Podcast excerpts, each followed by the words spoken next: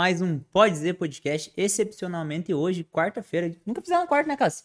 Não, acho que não, né? Primeira vez. Fizemos terça, fizemos quinta, gravamos. Na verdade, eu não lembro. Pode ser que Já até gravamos tenha- no sábado de manhã, já gravamos domingo de meio-dia, agora na quarta-feira é a primeira vez. Quarta-feira de cinza, pelo menos, é a primeira. né? Primeira vez. Tudo bom com você? Bom, tudo certo. Bom demais. Chega de carnaval? Chega de carnaval. Pulou carnaval? Bu, chuva. Todo Chuva, é. Todo Chuva dia. e sol, solzão hoje, né? Sol hoje de manhã, cedo. Independente se você pulou carnaval, ficou em casa aproveitando o feriado, o que fez no carnaval, foi, pra, foi visitar a família. Hoje é dia desse Pode Dizer podcast. Então, já pega, se inscreve aqui no canal se você não é inscrito. Deixa o joinha, compartilha com os amigos. Se deixar o joinha, o YouTube entende que o nosso conteúdo é relevante e vai mandar para mais pessoas. Depois que assistir o episódio completo aqui, corre lá pro nosso canal de cortes. Os melhores momentos dessa conversa já vão estar lá a partir de amanhã, né, Cássio? É isso aí. Ó, você que tá chegando agora, pode ser que seja a primeira vez que você está assistindo. Segue a gente nas nossas redes sociais, no, no Instagram, no Facebook, no Twitter, lá no TikTok também tem conteúdo praticamente. Todo dia, né? Todo dia tem conteúdo Todo no dia tem TikTok, conteúdo no Tem TikTok. cortes das conversas, tem pílulas. Se inscreva, a gente também tá nas plataformas de áudio, no Spotify, na Amazon Music, na, no Google Podcast. Google Podcast. Então você pode nos assistir, mas também você pode nos ouvir Isso aí. plataformas de áudio. Lembrando que no Spotify sobe com vídeo lá, né? Isso. Isso aí. Isso mesmo. Estamos Tá com um vídeo lá. Lembrando também, né? Se você quer ser nosso parceiro, entre em contato com nós. A gente vai estar conversando com vocês aí para fazer uma parceria. Isso aí, só escanear o QR QR Code que tá aí na tela de vocês, vai lá pro nosso Linktree e aonde você preferir você entra em contato com nós. Beleza?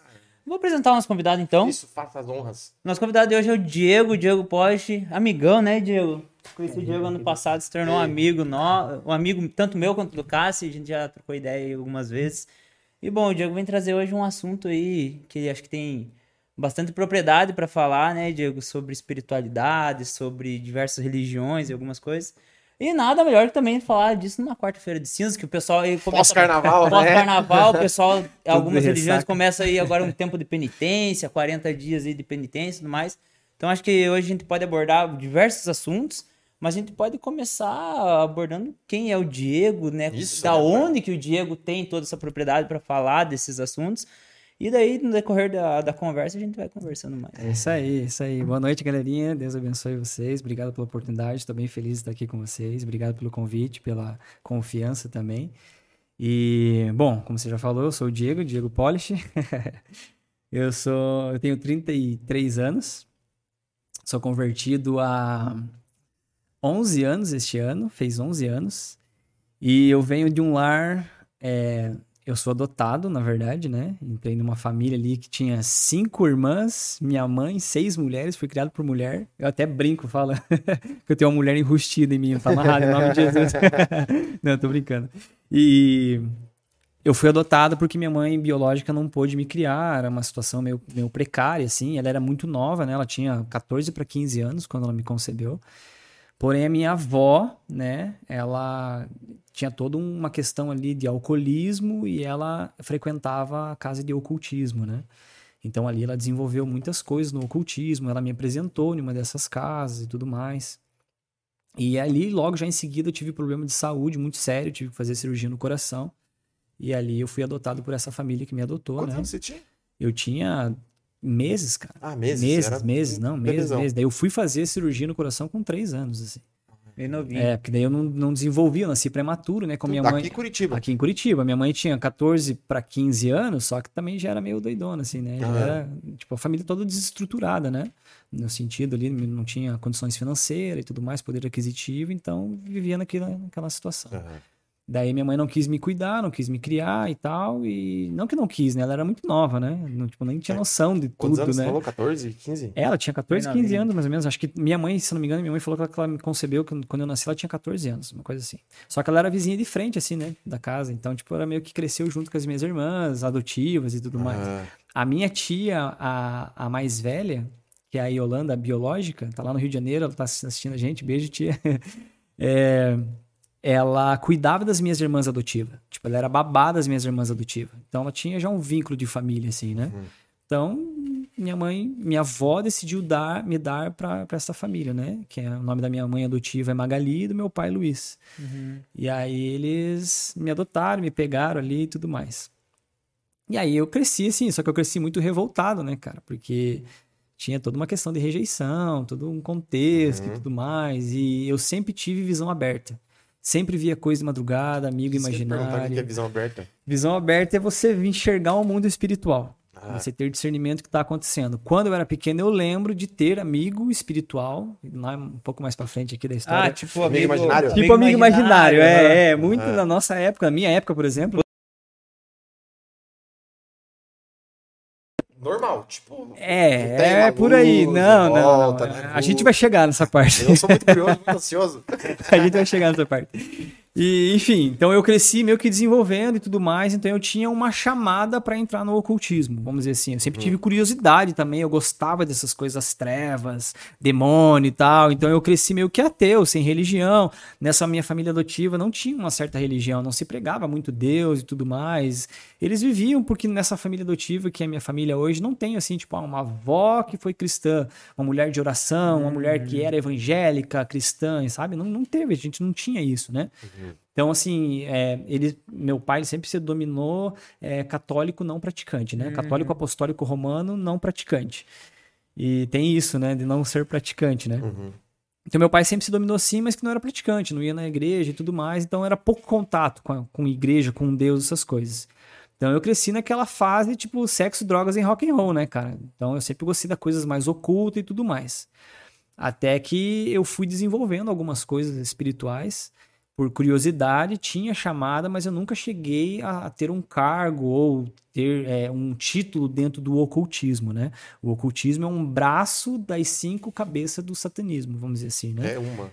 É uma delas, né? Que é o mundo espiritual, ele é dividido em duas partes. Uhum. Então, é a magia alta, a alta magia negra, e a magia baixa, que é a baixa magia, né? Daí, a alta magia são uma cúpula que envolve diretamente sangue humano.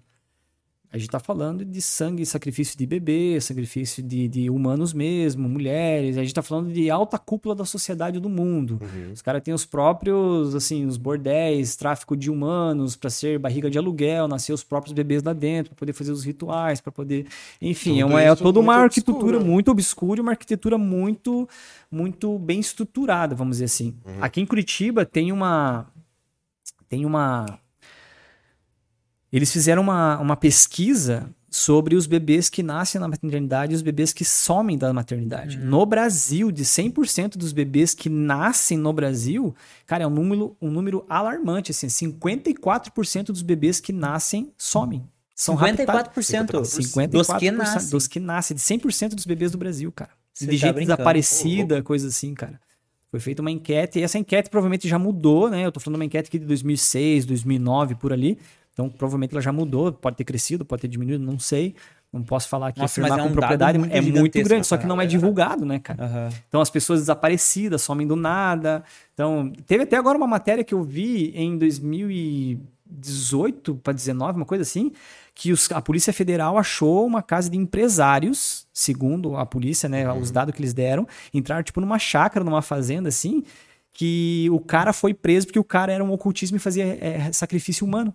Eles mataram duas crianças lá e foram presos todo mundo, tipo pai, mãe, tia, todo mundo que se era envolvido foram presos porque estavam sacrificando humanos na criança. loucura. Daí a- acho que os pais deram falta, não sei como é que foi, não lembro certinho a matéria. Passou esses dias na. na- na- Eu relembrei esses dias porque passou na tribuna agora, na, na Band, né? Na Band, canal 4, sei lá, enfim. Então eu cresci meio que nesse meio, fui desenvolvendo algumas coisas, fiz alguns rituais, eu fiz alguns pactos, eu fiz algumas coisas, mas eu nunca cheguei a ser. Eu tinha uma chamada por conta da minha avó. Uhum. Lá na frente, quando eu encontrei ao Senhor Jesus Cristo, ou ele me encontrou, vamos dizer assim, eu fui descobrir toda a, a, a, herança que ela tinha deixado para mim, né? Eu tive que passar por um processo de, de, de libertação, de cura, e dentro desse processo que durou um ano, eu fui descobrindo coisas que foram feitas comigo lá atrás. Eu lembro de quando eu era pequeno, que eu fiquei na casa de um rapaz. Meu pai foi comprar um carro, acho que era um Chevette, um, não lembro que carro que ele foi comprar. Eu fiquei na casa de um rapaz. E esse cara fez um ritual comigo de me queimar com, com, com, cigarro, fazer Mas alguns rituais. teu Eu era pai, criança. teu pai não sabia. Não, meu pai nem sabia disso. Ele, assim, na verdade, ele era o pai de um amigo da família. Aham. E a gente, fi- eu, fi- tipo, meus pais, todo mundo saiu pra comprar o carro do meu pai. Eu fiquei sozinho na casa com esse cara. Tipo, ele era o pai do cara, era um senhor já, assim, um avô. E eu lembro, assim, eu lembro até hoje assim, que eu chorava desesperado, assim, porque eu queria meu pai. Eu era pequeno, eu devia ter, sei lá, 5, 6 anos de idade, no máximo 7. E ali foi o primeiro ritual que aconteceu comigo sem a minha vontade, né? Eu lembro, assim, das coisas que ele fazia, do que ele fez, de- dele me queimar. Eu tenho a marca na barriga até hoje, não dá pra ver muito, porque eu tenho muita tatuagem. mas eu tenho, assim, a marca até hoje, do, da- queimada na minha barriga. E ali foi o primeiro, né? Depois, mais pra frente, fui fazendo outro. Fiz uma iniciação, mas eu não quis participar de nada daquilo, Esse foi o né? primeiro sem tua vontade. Sem minha Mas vontade. teve al- alguns que você teve. Você É, daí depois você. É, porque assim, eu nunca. É, tipo assim. A minha avó deixou por herança alguns demônios que ela desenvolveu no mundo espiritual, porque ela, ela participava de coisas assim, né? A minha tia, até do Rio de Janeiro, me contou uma vez que ela manifestava na casa lá e batia nela. E de tanto ela não aguentar, que a minha mãe, que é adotiva, ajudou ela a ir pro, embora pro Rio de Janeiro. Ela falou, ah, não aguentava, minha avó, minha mãe lá se manifestava e batia em mim, e vinha as coisas nela lá e tal, e, e me agredia e tal, eu não aguentava e, e eu fui embora pro Rio de Janeiro. E minha tia tá lá no Rio de Janeiro até hoje, casada com um pastor, a Mas a tua avó, ela. Não sei se essa informação você sabe, mas você deve saber. Isso, essa, a, a ida dela pro ocultismo Não sei, foi, não sabe? não sei, não sei. Como Não que aconteceu? Não sei, assim, ó, o, é, como eu fa- é, existem cinco braços, né? Uhum. Existe é, os Illuminates, a maçonaria, o ocultismo, o satanismo e a irmandade. São braços para um fim. São diferentes, o ocultismo é uma coisa, o satanismo é outra coisa, tipo, cada um Escolas. é, são, são, são. Eles trabalham para um fim, eles trabalham para um meio. No final das contas, vão todo mundo servir a, uma- a um propósito maior. Mas cada um tem a sua ritualidade, tem a sua tradição, tem o seu iniciação, cada um tem as sua, suas questões. O ocultismo em si, ele prega muito sobre magia negra, alta, alta magia, envolve sacrifício de sangue humano, né? Só que ele estuda muito assim a questão teórica para estudo é numerologia, astrologia, é, simbolologia, porque Esoterismo. é esoterismo, coisas assim, né? Tanto tem, tem rituais também é, que envolve coisas Plantas, eróticos. planta- Plantas nem tanto. O ocultismo não, não, não, pega, não chega a pegar tanto assim. Tem alguns rituais que se usam, né? Mas quando se envolve mais planta é a, é a baixa magia, que daí vai para umbanda, quimbanda, voduísmo, candomblé, essas coisas assim, né? É, mas tem algum significado, algumas plantas, coisas assim.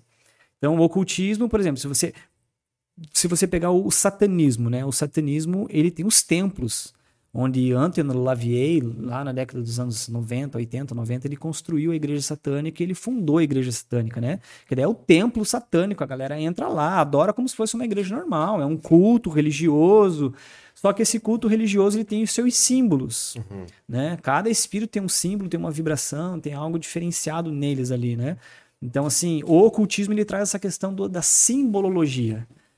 Então, cada símbolo tem um significado, O que está tem o oculto que está daquele oculto símbolo. daquele símbolo. Então, tipo assim, ah, vou montar uma mesa, um altar. Então, eu tenho que desenhar no chão um, um pentagrama, escrever certas coisas. É aí que entra a simbologia, é aí que está o ocultismo por detrás. Entendi. Então, dentro do satanismo se usa o ocultismo, dentro do ocultismo se usa o satanismo, né? Então, cada um, eles trabalham de formas, vias diferentes, mas, porém, no final das contas, é meio que a mesma coisa, assim, né? Se você vê por aí, se você não entende muito, mas você vê por aí, você vai ver vários bruxos na internet, com canal no YouTube, coisa assim, que falam besteiras, né? Tem até um rapaz que ele é bem famoso, não vou citar o nome dele aqui, mas ele é bem famoso no YouTube aí. E ele sempre mistura um pouco de ocultismo com satanismo, com umbanda e quimbanda, porque, tipo assim, no ocultismo, na alta magia negra, não se envolve muito a questão de oferendas de manjares. Que é comida, rosa, Bebida. pipoca, bebida, essas coisas não, não, não se pratica dentro do, do satanismo em si, da alta magia negra. Né? São outros tipos de rituais. Isso você vê mais em Umbanda, Quimbanda, pipoca, flores, é, cunhaque, uísque, pinga, essas coisas assim, né? Então, ofertas de manjares no ocultismo, na alta magia negra, isso não, não acontece. galera É tem um- mais- Eles ensacam tudo numa E mesma coisa É, daí joga. o cara, ah, nós somos luciferianistas, nós somos da, da esquerda. daí Eles usam, tem, tem a esquerda e tem a direita no mundo espiritual também. Tem espírito de esquerda e espírito de direita, né? Você bate a cabeça para um, bate a cabeça para outro, tem, Tá, tem essa questão e- também. Direita e esquerda difere o quê? É espíritos. Me- mais mal, menos mal? Não, não tem essa questão de mais mal, menos mal. Espírito é espírito e ele pode. ter- Porque é, a né, galera. ele Se você, se falar Ah, aqui que os esquerdos são do bem, É, os direitos são do mal, ou vice-versa, Tá, jamais mas é- geral. É, é isso que eu quero entender. Tipo assim, é, o, que, o que difere o esquerdo. O que difere o esquerdo é porque assim, ó, cada espírito a gente vai ver uma classe, né? O mundo espiritual, como eu falei, ele é dividido em duas partes. Então, a alta magia negra e a baixa magia, Uhum. que se chama magia branca, tá? Qual que é a diferença entre A elas? alta magia sangue humano, baixa magia sangue de animais, Certo. ou manjares, Aham. ok? Voodooísmo é bruxa wicca, vamos dizer assim. Uhum. Você vai lá em Harry Potter, você assiste Harry Potter, falando, a minha noiva Miriam que tá ali, é linda, maravilhosa, ela, é, ela gosta de Harry Potter, ela gosta de assistir. Cara, eu assisto, mas assim, vai até chega uma hora que eu já não consigo mais assistir, porque começa a envolver, porque nos filmes eles colocam coisas que são reais. Uhum. Então você tá assistindo a inocência ali, mas tem, mas a gente vai chegar nos filmes lá pra É, frente. porque eu acho que de qualquer forma, né? Vamos falar de Harry Potter, que é algo, tipo, feito pra criança, digamos. Pra né? criança, mas não. É, eu acho que rola uma pesquisa pra saber Ah, de, não, o cara onde tá vem, fazendo. né? Não, se você vem. pegar todos os filmes é, é, de terror, por exemplo, e for estudar a história do, do diretor ali, a maioria deles são satanistas. Então eles sabem o que eles estão fazendo. Por exemplo, é, você vai assistir um filme de terror.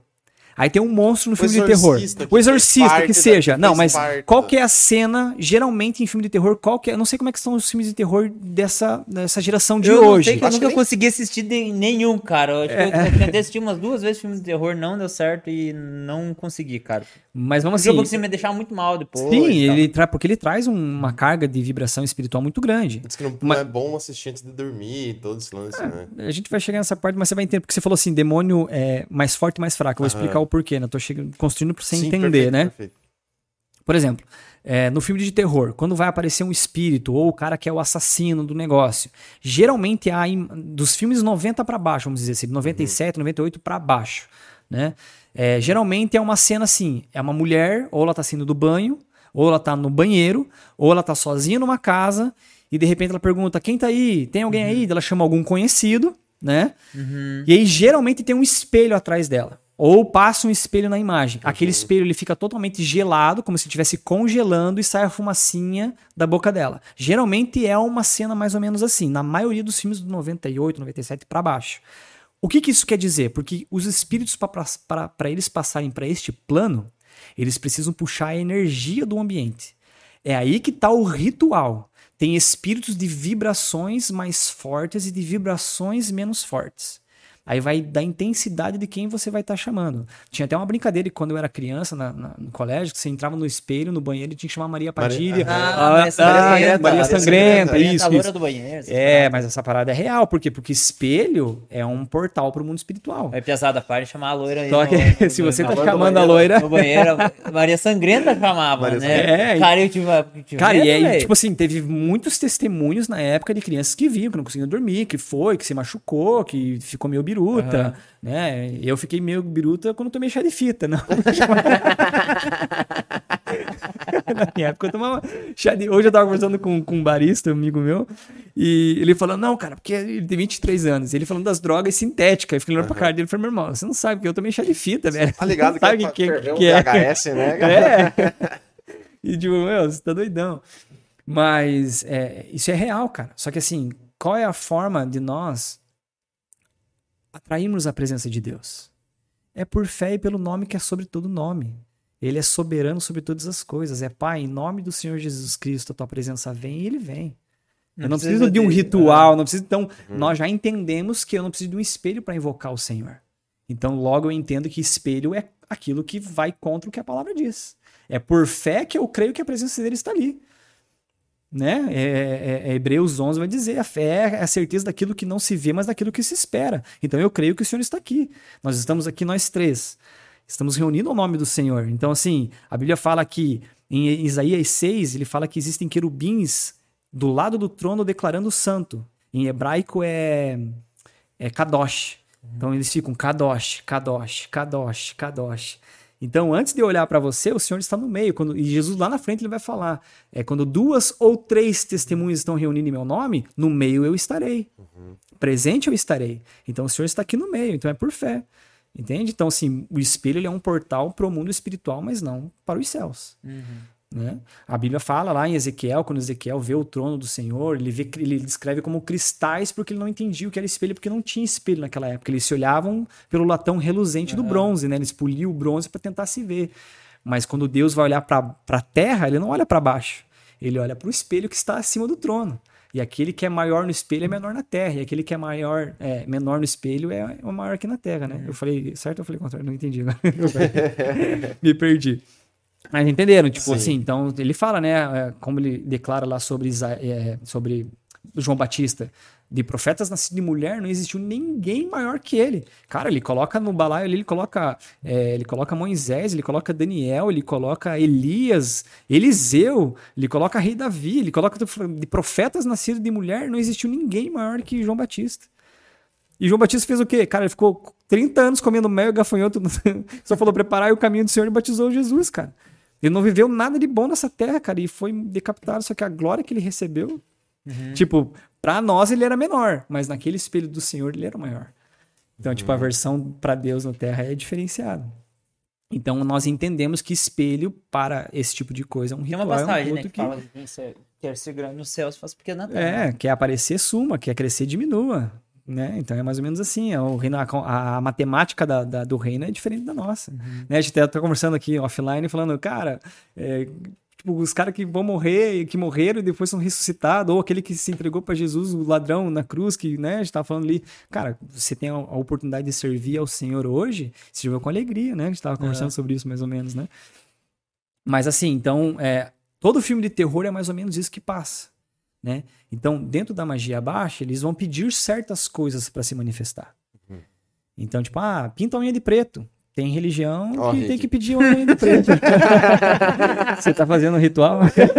ele só é, ele só é gótico suave. Gótico, gótico. Só estética, cara. Só Não, mas tem, tem, tem espírito que...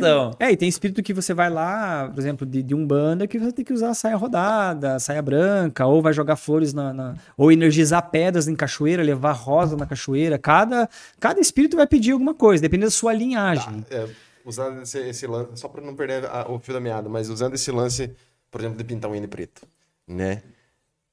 Se tem um propósito é, de pintar a unha de preto por conta disso, ou você pintar a unha de preto por fins estéticos, talvez só para combinar com a camiseta, se não é com o pensamento ou com o intuito de fazer isso para algum espírito? Sim, seria. É, tipo, o resultado final é o mesmo? Se torna um encantamento. Hum. Se torna uma, um tipo de adoração. Se torna um tipo de, de veneração. Encantamento né? é? Encantamento é tipo assim, almas sendo, é, no mundo espiritual, duas almas, ou a, o pacto, né? Vamos uhum. dizer assim. Então, a minha alma está presa, vou usar tatuagem como exemplo. Uhum. Então, a Bíblia não fala sobre tatuagem. Sim. Muitas pessoas pegam passagens Levítico. de Levítico lá, não pode marcar, mas calma, Deus está tratando identidade com o povo. A gente tem que entender o contexto é, é, religioso, profético e histórico da uhum. Bíblia, né? Então a gente tem que saber separar essas coisas. Então, por exemplo, a Bíblia não fala sobre tatuagem. Jesus Cristo não perde tempo falando sobre tatuagem. Tipo assim, eu tenho coisas mais importantes para fazer. Eu preciso morrer para salvar a humanidade, né? Uhum. Então eu não vou perder tempo falando tatuagem. Mas o que a Bíblia é clara sobre derramamento de sangue. Então, quando eu estou fazendo a tatuagem, derrama sangue. Ok? Então, inconscientemente, demônios. Inconscientemente, a minha alma está ligada à alma daquele tatuador. Isso é um pacto, um laço de alma. Uhum. Isso é inconsciente. Por quê? Porque demônio se alimenta de sangue, pecado e medo. Então, se tem um derramamento de sangue acontecendo ali, é tipo sangue na água para tubarão. Ele sente o cheiro e vem, irmão. Hum. Então, opa, o que, que tá derramando aqui? Ah, não conhece? Ele vai olhar pra tua vida e vai te escanear. Tem sangue de Cristo? Não, então posso. Posso entrar ali. Posso entrar ali. Só que esse pacto de sangue, no mundo espiritual, é como se eu tivesse coabitado com aquela pessoa. É a mesma coisa que sexo sem compromisso. Sexo sem compromisso. Daí o sexo espermatozoide é, é a questão do sangue branco. Sim. Mas, tipo assim, é, é pro, pro, pro, mundo espiritual, é, é como se eu tivesse transado com o tatuador. Basicamente isso. Então a minha alma fica ligada com o cara. Entende? quando eu, quando eu me converti, eu tenho, tenho a cura e libertação que é feita, tem uma parte dela, isso é interessante. É, chegou na parte das tatuagens, a gente faz orações, a gente tem um entendimento, primeiro tem uma palestra dando uhum. entendimento, porque você não pode fazer nada sem entendimento, né? Uhum. Então tem um entendimento, ele passa uma palestra dizendo ó, o que, que é a tatuagem, o que, que gera no mundo espiritual, como eu estou explicando aqui. E aí depois você faz uma oração de renúncia para quebrar esse laço. Só que tem uma parte nessa oração que você fala assim, ó, que o Senhor vá lá naquele estúdio e recolha o meu sangue de lá. Cara, eu endemoniei, assim, tipo, foi pesado para mim, Uhum. entendeu? Não, conta os detalhes. Porque, é, tipo assim, você passa mal, você vomita, você entra em transe, você sai fora de si, você desmaia, uns gritam, outros vomitam, outros choram, outros acabam peidando, vamos dizer assim. né? Sim. Então, tipo, tem vários tipos de manifestação, né? Grito, choro, ou não fala nada. E na maioria das pessoas que gritam se enxergam no lugar espiritualmente onde estão aprisionados. Mas isso é tudo com a permissão do Senhor, né? Tipo assim, Uma não vai, libertação. é, mas cada um, ele vai tratar cada um conforme, entendeu? Nunca mais fez tatuagem depois? Não, depois que eu me converti eu fiz, mas eu fiz com entendimento. Tá, Entendeu? Sim. Tipo assim, eu não posso chegar pra você e falar assim, cara, Cassiano, você tá proibido de fazer tatuagem. Quem sou eu? Sim. Entendeu? Tipo, eu não sou Deus, e se Deus falou pra você que pode, ou se você orou, tipo assim, já joguei peso nas pessoas. Quando eu comecei o meu ministério comecei a pregar nas igrejas, Deus me usava muito nessa questão de cura.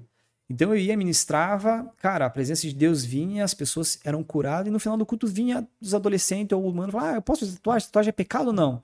É que, cara, é sempre a mesma pauta, parece, né, cara? É. E acho que acaba até cansando o pregador falar, cara, de novo esse papo. Eu entendo. Porque, tipo assim, cara, eles querem que tipo, mostre na palavra, na Bíblia, algo que seja assim, eu posso ou não posso? Exato. Mas aca- acaba, tipo assim, não sou eu que vou dizer se você pode ou não. Cara, conversa com Deus. Então, mas eu joguei peso já na galera. Tipo, não, não faça, porque não é da Bíblia, isso vai levar pro inferno. Ou, tipo, faça, tipo, é massa, faça, eu tenho.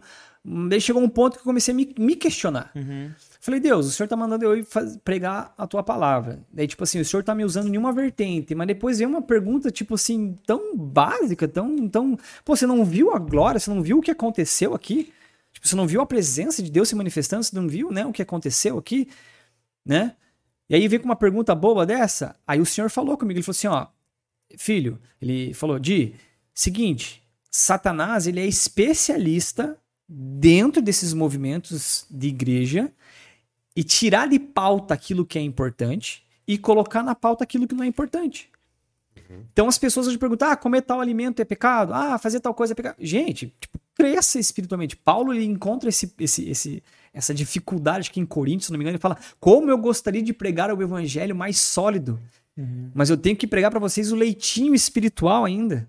Como eu gostaria de, tipo, ir em assuntos mais profundos, mas vocês, ficam, vocês são bebês espirituais. Então eu vejo uma, uma geração que é débil. Eu até postei esses dias no meu Instagram, eu postei assim, nós somos a geração que mais tem acesso à palavra de Deus. Porém, nós somos a geração mais analfabeta da palavra de Deus.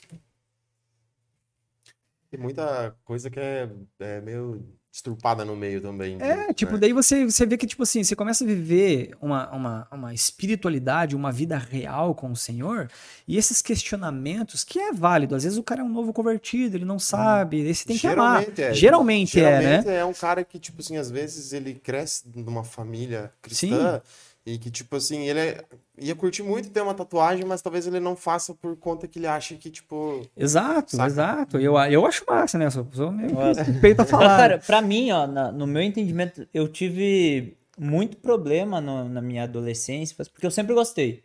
Sempre gostei e tal. Mas a minha família não gostava. Tipo, meu pai nunca falou nada, nem sim, nem não, mas minha mãe não gostava.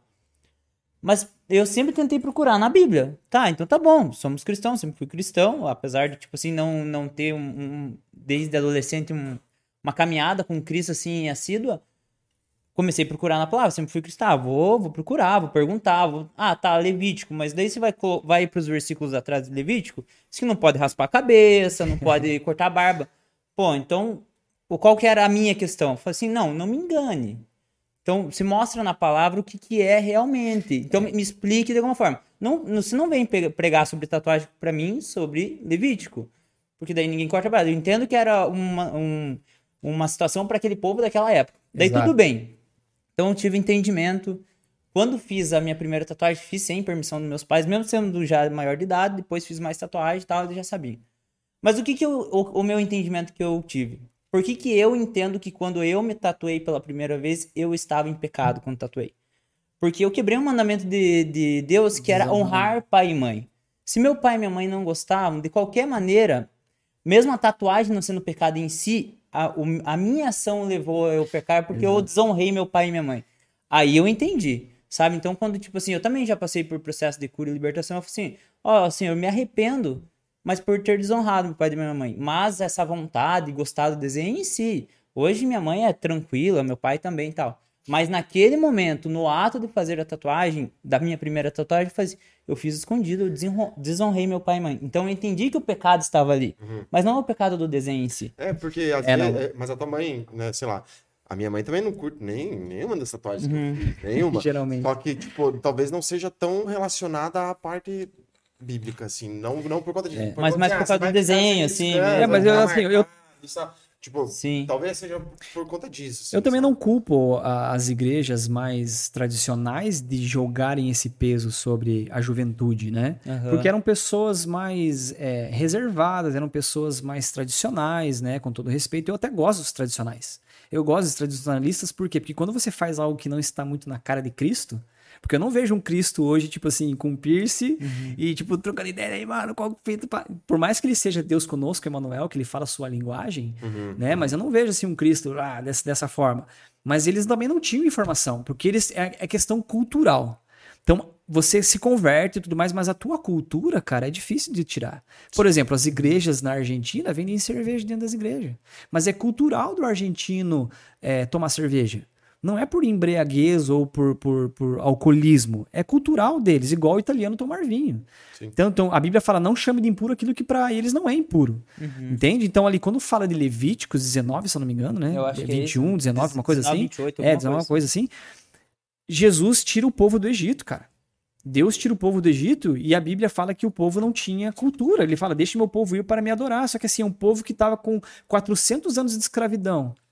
Um povo que tinha uma potência muito grande, tipo um elefante amarrado num pauzinho. Uhum. E o, o, povo não tinha identidade. Aí Deus vem trabalhando é, é, coisas básicas, desde fazer um. É, é, como é que você. É, rodovias é, debaixo da terra para esgoto, Túnel. exanamento básico, né? Isso, exanamento básico. básico. Tipo, ele vem tratando tudo isso com o povo, né? Não construa casa assim, não corta o cabelo assim, por quê? Porque vocês vão conhecer, os outros povos vão conhecer vocês pela santidade de vocês, pelo único Deus. Porque era normal no Egito você adorar trocentos mil deuses lá, uhum. cara. Você fazer milhões de cultos, rituais, e Deus disso e Deus daquilo, e bababá. Então era normal. E Deus começa a trabalhar com eles a identidade de um povo santo.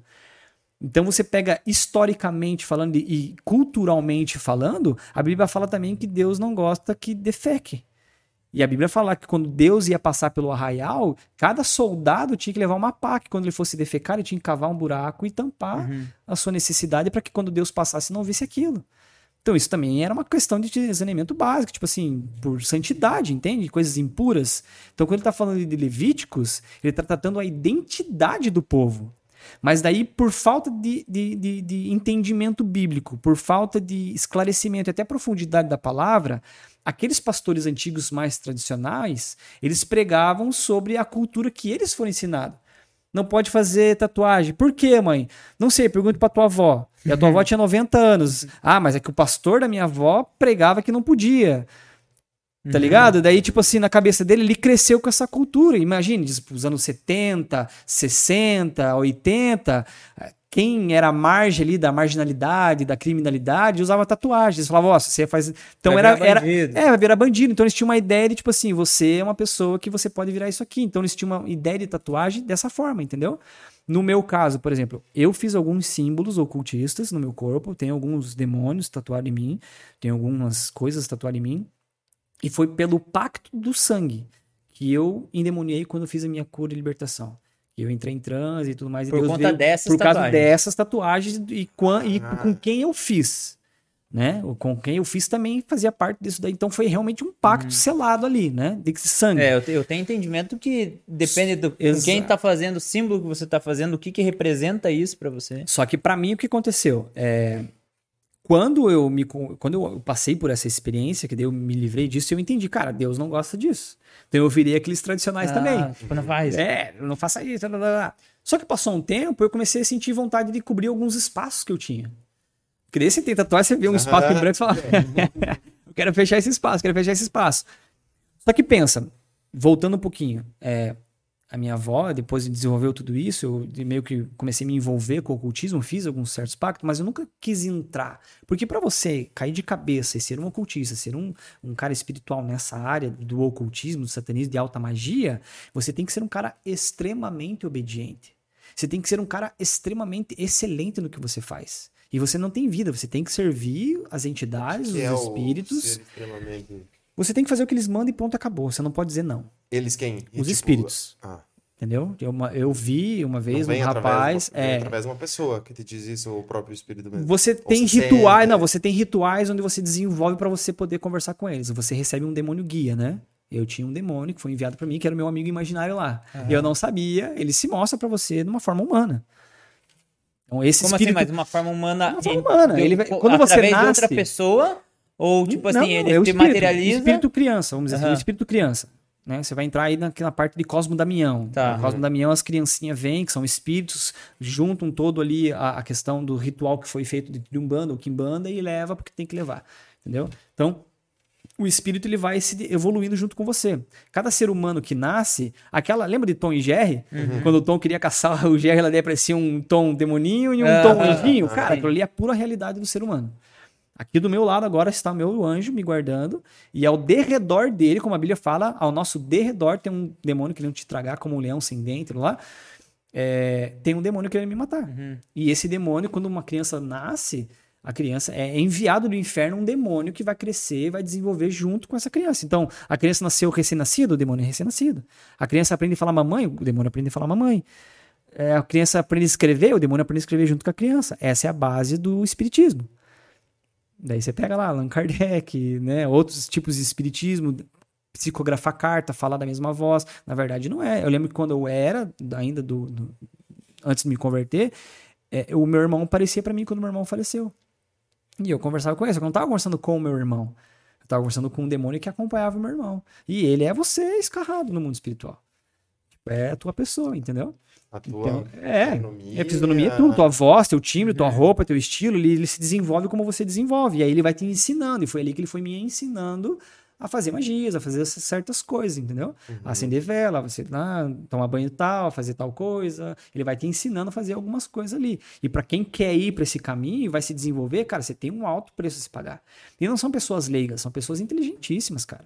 São médicos, o cara é formado, o cara é engenheiro, é caras que têm poder aquisitivo ou poder na sociedade, pilares da sociedade que são muito grandes. Você fala, tipo, excelência, quando, quando você diz excelência, por exemplo, no, no teu caso, é, diz assim, pô, vida louca. Não, é, não. não, eu digo assim no teu caso, você era vida louca, bebia, fumava, usava droga, festa e tal. Você não, podia, não poderia participar do negócio fazendo esse negócio da. Não, Sendo não. assim, vivendo a vida do jeito que queria. É, daí, tipo assim, eu tinha rituais que eu tinha que fazer, por exemplo, no meu aniversário. Eu tinha que ir para um mato, cortar minha perna, uma parte da minha perna, para o demônio tal, no meu aniversário, vir beber do meu sangue, por exemplo. Era um ritual que se fazia, daí, só que assim, cada ritual. dor. É, aí tipo assim, cara, eu queria curtir meu aniversário. Entendeu? Eu não queria desenvolver. Eu tinha curiosidade, eu gostava do negócio, eu achava legal pra caramba, eu achava, tipo, super misterioso e, e tal, mas assim, eu não queria desenvolver essas coisas, porque eu não queria ser obediente aqui, eu não queria viver aquela vida. Eu tinha curiosidade, eu conversava com pessoas do meio e. Só que assim, a herança que a minha avó ela tinha deixado, que eu descobri depois, o que ela desenvolveu lá atrás no mundo espiritual foram coisas muito pesadas, demônios de vibrações muito fortes. Porque qual que é a ideia? É você desenvolver demônios no mundo espiritual e esses demônios te ensinam a fazer magias, pactos, rituais. Você insere outras pessoas, as pessoas te procuram para fazer certas coisas e você ganha dinheiro, você ganha poder, cara. Telecinese, por exemplo, você usar de telecinesia. Telecinesia é eu mover o objeto com a minha mente. Você vê isso no filme Matrix, quando o Neo entra na casa do oráculo, daí tem uma criança movendo a colher pro lado. Ele fala, não é colher que entorta, é a tua mente. Não, aquilo ali é telecinesia, cara. Tipo assim, isso é real. Os objetos se levantar, só que não é o poder da mente, são os espíritos que estão por detrás, que mágico, fazer magias de tipo coisa assim, cartas sumir. Claro que tem magia que magi- é mágica que é, É mágica que é truque. diferente de Ilusionismo. Ilusionismo é uma Exatamente. parada já puxado mais pro ocultismo, coisa assim. Então você tem que só que você paga um preço por isso, né? Mas não pode ser algo só, tipo, na parte da mágica, não pode ser algo Não, só tem show, o truque, show, tem o né? show. É. Claro que tem o show. Tem um show que você faz ali. Mas Você... um é, as lugar, bolinhas, né? só que tem cara que né? não. Tem cara que levita, tem cara que muda, bate na blusa, blusa preta, amarela, verde. Tem até aquele rapaz lá que é de Londres, lá, aquele britânico lá, aquele. Chris Angel? É, aquele cara lá já não é normal as coisas que ele faz, porque ele já tem um poder obscuro por detrás. E a galera fica, uau, não sei o que, tá, andar sobre as águas, coisas assim, entendeu? Então, tipo assim, você, você. Só que você. Você tem que estudar muito, você tem que ler muita coisa, cara, pra estudar.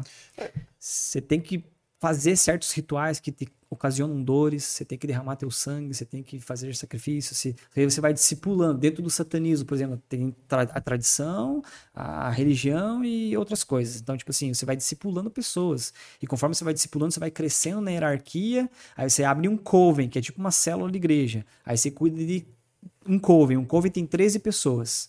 Se passar de 14 não pode, tem que ser 13, porque o número 13 no mundo espiritual, a simbologia do número 13 dentro do ocultismo, satanismo, essas coisas é algo pesado. Morte, tal, tal, tal. A cabala mexicana, cabala judaica, cabala, enfim. Aí a gente vai para outras vertentes. É, então você vai desenvolvendo os covens, você vai subindo e você vai ensinando, você vai inserindo pessoas, vai passando pelo ritual. Você entra numa sala com tua iniciação no satanismo, que são nove graus. Primeiro grau é iniciação, segundo grau é aprendizado. Então, iniciação, você fica dentro de uma sala, num culto, num ritual, você não pode se mexer, você fica em transe, basicamente, em um chão desenhado um pentagrama com algumas velas, não pode entrar um fecho de luz nem nada. Então, dali você vai receber o teu espírito guia, você fica deitado no chão pelado, jogando sangue de vários enfim, vários animais. Jogando em vários- você, no Em caso. você, você fica ali em transe e você sai. Batismo, É um batismo, exatamente. Você vai ali, você fica ali uns três dias ali em transe, depois você sai, vai ter só a tua roupinha, a carta do cara que te iniciou e agora você vai aprender, você vai ser um mestre, você vai ensinar. Então são Mas o cara rituais. sai como entrou, tipo, não, não Pelado. Não, só que ele sai num- absorve uma... É, não, só que assim, cara, você sai fraco, você fica tipo umas duas semanas mal, drena muita energia, né? Inclusive, Lembra, até porque- o próprio arrependimento pode ter acon- acontecer nesse momento, É, né? se você pegar uma caneta, passar na tua cabeça e colar num papelzinho, vai puxar por energia. Então, nosso corpo é, nosso corpo é pura energia. Sim. E lembrando que para um espírito passar para este plano, ele tem que puxar energia. Para manifestar incorporar para o espírito, é, é, a possessão demoníaca é diferente da manifestação.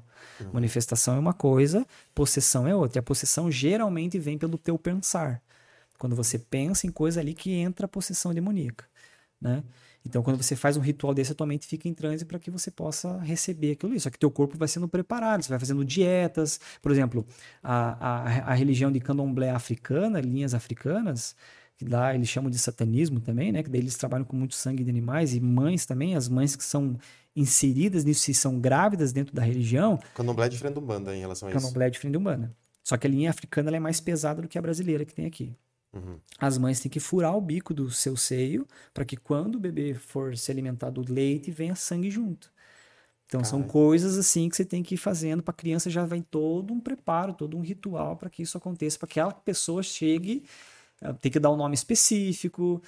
Teve um bruxo aqui nos anos 90, oi- final 80, 90, que ele se converteu e a família de- desse cara foi toda toda satanista, né? Ele veio desde o vô dele e tudo mais. Só que Brasil, os aqui no irmãos Brasil, dele, sim, aqui no Brasil, ele era de Foz do Iguaçu aqui.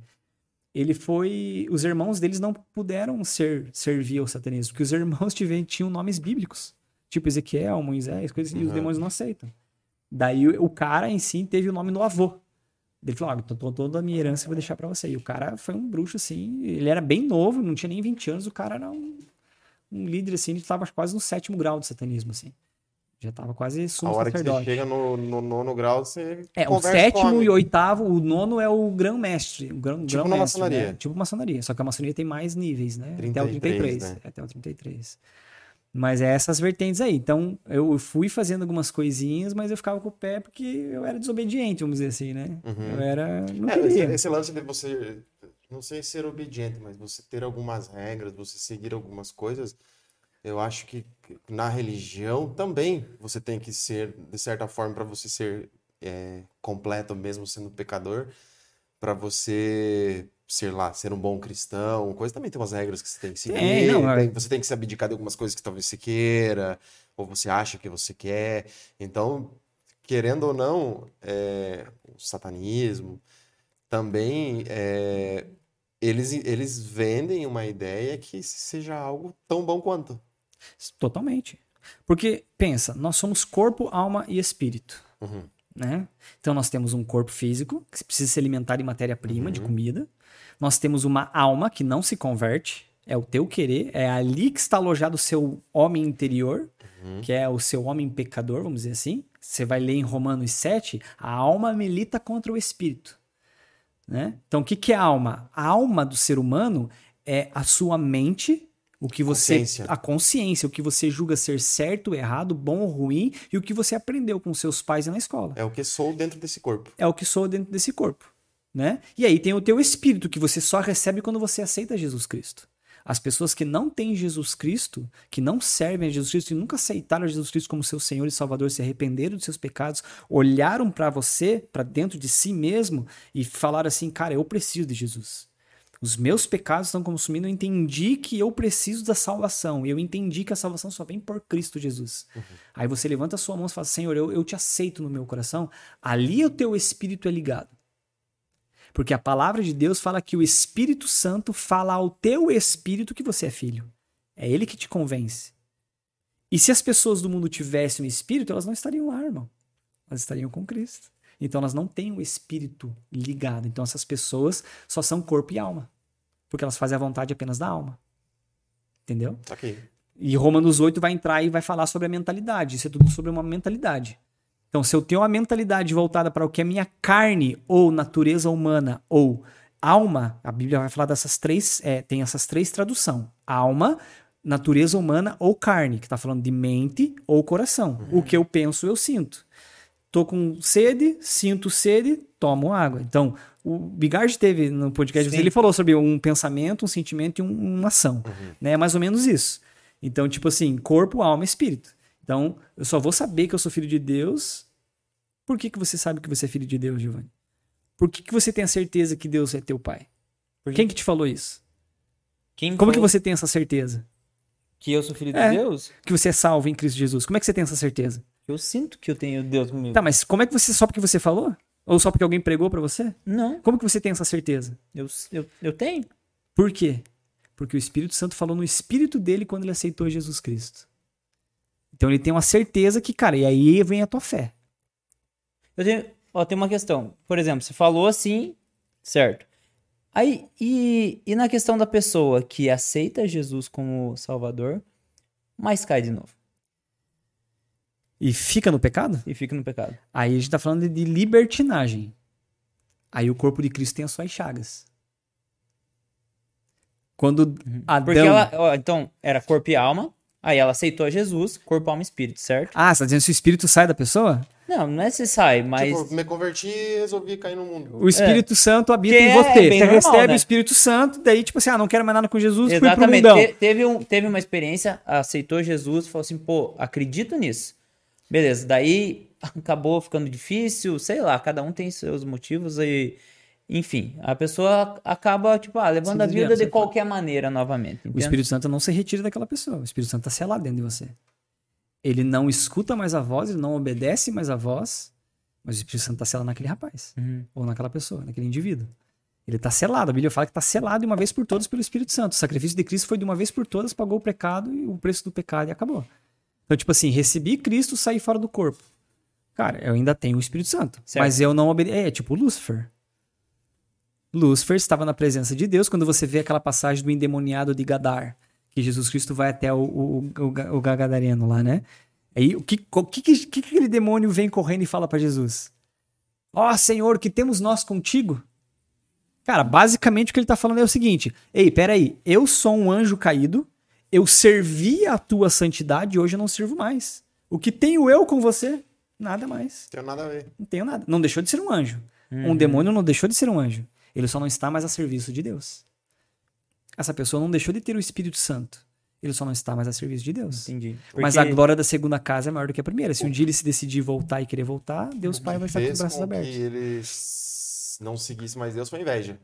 Satanás? É, Lúcifer. Sim, e não. Várias coisas, na verdade, né? Ele se achou mais bonito, ele se viu invejoso, ele queria ser igual a Deus, ele queria ter o poder de Deus, porque ele era um anjo mais bonito, ele recebeu a unção, ele era o querubim ungido da guarda, né? Então, falando um pouco do satanismo, da onde vem o satanismo, né? Da onde entra tudo isso daí, né? É, depois eu volto um pouco pra minha conversão, mas é, só finalizando a questão da tatuagem, é, Nossa, é verdade. lá depois, tarde. depois que eu me converti, eu fiquei um tempo sem fazer. E aí eu comecei a ver os espaços, queria fazer os espaços, só que pensa, eu saí desse contexto meio doido de, de bebida, de droga, de algumas coisas que eu fiz obscuras, e eu fui inserido. A Bíblia fala que você é transportado do império das trevas para o reino do Filho amado. Só que você não sabe se portar, irmão. Deus ele não te dá, não, não coloca você num colégio e fala, você vai aprender a ser meu filho. Não, ele já te dá o título de filho, você já é filho, você já tem toda a autoridade de filho. E você já pode expulsar demônio no nome de Jesus. Paulo se converte e já sai pregando na hora, irmão. Entendeu? Tipo, com, com, pra gente aqui, eu tenho que, pra ser médico, eu tenho que passar por um vestibular, passar por uma faculdade, um pós aí eu vou se tornar médico. Não, com Deus ele já te faz médico e depois você vai aprender. Então eu cheguei nesse contexto dos céus, tipo, agora estou em Cristo, mas eu não sabia me portar. Então, tipo assim, quem eu sou? Então, a minha motivação de fazer tatuagem foi errada por quê? Porque eu fiz tatuagem porque eu não tinha identidade em Cristo Jesus. E por falta de identidade, Antes eu supria a minha necessidade do vazio da minha alma em bebida e droga e sexo e outras coisas. Agora eu comecei a me preencher com tatuagem, porque eu entendi em Cristo Jesus que eu não podia mais beber, não podia mais fazer sexo, não podia mais me drogar. Como não se podia fosse mais uma fuga. Uma fuga. Então você usa tudo para fuga. Nós, como cristãos, nós não temos fuga. Uhum. Porque se ele vive, eu posso crer no amanhã. Então eu não tenho ansiedade do meu amanhã. Tá tudo certo. Qual que é essa tatuagem? Não sei se você pode falar. Qual que é os símbolos do ocultismo que, que tem e quais você fez? Eu fiz da. da eu fiz. é, eu tenho um nas costas, né? Que é a morte, como se ela estivesse rasgando as minhas costas e saindo. Eu tenho o olho, o olho de Horus, Olho tatuado de Horus também. é um. O olho de Horus é um demônio que se ligado, manifestava no, ligado no, olho de Egito Horus, e tal. sim, é. Que é o Ele é um mesmo demo- desenho da glândula pineal. Isso, aquela- exatamente. Acho que a Esse já conversou sobre isso, não? Já, uma vez que lá Aquela no. dia da Isso, pizza? isso, dia da É. pizza. Só que esse demônio, o olho de Horus, ele é um demônio que ele faz muita telecinesia. Uhum. De transformar objetos, de fazer coisas levitar. Você vê Moisés, por exemplo, chegando no Egito e jogando cajado, os, os encantadores, os magos do Egito vinham e fizeram a mesma coisa. Uhum. Então o Ra ele se transformava mais ou menos assim. Horus se meio que se manifestava através, através de Ra, que é o deus Ra do Egito, né? Então ele fazia essas certas questões assim. E na ideologia que eu seguia tinha meio que tudo a ver, porque ele traz poder, lá, lá, você vê clipes aí que propagam, né? O olho de Horus, o olho de Ra e tudo mais, né? Então eu tenho também o símbolo que era o meu símbolo do meu do demônio guia que estava ali comigo, né? Que é o símbolo da, da vamos dizer assim, do meu é, cosmo, vamos dizer assim, da minha. da- como é que as galera chegam pra perguntar, eu sempre esqueço. É, qual que é o teu signo, né? Esse dia até eu tava falando com a minha noiva e eu falei, o meu signo é dinossauro. Os caras, mas dinossauro não existe, eu falei, mas nem signo existe. Meu Deus, De muito bom. né? Os caras ficam pirando daí. O signo também é uma besteira, enfim. Nada contra quem Sim, acredita e tudo mais. sim. Tem gente que se agarra nisso, e amém, né? Fé é uma. Ninguém quer ser julgado pela sua fé, né? Não Exato. tô julgando aqui ninguém, que se você assiste, curte, beleza, fica aí na tua vibe. Mas, é, segundo a palavra, isso não, não, não convém a nós, né? Então, é tipo assim, eu fiz pela ideia errada, né? Eu fiz pela ideia errada. A motivação do meu coração tava porque eu não tinha identidade. Então eu quis suprir no algo que não era o Senhor. Eu fui mexendo tatuagem. Chegou um momento que ele falou, cara, já nem tinha mais espaço no corpo também. Ele falou, para, chega, não precisa mais disso. Daí eu parei, cara, não, não fiz mais. Mas eu fiz depois de convertido e tal. E sempre que eu fui, eu fui tatuador, eu tive, né? Eu, eu tatuava a galera também e tal. Então, mas, tipo assim, toda vez que eu ia tatuar, eu orava antes. Tinha louvor tocando, eu orava antes, durante e depois. Recolhendo sangue, quebrando pacto, quebrando aliança. que Eu não queria nada desse tipo de Uhum, coisa na minha uhum. cabeça, porque eu já tive entendimento. Então, não é pecado você fazer, não é errado você fazer. Não estou. Aqui, você está mexendo, não estou falando para você fazer e não fazer, mas assim, eu não posso falar, né? Tipo, é uma coisa que você tem que orar Não, não e dá buscar em Deus, né? Sim. E da onde surge toda essa parte obscura e simbologia, lá, lá, lá? Começa tudo por Lúcifer, né, cara? Então, Lúcifer ele era um querubim ungido da guarda. Ele era o espírito que regia o coral em adoração para Deus. Tipo assim, se eu chegasse nos Músico. céus. É, ele era músico, cara. Né? A- Em Ezequiel 28:3 vai falar, e os tamborins do seu corpo, né? Os tamborins batucavam em adoração a Deus. Né? Então, tipo assim, se o cara era pura adoração pro Senhor. O cara ele se movimentava, ele andava, ele. Porque o mundo espiritual, cara, ele é pura adoração. Ele se movimenta através de vibrações sonoras Uhum. via micro-ondas. Então, tipo, uma rádio, você tá estudando uma rádio, cara, aquela rádio ela chega em tal lugar porque tem vias Vibração. micro-ondas, tem uma, Na uma- verdade, tudo é vibração, né? tudo é aqui vibração. É, tudo é aqui vibração. vibra Você bate, você bate É, no a- microfone. A, própria madeira. A própria é madeira vibração. segura, tanto segura vibrações em estúdio que você vai gravar, tem madeiras que equalizam melhor o som por causa das vibrações Sim. e tudo mais. Então, esse é o símbolo, isso é o que atinge o mundo espiritual. E Satanás, quando ele se movia como um querubim, era pura vibração em adoração. E ele era um anjo extraordinário, lindo pra caramba. Tanto que Lúcifer, alguns estudiosos, alguns pregadores aí por aí falam que Lúcifer nem existe, que o número Lúcifer, que o nome Lúcifer, blá blá blá e tal. Mas é a forma que Deus achou e colocou na tradução da Bíblia para dizer que ele era um portador, que ele tinha unção, quem ele era. E realmente o cara era o cara. Se eu chegasse no céu e Deus Pai, Deus Filho, Deus Espírito tivesse saído para fazer um piquenique, eu conversasse com o Gabriel, ô Gabriel, vim fazer uma entrega É para tipo o Deus presidente aí. da Câmara. É. tipo, ah, daí Gabriel olha pra mim e fala: Deus deu uma saidinha. Sério, pô, eu preciso da assinatura dele, não tem ninguém que possa conversar aí? Quem quem que tem autoridade aí pra receber o pacote aqui do, do OLX? Ah, Quem que é o homem assim, né? Quem que vai assinar? Ah, não, temos Lúcifer, Entendi. entendeu? Aham. Então, tipo assim, e com a sua lábia, ele que, que- ele se viu porque ele descia, a Bíblia fala em Ezequiel em Isaías 14 que ele andava sobre pedras afogueadas, que ele andava sobre as, os topázio, o berílico, ônix, ônix. Então, quando ele olha para aquelas pedras, ele consegue enxergar o seu próprio reflexo. E ele se vendo no seu próprio reflexo, ele viu a sua imagem. E quando ele olha para os demais anjos, ele fala: Cara, eu sou mais bonito. Eu sou o portador da luz, Lúcifer, ou portador da luz, aquele que emana a luz, que leva a luz, que leva, entendeu? Uhum. Quem que é o portador da luz de Deus? Lá na frente você vai entender. Não vim, não fui enviado por mim mesmo, não vim fazer a minha vontade, mas vim trazer a mensagem que é do meu Pai. Vim trazer a salvação. Faço o que meu Pai faz, vejo meu Pai fazer, faço também em Jesus. Uhum. A Bíblia fala que dois seres são chamados de estrela. Quando aparece a palavra estrelas, a Bíblia está falando de anjos. Certo? Tipo assim, quando- ah, lá em Apocalipse 12, você vê lá, e o grande dragão arrastou com a sua cauda um terço do- das estrelas do céu. Quando Lúcifer cai, a gente entende que ele traz com a sua teoria, com a sua política, com a sua lábia, ele engana os anjos.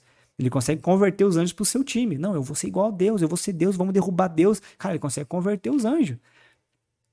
Mas que anjos são esses? Os anjos da guarnição que ele cuidava. Porque para cada um demônio tem 11 anjos. E os anjos são muito mais superiores à, à questão numérica de demônios. Então, tipo assim, ele levou do céu inteiro? Não, da guarnição que ele cuidava, ele levou um terço. Hum. Então foi muito mais fácil ele manipular, porque ele já cuidava daqueles anjos. Uhum. Né? A Bíblia mesmo fala que quando um a, a unção que, é- que escorre sobre a barba de Arão, acho que é Arão, se não me engano, escorre sobre a igreja. Tipo, cai, cai na unção, cai sobre a barba, então, tipo, o pastor tá ali, cai sobre o seu rebanho também. Então era mais ou menos isso, ele conseguiu converter o dos seus. E aí ele faz a, a política, e na hora que ele vai querer dar um checkmate e querer guerrear contra Deus, o anjo Miguel já vem, passa uma rasteira no cara, o cara cai. E ali ele se torna o opositor, o adversário, que é o que Satanás significa, ou que é contra, que joga contra o time, que é o nosso adversário, ou enganador, o que engana a nação, a antiga serpente, ou mentiroso, o pai da mentira, essas coisas assim, entendeu?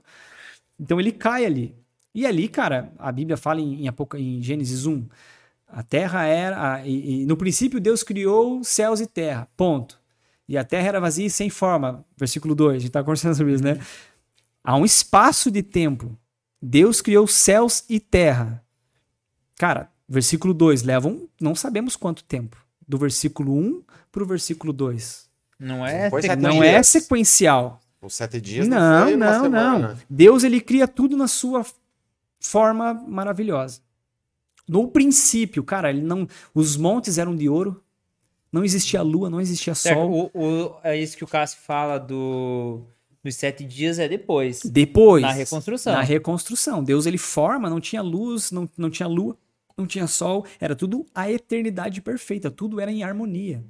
É ali que tá os dinossauros, é ali que tá tudo. Porque a galera mundo. se pergunta que momento que tá o dinossauros. Tá, É. então entre versículo 1 e versículo 2. Versículo 1 e versículo 2. Então, tipo assim, Tá tudo era perfeito, tá na entrelinha, tudo era perfeito, tudo é, era como um, um- Tudo se movia em organização. Fluía, né? Tudo fluía naturalmente. Era um mundo perfeito, cara. E Deus poderia ter colocado o homem junto com Lúcifer, junto com, junto com tudo. Já era pra gente estar lá.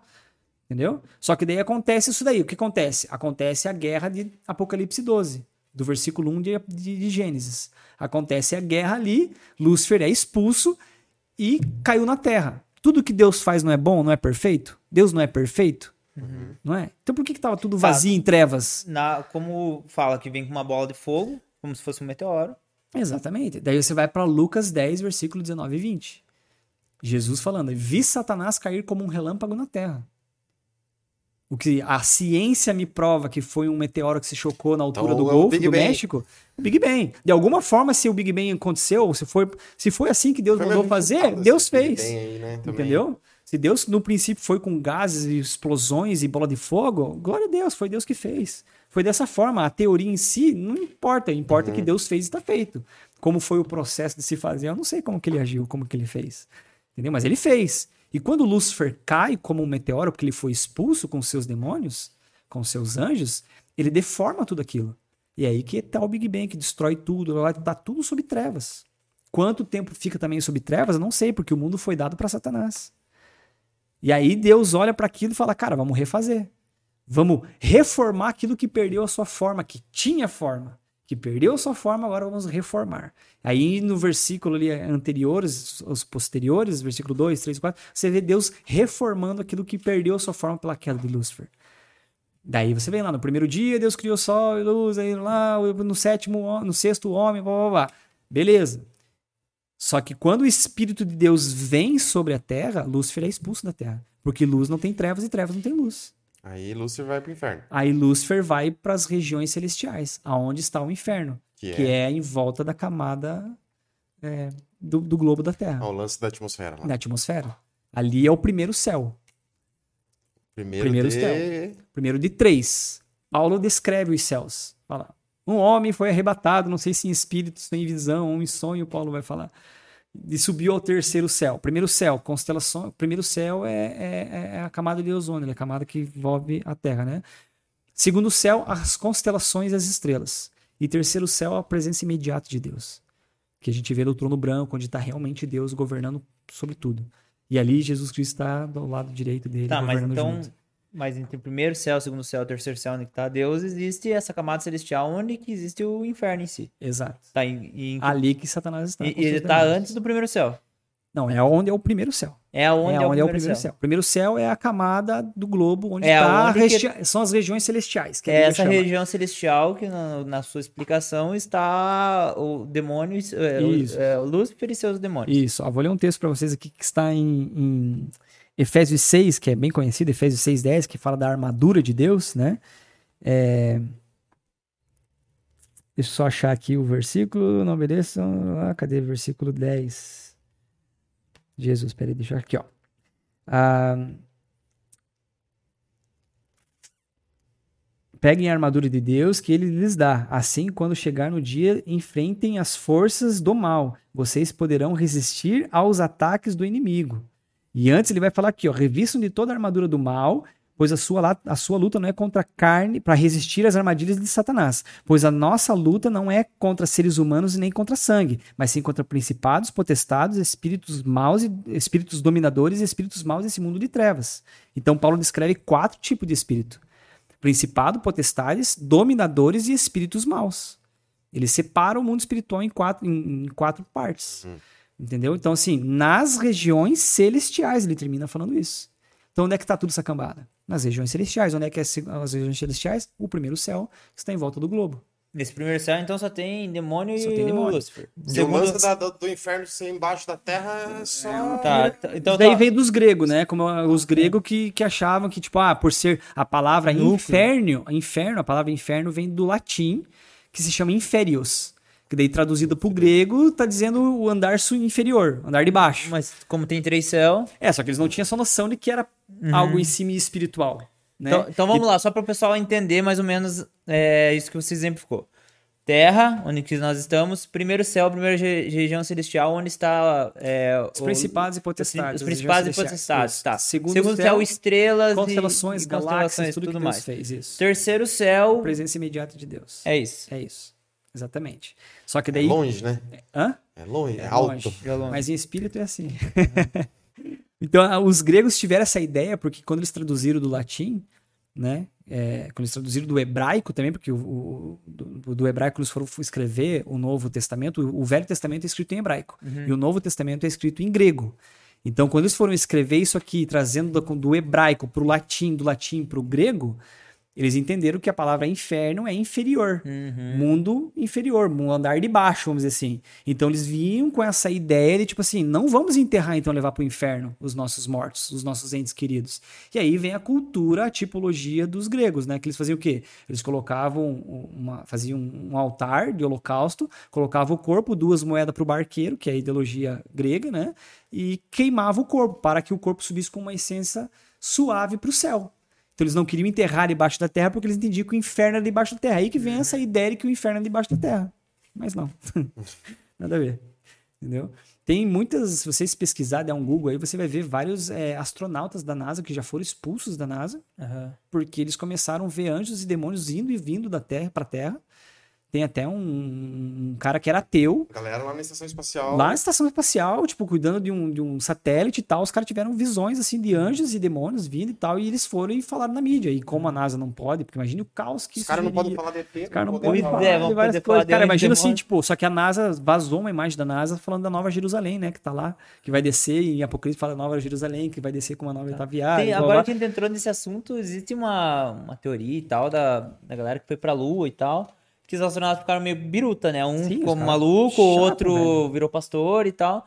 Mas é. É pior a que tomar assim que fita. Viram coisas que talvez não eram pra ter visto. Sim. O mundo espiritual, ele é muito. Ele é muito- tem pessoas que falam assim: ah, eu queria ver o mundo espiritual.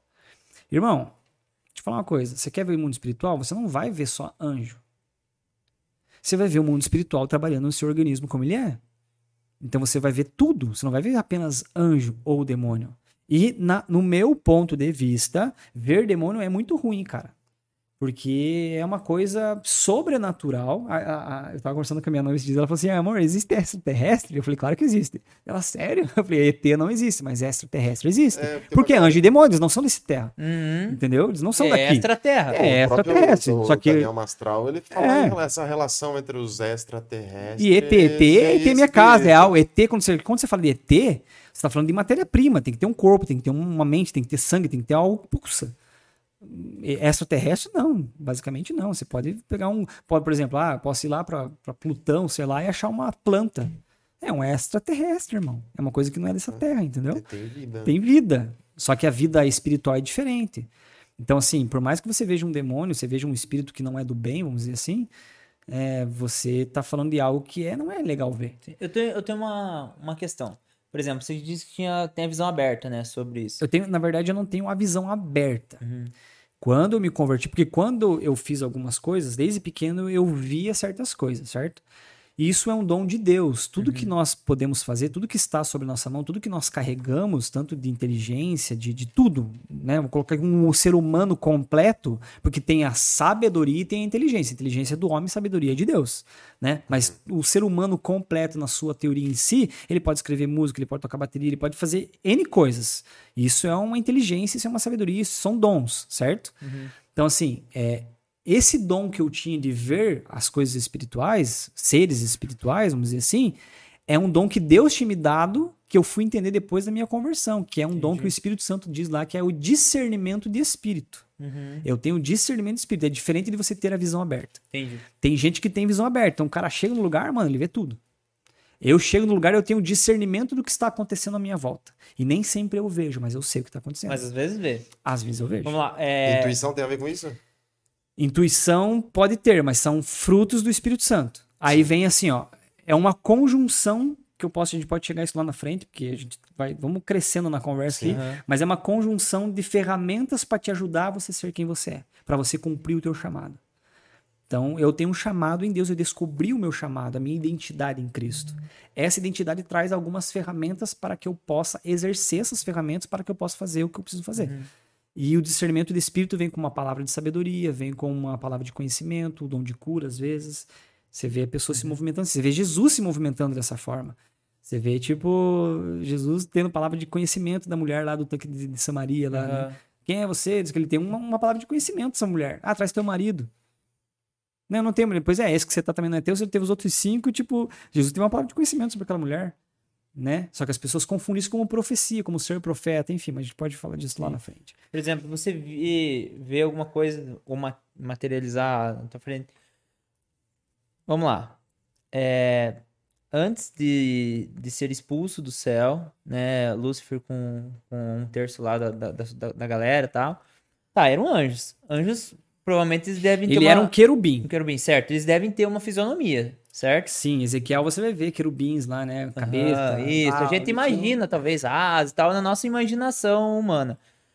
Mas daí você fala assim, pô, demônios. E na nossa cabeça já vem, por exemplo, um bichão, alguma coisa assim. E daí, tipo, é, como que um ser que era um ser bonito se transforma num ser feio? E a diferença, se quando você enxergava isso, de quando você viu, é, de que forma que era isso? Era muito feio ou se ou nem sempre? Às vezes ele se demonstra algum, algo bonito. Eu vou tentar te explicar de uma forma bem simples. E eu acho que você vai entender. Você é uma pessoa do bem.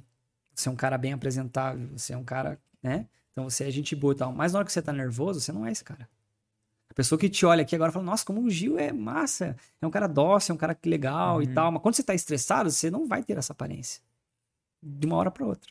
Você não tem mais essa aparência. Entendi. Entendeu? É a mesma forma, tipo, ele tinha aquela versão, mas quando ele cai da presença. Cara,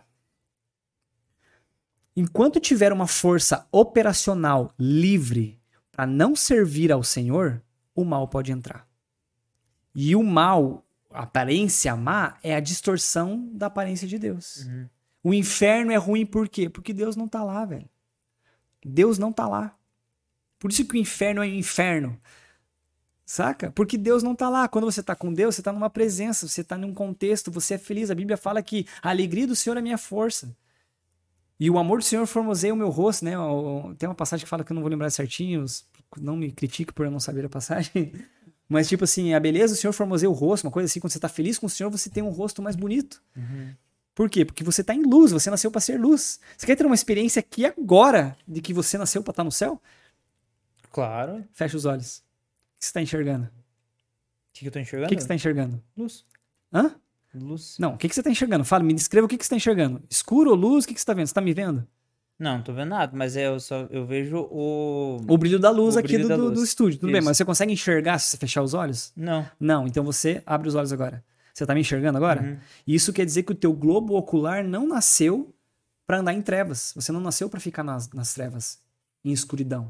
Você nasceu para estar na luz. Você só Uhum. consegue enxergar na luz e quem é a luz e quem é trevas. Essa é uma experiência básica real de que você não nasceu para estar no inferno. Uhum. Porque o inferno é a ausência de luz. E Deus não tá lá. Entende? Então, quando Lúcifer cai, ele se torna o opositor.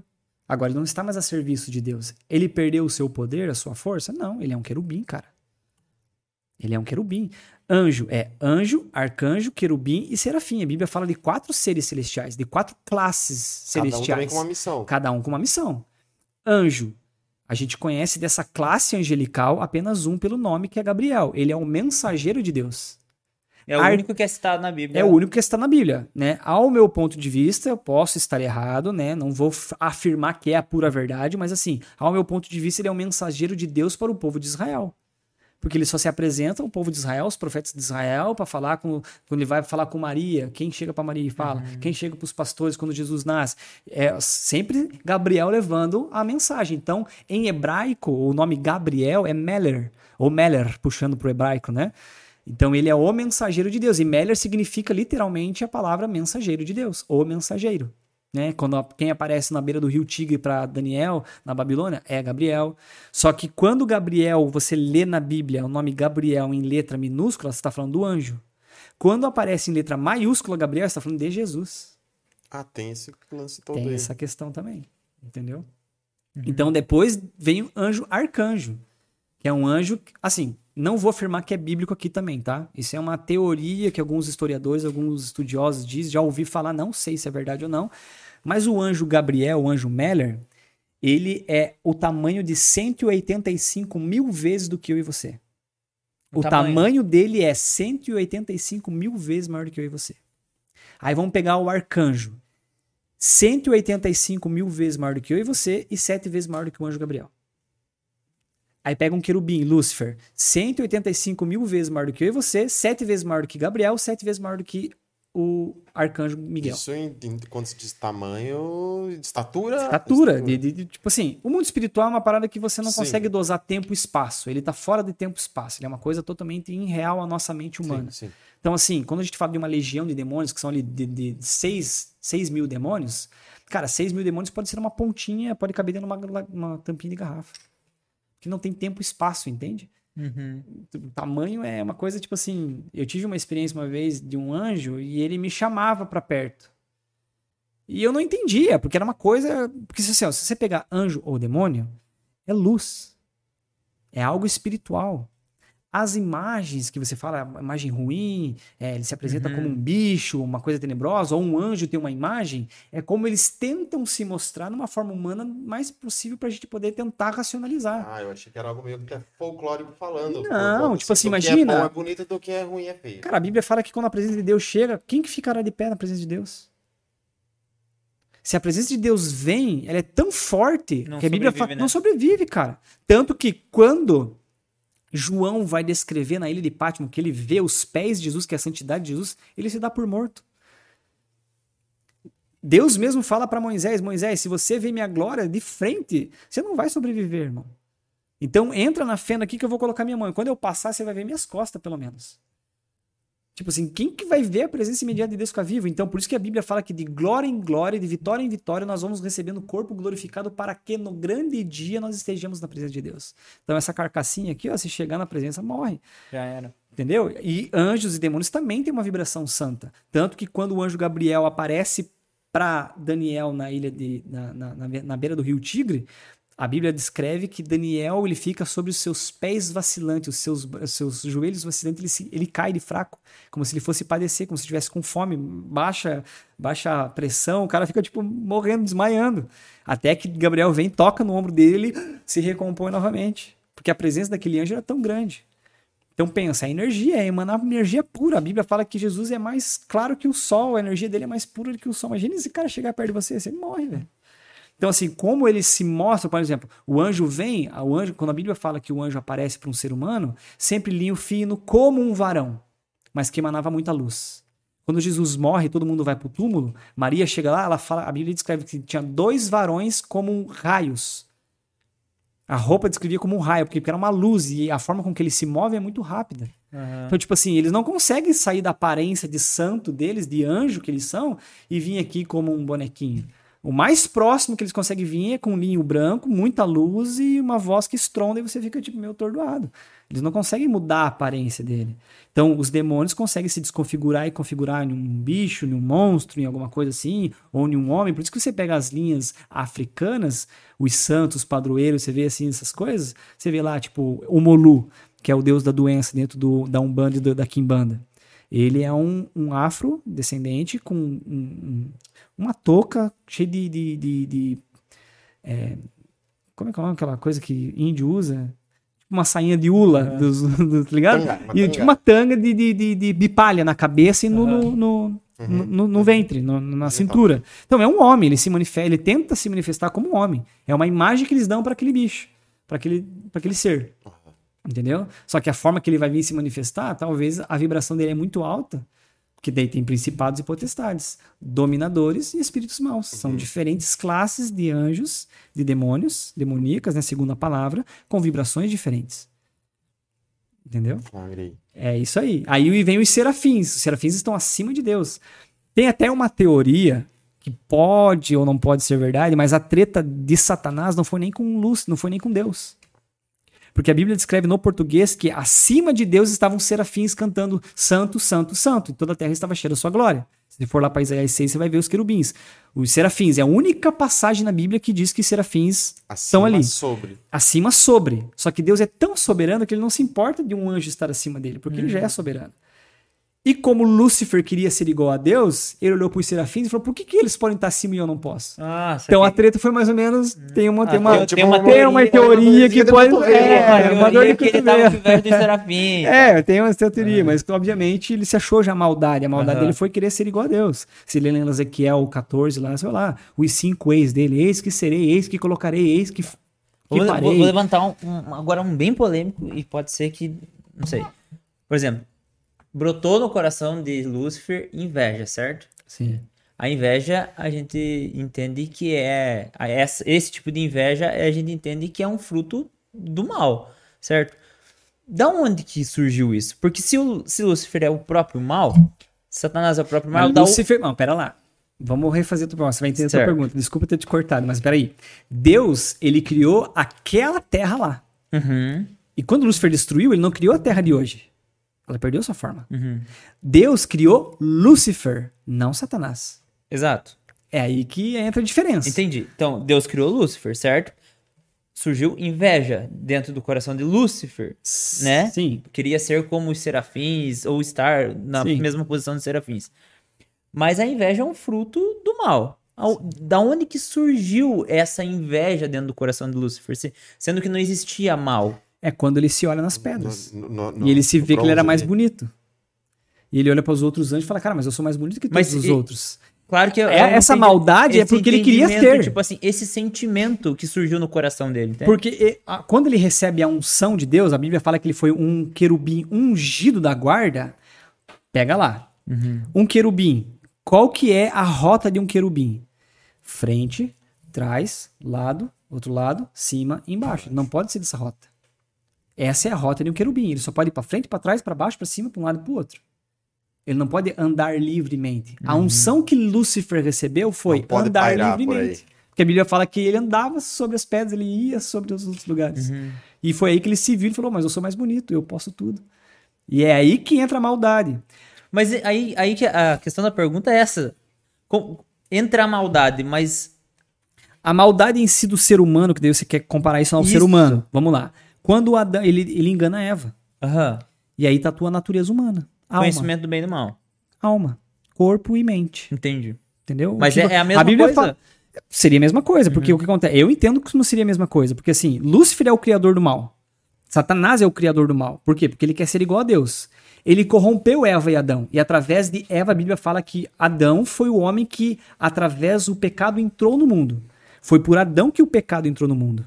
Foi por Adão que tudo se destruiu, tudo se desfez. Porque todos pecaram, desde Adão e Eva, todos destituíram da glória de Não Deus. foi por Eva, então. A- quando Eva pecou, nada aconteceu. Quando Eva come o fruto. Mas quando Adão come o fruto, que o negócio estrala. Porque é o sacerdócio, é o homem. Quando o homem não exerce o seu papel, e depois ainda ele pega e culpa Eva. Safado, em vez de proteger a mulher, aí os caras falam: Ah, mas se fosse eu, ela tinha feito diferente. Eu não vou ser hipócrita. Se fosse eu, eu tinha feito pior ainda. É, Entendeu? é, não ia só comer o fruto, eu acho que eu ia comer a cobra. é, porque, cara, não vou, né? Então, tipo Sim. assim, é. Ali que o mal corrompe, porque Satanás, quando Satanás vai tentar Jesus Cristo, ele fala: Se prostrares e me adorares, te darei a autoridade da terra, porque ela foi me dada através de Adão. Uhum. Só que Jesus olha pra ele e fala, queridão, fica nós dois, tudo é meu, velho. Tudo é meu. E a Bíblia fala que o segundo Adão, porque por um primeiro Adão entrou o pecado, por um segundo Adão entrou a salvação. Uhum. Jesus, Que é Jesus É Cristo. Jesus. Por isso que ele fala, eu sou o caminho, a verdade e a vida. Ninguém vem ao Pai. Agora vamos lá. Isaías vai descrever, porque ele não usurpou ser igual a Deus. Antes ele se desvaziou da sua glória e veio como um homem semelhante à nossa natureza pecadora. Porque, cara, uma pulga, o tamanho de uma pulga, perto de uma baleia azul. Quem que ganha essa luta? Não tem nem como você. É incabível você falar uma baleia azul contra uma pulga desse Se tamanho. for, é, se for dentro d'água, Então, tipo assim, Deus, ele é justo. Deus, ele é justo. E por ele ser justo e por ele reger as leis e reger as leis espirituais, ele tem que governá-la. E Satanás não é idiota. Cara, você me julgou porque eu quis ser igual a você. Você não vai julgar a tua humanidade, por isso que tem as leis. As leis vão vai nos julgar. Então Deus ele tem que bota- botar o parâmetro da mesma forma que ele julgou Jogou de igual Satanás, igual. tem que jogar igual para igual, tem que julgar a humanidade também. sim. Já que eu fiz isso pra ele, Exatamente, também, exatamente. Porque ele não volta atrás da palavra. Exatamente. Tanto que quando você for lá em Apocalipse e ver que Satanás vai governar com o anticristo, com o falso profeta e tal, tal, tal, é Deus falando assim, ó, lindão, seguinte, eu vou te dar a terra por sete anos.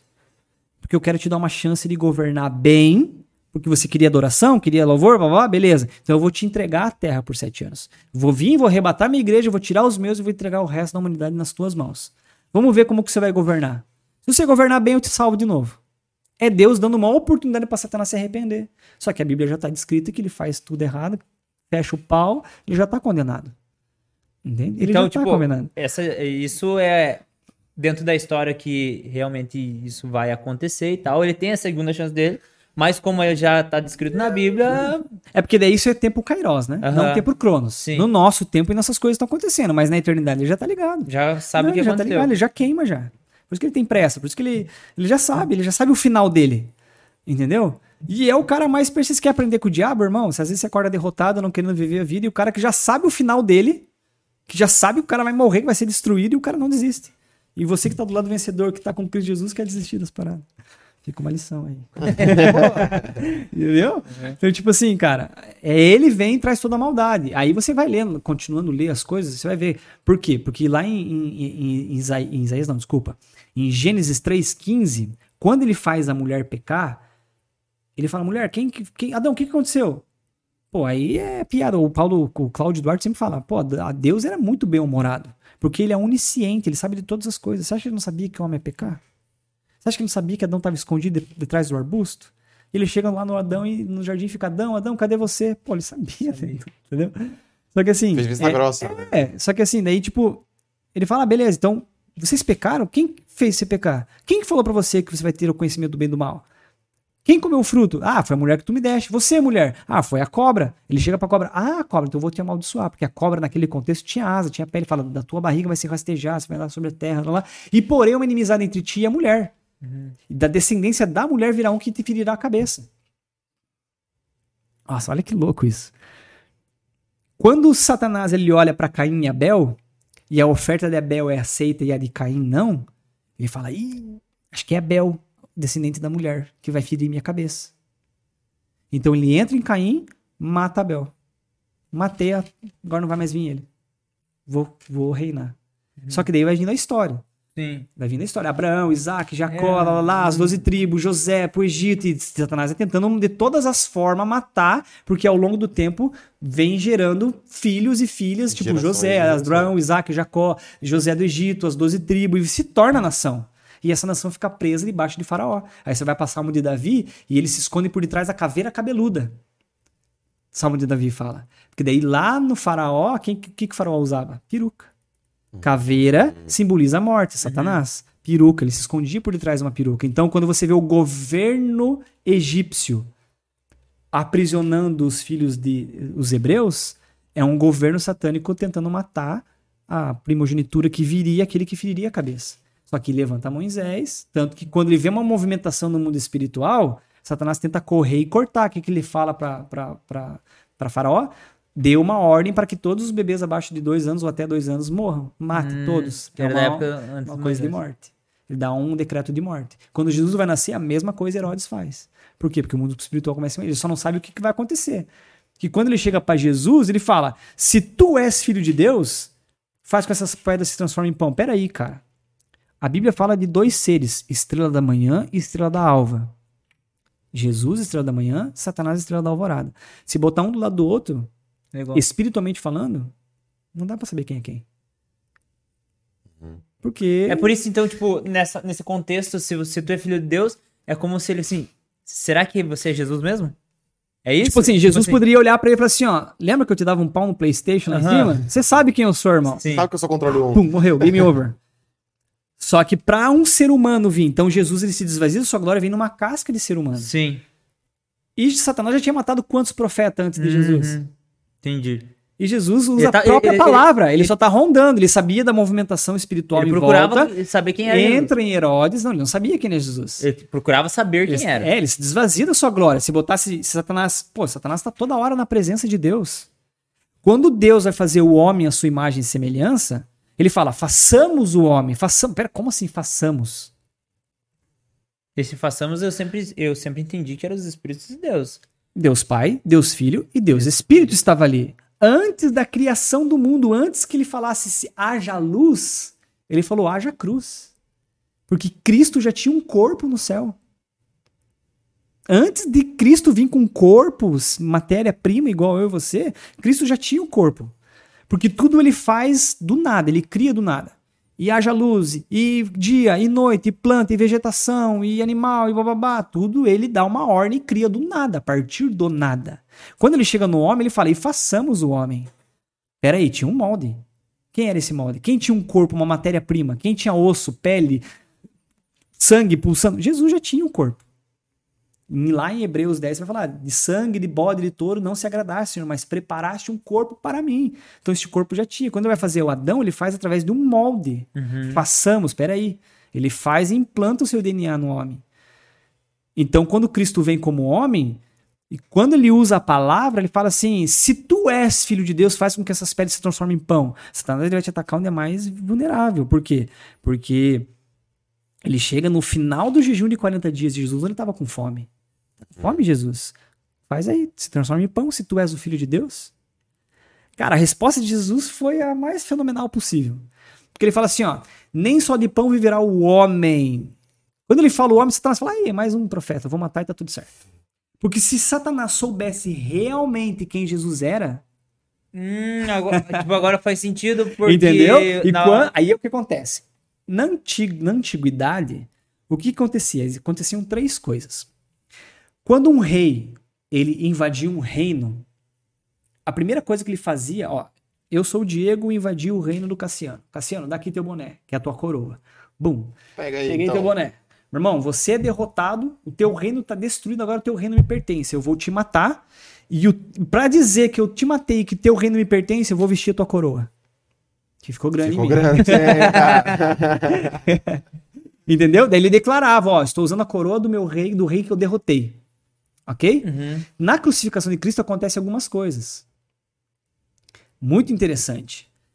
Quando Cristo vai para o Monte Gólgota, chamado Monte da Caveira, Monte Gólgota simbolizando o Monte da Caveira, ok? É Satanás, símbolo de Satanás. Quando ele fala em Gênesis 3,15, ele fala assim: ó, da mulher virá um varão, um descendente, que te ferirá a cabeça e você vai ferir o calcanhar dele. A cruz de Cristo é como uma espada de, enfincada na cabeça da caveira. O calcanhar ferido de Cristo é a ferida na cabeça da caveira. Porque ele foi apregoado no seu calcanhar.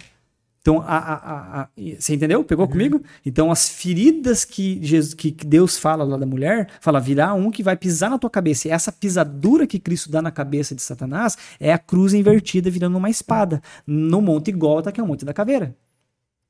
Ok? Daí, quando o soldado vem e fura a quinta vértebra de Jesus, fazendo verter água e sangue que era da bolsa escrotal do coração de Jesus, que sai água dali, porque Jesus estava basicamente desidratado, só sangue.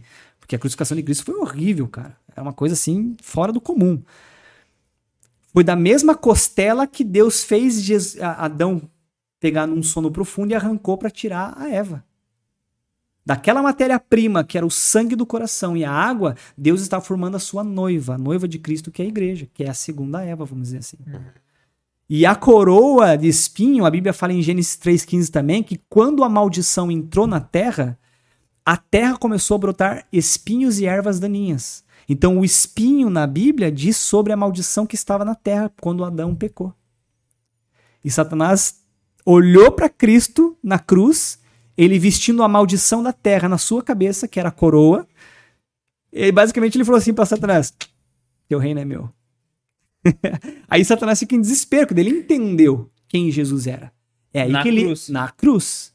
É aí que ele entra em Caifás, no, no ladrão do lar, e fala: desce daí, isso não é o filho de Deus. Daí Ele começa a usar todas as bocas possíveis Isso é, tirar Jesus isso da é cruz. só no momento da crucificação. Só no momento da Porque crucificação. a- até tudo isso acontecer era como se Satanás Isso, é uma tivesse... é, isso não é toda a verdade. Se você for ler, você vai ter outras revelações. Isso é uma revelação, né? Que Uhum. eu tive, que, né? Enfim. Então a Bíblia também fala sobre isso, né? Alguns, algumas passagens ali, mas é basicamente isso que aconteceu. Aí quando o Ferno entra em festa, aí eu fico imaginando, cara. Ah, é, é- é isso que eu ia chegar com você. Faz sentido daí é, entender que o inferno achava que teria ganho. Porque não Porque a sabia, luz- porque não sabia que ele mor- Jesus era o filho de Deus. do meio-dia ali da crucificação, que ele- isso começa né, na sexta-feira de Páscoa, e ele, vai- ele é crucificado, no- ele, é, é- ele é feito no sabate, né? O- o- quando é crucificado junto com a ovelha. Né, lá no templo e tudo mais, porque Jesus é o cordeiro que tira o pecado do mundo. E você entendendo a crucificação de como era a ovelha muda, a ovelha lá, né, você vai entender como que foi a crucificação de Cristo. Então, basicamente, no Velho Testamento, a Arca da Aliança é coberta de ouro. Então, o povo era cuidado pela glória de Deus. E a glória de Deus se manifestava no poder de Deus.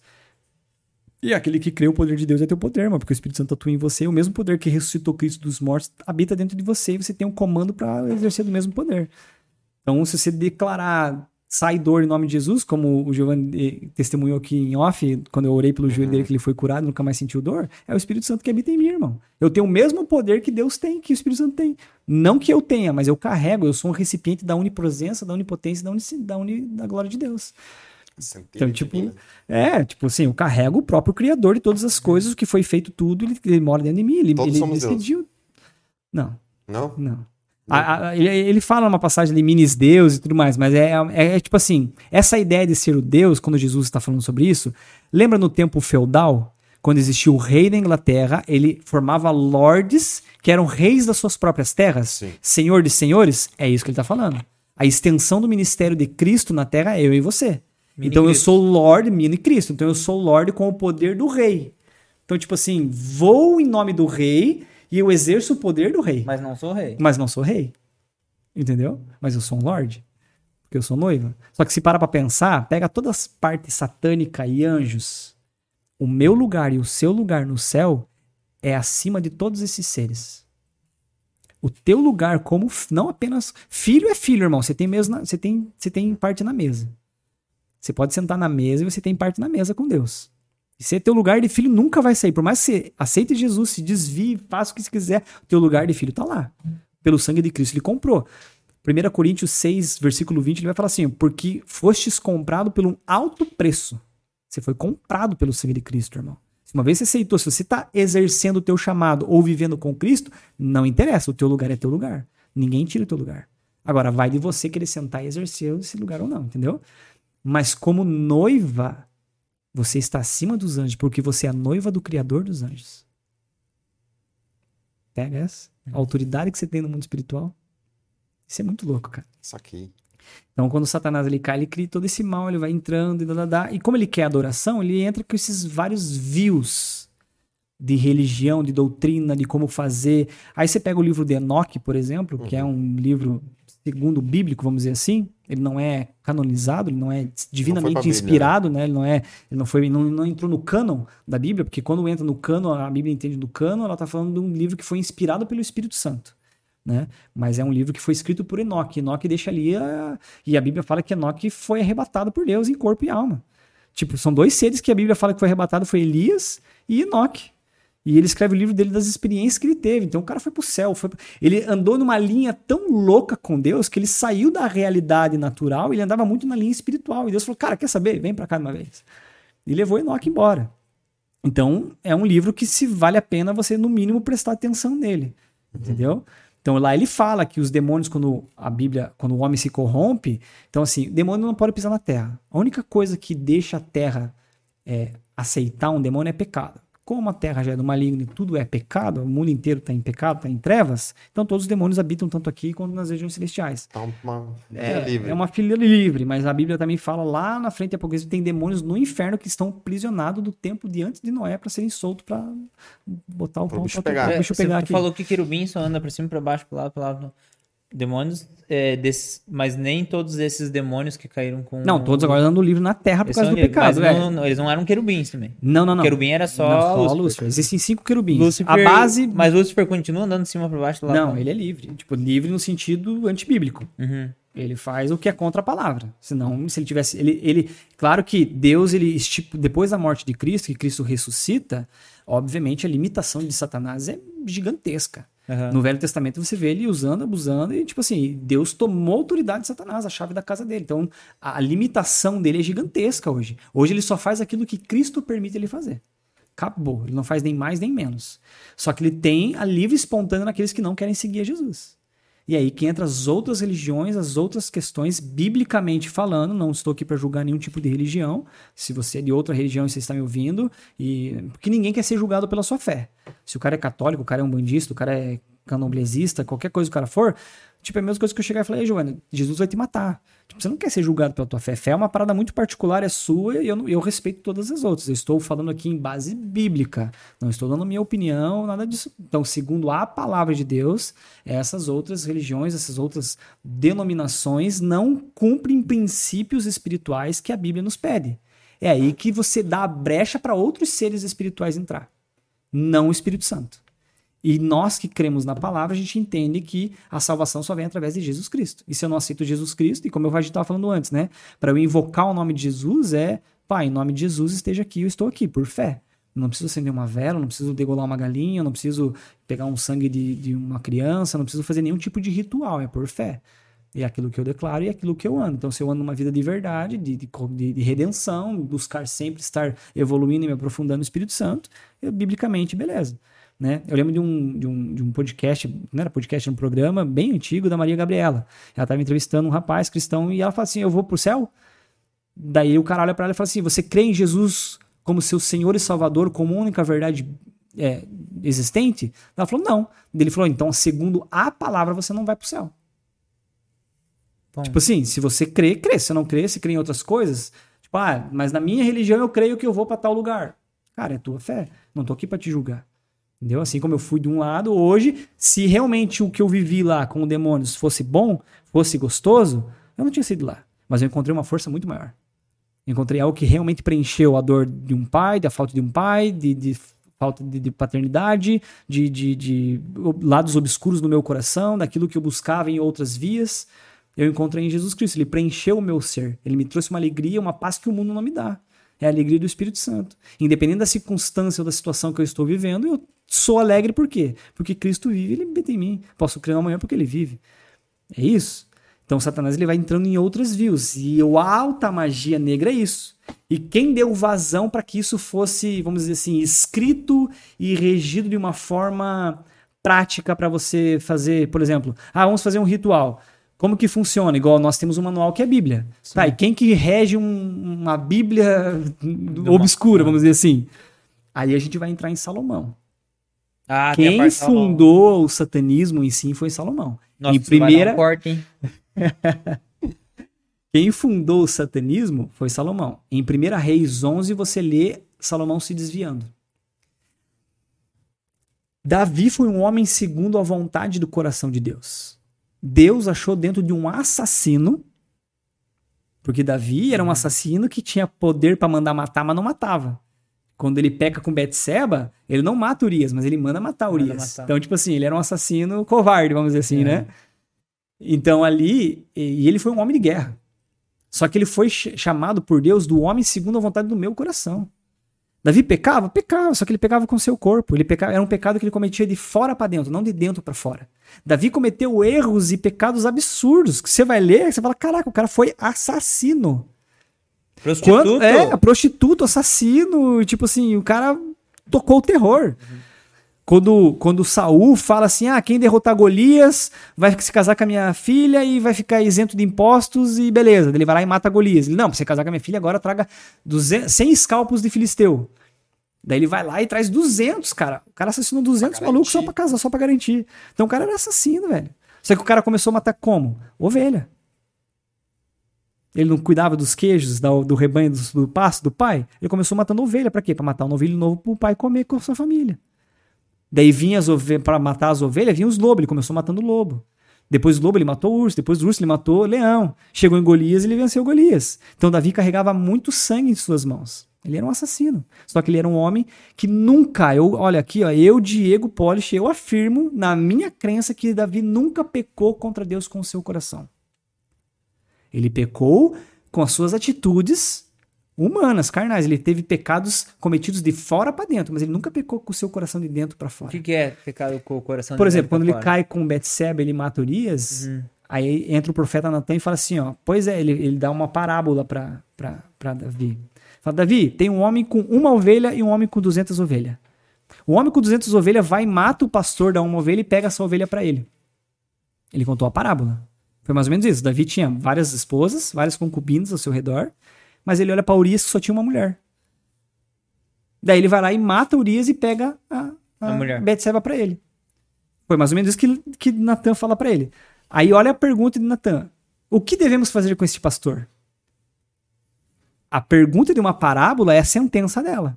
A resposta dela é a sentença dela. Davi se levanta do trono e fala assim: Este homem merece a morte.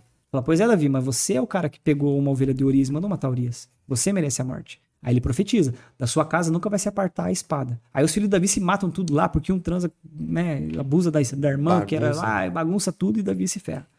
Só que daí na aliança de Betseba vem Salomão com Davi. Aí quando Davi vai construir o templo, porque Deus deu tudo para ele, toda a planta, todo o planejamento, tudo, tudo, ele tinha tudo. E na hora que ele vai construir, Deus fala: Não, você não pode construir porque você tem sangue na tua mão e meu templo é santo. Onde eu vou habitar é essa entidade. A minha presença é santa. Então deixa para Salomão. Salomão vem e ergue o templo. Dos quatro cantos do mundo que você vinha até Jerusalém, você subia os montes, porque Jerusalém tipo, é uns montes assim, né? Então a Bíblia fala que quando você subia o monte e descia, você já viu o Monte das Oliveiras, que era Jerusalém, e o templo estava em cima. Que foi lá atrás onde Abraão comprou aquele terreno, foi sacrificar Isaac, que é o Monte Moriá. E hoje tem uma cúpula, uma mesquita, uma mesquita muçulmana lá, né? Então, o que acontece, cara? Ele monta o templo de Salomão nesse, nesse monte, Monte Moriá. E quem viesse dos quatro cantos do mundo, cara, via a glória, porque o sol batia na cúpula de ouro, cara, a glória de Deus se manifestava para todas as outras nações. Então, quem via falava, nossa, glória a Deus, mano. Imagine a visão. E em 1 Reis 11, Salomão se desvia. Aí fala que quem levou ele pro ocultismo, porque ele, os caras que ele contrata, eu não vou lembrar o nome dos caras que ele contrata para fazer, para construir o templo de Salomão. Esses caras eram estrangeiros, eram, eram de povos pagãos, que uhum. não adoravam o deus Adonai dos judeus. Uhum. Esses caras fizeram amizade com, com, com, o rei Salomão, porque ele demorou 40 e poucos anos para ser construído, né? Você lê lá na frente, quando Jesus chega lá, ele fala: não vai ficar pedra sobre pedra, tudo será destruído e eu vou construir em três dias. O cara, você é louco, mano. Demorou 43, se não me engano, 43 anos para ser construído você vai construir em três dias, só que eles não entenderam que era o corpo de Cristo que seria construído em três dias, né? Amém. Ali, esses caras meio que induziram Salomão e ele conseguiu, e ele era casado com 700 princesas. E lá em Primeira Reis, você vai ler, aí começa a falar da onde eram essas princesas, da onde eram essas mulheres. Uma era Amon, outra era Sudumita, uns nomes ali estranhos. Não lembro se é esses nomes certinho, mas tá uhum. lá. Se você for ler lá, você vai achar lá. Primeira Reis, capítulo 11. É, é mais ou menos assim. E, da, e Salomão, porque o judeu não podia se casar com gente que não fosse judaica. Então Salomão casou mais ou menos assim. E Salomão casou com uma judia, casou com uma católica, com uma ocultista, com uma candomblé, com uma espírita, com uma Seixonoe, com uma muçulmana. Ele foi casando com todos os povos. E elas fizeram. Foi fazendo aliança. Foi fazendo aliança, cara. E a Bíblia fala que quando você se dá, se deita com uma prostituta, uma prostituta você é. É a ligação de alma através do sexo. Então nós começamos a falar, ah, segue nossos deuses. E ele começou, daí ali fala, em primeira reis fala, e Salomão começou a cultuar Deus de Amon, Amoloque, bababá, Deus nojento, a Bíblia usa esse, esse, termo. E Salomão começou a cultuar deuses nojentos. O Deus de não sei quem que era nojento, tal Deus. Esses deuses, no caso, são os demônios. São os demônios caídos, que era um povo pagão que não era da mesma forma que se adorava a Deus, entendeu? O que, que Salomão faz, irmão? em volta do templo, nas outras montanhas, ele começa a levantar altares para esses deuses, para as mulheres dele ir lá e adorar, levantar incenso, sacrifício. Então, quando alguém chegasse em Israel agora, não via mais o sol batendo na cúpula e a glória de Deus se manifestando, via um templo pagão, um templo pagão. E eles se adoravam outros deuses ali. E segundo a Bíblia, só existe um Deus. Jesus. Se é outro Deus, não é Jesus, é o quê? Segundo a Bíblia, é demônio. Principado, potestade, dominadores espíritos maus. Que enganam as pessoas. Por quê? Porque Satanás quer adoração. Da mesma forma que nós adoramos, ofertamos, damos dízimos, ofertas, ofertamos a um irmão, né? A gente faz a mesma coisa. Pra, pra, os caras fazem as mesmas coisas para os Dão lá oferta de sangue, oferta de manjares, oferta de dinheiro. O templo de Salom, o templo de Satanás é fundado por Anthony Lavier nos Estados Unidos. Como que o cara ia se pagar? Tem luz, tem água, então você tem que ofertar dinheiro também. Então, tipo assim, o mecanismo é igual. Satanás, e quando vai construir o templo, se você ler na construção do templo, até no, no, no Êxodo 25 até 35 tem a construção do tabernáculo. O povo começa a trazer tanto ouro e tanta prata, mano. Que cara fala, mano, não tem mais aonde, a gente não tem mais aonde estocar ouro. Chega, para. Moisés tem que falar pro povo, para. Eles ofertaram os utensílios. É oferta, é dízimos, é oferta, enfim. Então, Satanás co- copia, essas religiões copiam a mesma parada. Tentam fazer a mesma coisa, por quê? Porque ele é, quer adoração. Da mesma forma que Deus é adorado e tem essas, essas trajetórias, vamos dizer assim, pra, em dízimos e oferta, em, em- em abraçar ou abençoar um irmão, ou fazer coisas assim, Satanás eh, usa da mesma, mesma ideia. Por quê? Porque ele copia. Tudo é um copia. Nessa que, que, que Salomão se desvia, ele escreve a chave menor e a chave maior de Salomão. São cartas que norteiam o satanismo, a alta magia negra. Você vai encontrar essa carta tanto no iluminismo, tanto na maçonaria, tanto no satanismo, tanto na irmandade, tanto na, na- no ocultismo. São cartas que norteiam da mesma forma que a Bíblia nos norteiam. Então, dá para se entender, segundo os ocultistas, satanistas, iluminismo, os maçons e tudo mais, que a, a, a base deles, o pai fundador do- desse ocultismo, foi Salomão. E através disso ele começou a usar de magias, através de sacrifício de altares, manjares, rituais, eh, sessões ritualísticas para se ofertar, para se né, conseguir o poder, que é assim que um mago, um bruxo, um, um sacerdote do ocultismo acaba tendo esses poderes. Então você vai evoluindo, você vai evoluindo, vai evoluindo. Falando nesses sacerdotes e, e toda essa galera, é, acho que tem dois, mas São Cipriano. No capa preta. É isso. Depois eu vou perguntar, acho que um, de, um, de um outro cara aí. Mas o São Cipriano, qual que é o, o rolê dele dentro de tudo isso? São Cipriano, a história dele acontece em 1400 e alguma coisa, não vou saber exatamente. A história dele basicamente é assim: ele era um ocultista, ele era um bruxo, Uhum. né? Ele exercia dessa questão é, toda né, é, é, ritualística de, de- de rituais, sacrifícios, certo? Só que ele estava vivendo a história bem na parte onde existiu os caças bruxas. Foi na história de Época de trevas. Débora, né? Isso, é, na época de trevas, ali onde a igreja católica apostólica romana, os romanos tomaram conta da- lá e se perdeu, não tinha mais o agir do Espírito Santo nem nada. Só que se iniciou o caça às bruxas. Se a igreja católica, fala- católica falasse que aquilo era bruxaria, os caras caçavam bruxa, e daí você vê Inquisição, Inquisição espanhola, você vê tudo, se for estudar, você vai ver mais a fundo, você vai entender. E a história dele conta-se que ele era um bruxo muito poderoso. O cara era, tipo, sinistro, assim, ele foi a fundo nessa questão. Ele foi discípulo dessa Évora aí, né? Que era uma Wicca, né? É, ele era uma Wicca, só que assim, ele foi. O Wicca é magia branca. Sim. Só que ele começou, é, ele começou a, a usar de mais poder. Ele começou, ele, ele passou ela. E ele descobriu o poder do sangue humano. Ele começou a se envolver com tantos demônios mais pesados, ele começou a escrever rituais e um monte de coisa, e os livros dele, os estudos dele, e ele foi, tipo, na prática. Tipo os apóstolos. Quando os apóstolos estavam vivendo o evangelho, só tinha o Velho Testamento. Não tinha o Novo Testamento pra nortear. Tipo, ele era o cara meio que ícone na parada, assim, É, né? tem, tem um lance. Meio que, que peculiar. Tem um lance que ele se apaixonou por uma mulher, né? Isso, ela era A- cristã. Ela era cristã e ele pegou e, tipo, ele tentava fazer com que ela abandonasse e que ela viesse pro, pro lado Ele se dele. e tal, apaixonou. ela- é isso. Daí ela, tipo assim, não rolou porque ela era cristã e não. É, ele, a história fala que ele joga uns encantamentos nela pra ela se apaixonar por ele, tipo, recuperamos seu amor em três dias. É, Número passou tal, tal, tal. na, na ali, viu? É, uma plaquinha. dele. E ele tentou jogar alguns rituais nela e não pegou. Porque ela era realmente uma cristã, por mais que ela estava dentro do catolicismo romano, que a gente entende uma via diferenciada, Uhum. né? É, ela era uma cristã devota ao Senhor, né? Ela tentava agir da mesma, cumprindo princípios não pegou os encantamentos dele. E ele ficou encucado. Ele falou, cara, como assim? Já invoquei todos os deuses, os demônios, os negócios que eu vi nessa mulher não. Aí ele falou, cara, eu quero servir o teu Deus. Ele abandona tudo e vai servir o Deus dela. É, tem um. Bom, Só que ele cresce dentro da igreja católica. E aí ele pega os livros dele, segundo a história, diz que queima. E algumas outras vertentes da história diz que sobra alguns livros. Tanto que ele é um santo dentro da igreja católica apostólica romana. é, porque ele. Só que assim, na minha ideia, no meu conceito, cara, foi uma falsa conversão. É, teve dois, é, dois São Ciprianos, um no século II e esse aí. É, eles falam da capa, pre- da pra- capa prata, que tem o livro do capa prata, tem É. o livro prata e tem o livro preto da capa preta. Isso, Sim, esse lance. sim. Daí, esse cara aí que se apaixonou por essa, por essa mulher, É falou o assim. Cipriano capa é, preta. Isso. Aí ele pegou e falou. é, ele falou com o Satanás, sei lá com quem foi que ele trocou essa ideia. mas ele pegou e falou que ele faria de tudo, qualquer coisa, pra ele conseguir esse amor dessa mina. E daí ele fez o pacto lá, pá, beleza, eu faço. Mas o que é meu é meu, rapazinho. Eu vou cobrar. A hora que chegar a hora, eu vou cobrar e tal.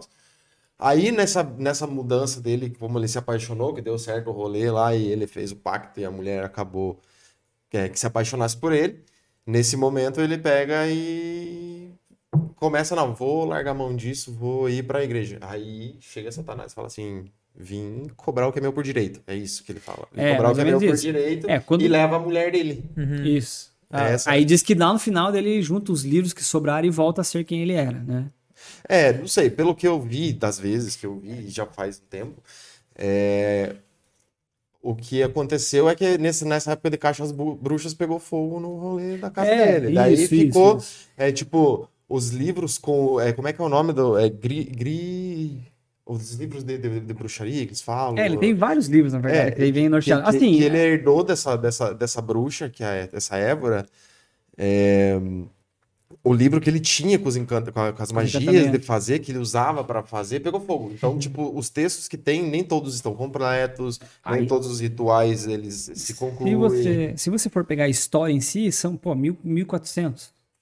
1400 até 2023, um conta uma história, outro aumenta um pouco, outro Uhum. diminui. Então, assim, o processo em si a gente nunca vai saber a real, né? Porque, assim, é muito tempo para ser realmente. Então, tem várias vertentes, várias histórias, e aí vai de você ver qual que é qual. Mas, É. assim, o, a real parada ali é que o livro dele ecoou. Então, o que norteia a magia baixa, algumas coisas da magia alta, é do livro São Cipriano. Isso, que eram É, próprias então, ora- isso. orações. Lá na frente, depois, lá, tipo, 1950, 60, vem a Lester Crowley, o maior É, que- apóstolo é, de esse é o segundo cara que eu ia falar. Esse é o segundo cara. Faz e que esse queres, cuja toda cara, lei. é, aí ele entra com o satanismo que, tipo assim, ele vem com a vertente de filmes, e, ó, ó, ma- é, Mundo Mágico de Oz. Uhum. Pelo amor de Deus, não deixe os seus filhos assistir Mundo Mágico de Oz. O Cara, original? é, independente de qual seja, foi escrito por Lester Se for no, você comprar pirata, pode ver. É, o leão, o cara de lata, papapá, eram os seres que ele conversava, eram os demônios. Eu assisti essa versão e assisti essa versão com A trilha versão sonora do Pink Floyd. antiga, se você. Isso, a versão de Pink Floyd, lá a versão antiga Aham, lá, aham. que é, não sei de que data que é, nos anos 90, É, 70, uma coisa 60, assim, 60, acho. alguma coisa, 68, se eu não me engano.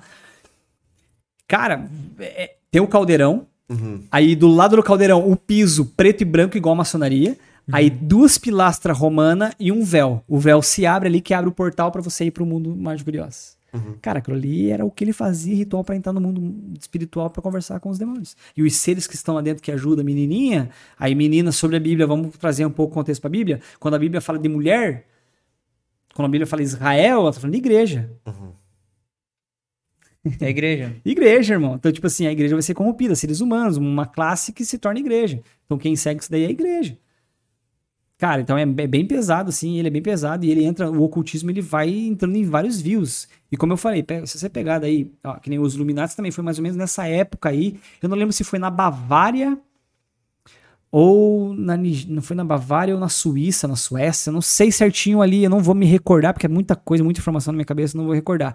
Mas os Illuminati nascem ali também. Em 1400 e os meados de 1400 e alguma coisa.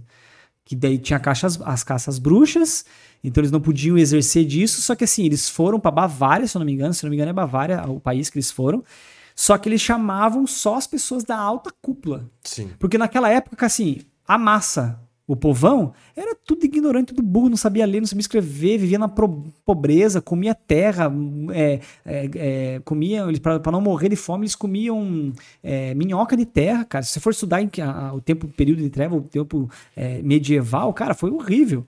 Foi horrível com o povo. E só quem tinha cultura, quem podia ler, quem tinha dinheiro, eram os bispos, os papas, os clérigos, os lords, os reis, a galera da cúpula, assim. Então eles pegavam essa galera. E aí vem de 1400, 1500, 1600, 1700, 1800, 1900, 2000. Hoje você pega aí, tipo, quem que são esses caras hoje? São os caras da ONU, a Elizabeth, é, Barack Obama, a família Winchester lá, as famílias mais ricas, são esses caras que são os do do iluminismo hoje. Tem um vídeo no YouTube que fala do bunker debaixo do. do debaixo do, do, do, do aeroporto de Ben, Danville, nos Estados Unidos. Os caras têm bunker e, cara, aquele aeroporto de Danville, ele tem um monte de mensagem subliminar sobre o fim dos tempos satânico. Como que Satanás vai matar a humanidade, ele tem um monte de criança morta. Assistam, cara, procure pra vocês verem. Como que é? É, bunker dos Illuminates debaixo do aeroporto de Danville, nos Estados Unidos. E tem vários vídeos ali e tal. Eu sempre recomendo um que não é cristão, que são pessoas que, que são nem é cristão Uhum. secular, que falam sobre, tipo assim, eles deixam uma pergunta numa ponta de interrogação. E aí? O que, que você vai falar? Aí você vai pra Bíblia e você vê que, tipo, cara, é apocalipse pura parada. Como que os caras Aham. vão agir no final? Então, assim, eles tentam entrar na sociedade como? Como que você dá uma ordem para um povo obedecer? Você tem que ir pro presidente. Do presidente ele passa para os seus governadores, seus governadores para os seus presidentes, para os seus prefeitos, prefeitos para os seus vereadores. Assim você vai indo. Se você contamina o primeiro, você contamina todo mundo, o resto, cara. E grandes nações. Grandes nações. Grandes presidentes são maçons. Grandes presidentes são nações. Inclusive você no vai- Brasil teve vai- alguns, né? Teve alguns. Teve algum. O, tem, o último que a gente teve foi o Temer, né? Temer é. É, o Temer sim. Temer é maçom. Temer é maçom. Fala o que você quer falar, cara. Nem vamos Ele quer falar do vídeo do Bolsonaro lá na família? Não, tem. Eu ia falar Ah, não, que- mas é o. não, Ah, eu- mas assim. Eu acho que não só ele, cara. Eu acho que essa galera da O Mourão? cúpula, Cara, mas assim, Moro, político no Brasil. Pode ser o Lula, É, pode ser qualquer a um. Dilma, pode Meu irmão, ser o Temer, pode ser qualquer Se eu sou um um. corrupto, um político no Brasil, não tô nem aí pra nada, não rasgo nada. Tipo assim, eu sou homossexual um dia, sou lésbica no outro, sou da direita no outro, sou do jardim da infância no outro. Pra minha tá avó, se aí, ganhar né? dinheiro, irmão, pra continuar roubando, eu sou tudo, velho. Cara é tudo. Me torno até palhaço de alimentador de TV aí, cara. Animador. Entendeu? tá É, você aí. tipo, pra continuar na, na, na corrupção, no roubo, sustentando o que os caras querem, o cara faz de tudo. Eu, então, vou, eu, eu nessa parte daí eu os pra caras pegam. É, não, Eu daí os pra caras pegam eu lá o eu o Bolsonaro da seguinte, maçonaria. É, eu cara, maldito do homem que confia no homem. Acabou. Se Salomão, mas é, eu não- Salomão começou isso, foi um cara mais sábio no mundo, se corrompeu. É, mas eu não vou ser cancelado né, porque você falar de político, porque eu já perdi um monte de seguidor no meu Instagram só por eu ter me posicionado. Então eu vou ficar Não é essa a pauta aqui. hoje. né?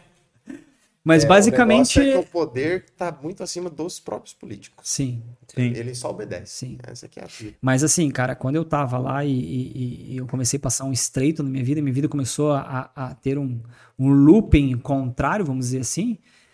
É, eu lembro especificamente assim de uma noite onde minha irmã, minha, eu tive uma, eu tenho uma irmã do meio que ela teve assim depressão, transtorno bipolar, as coisas assim, então ela teve alguns ataques, coisas assim, sabe?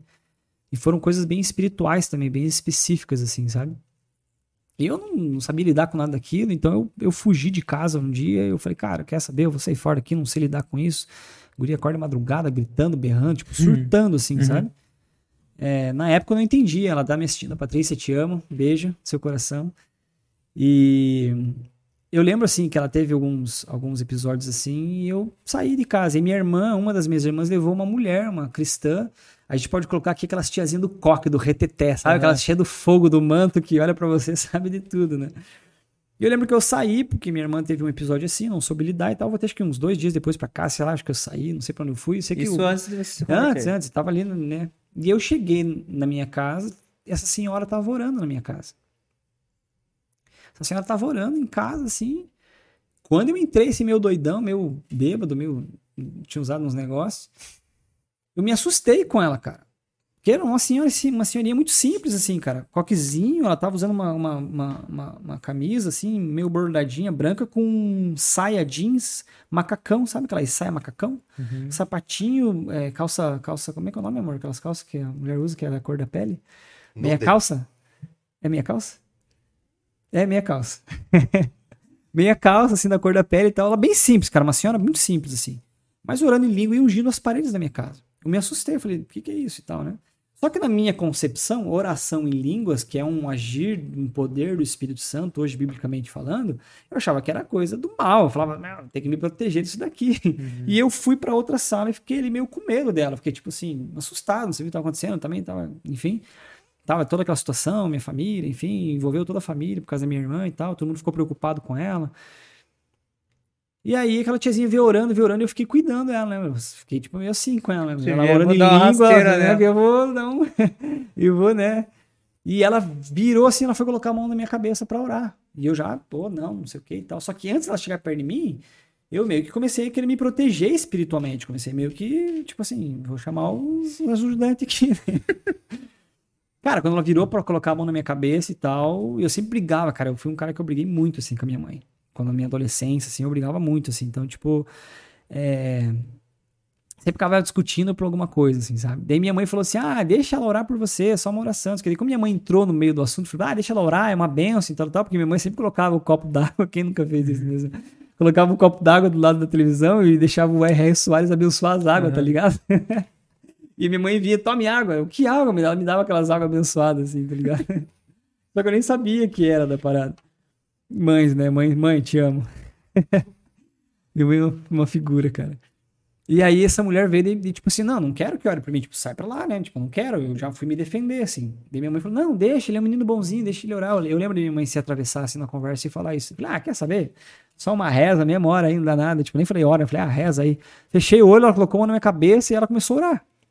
Cara, a duração dela assim foi um minuto, dois minutos, não lembro o tempo que passou, mas na minha cabeça eu falava, meu Deus, que mulher chata, não cala a boca, cara. Fiquei nesse sentido, assim, sabe? Uhum. Quando ela abriu, eu abri, ela terminou, eu abri os olhos, falei, ah, tá bom, tá bom. Ela foi saindo, na casa dos meus pais tem a sala de vídeo e tem a outra sala, tipo, de jantar, assim, né? Ela subiu um degrau, na que eu fui subir o segundo degrau, ela parou, assim, ela travou, cara. Que ela virou, assim, mas ela virou numa autoridade do espírito, cara. E eu tinha, tipo, meio que chamado umas coisas para tentar me proteger espiritualmente, né? Quando eu olhei pro lado, não tinha nem. Puf, evaporou, cara. E ela, toda na autoridade do Espírito Santo, se começou a dar uma palavra de conhecimento. Porque você é amado por Deus, você vai ser apaixonado por Jesus, Deus tem uma obra na tua vida, o que você está vivendo é ilusão. E para provar que Deus te ama, você vai viver nas igrejas falando do nome dele. Você vai ser um menino apaixonado por Jesus. Nunca esqueça essas palavras, cara.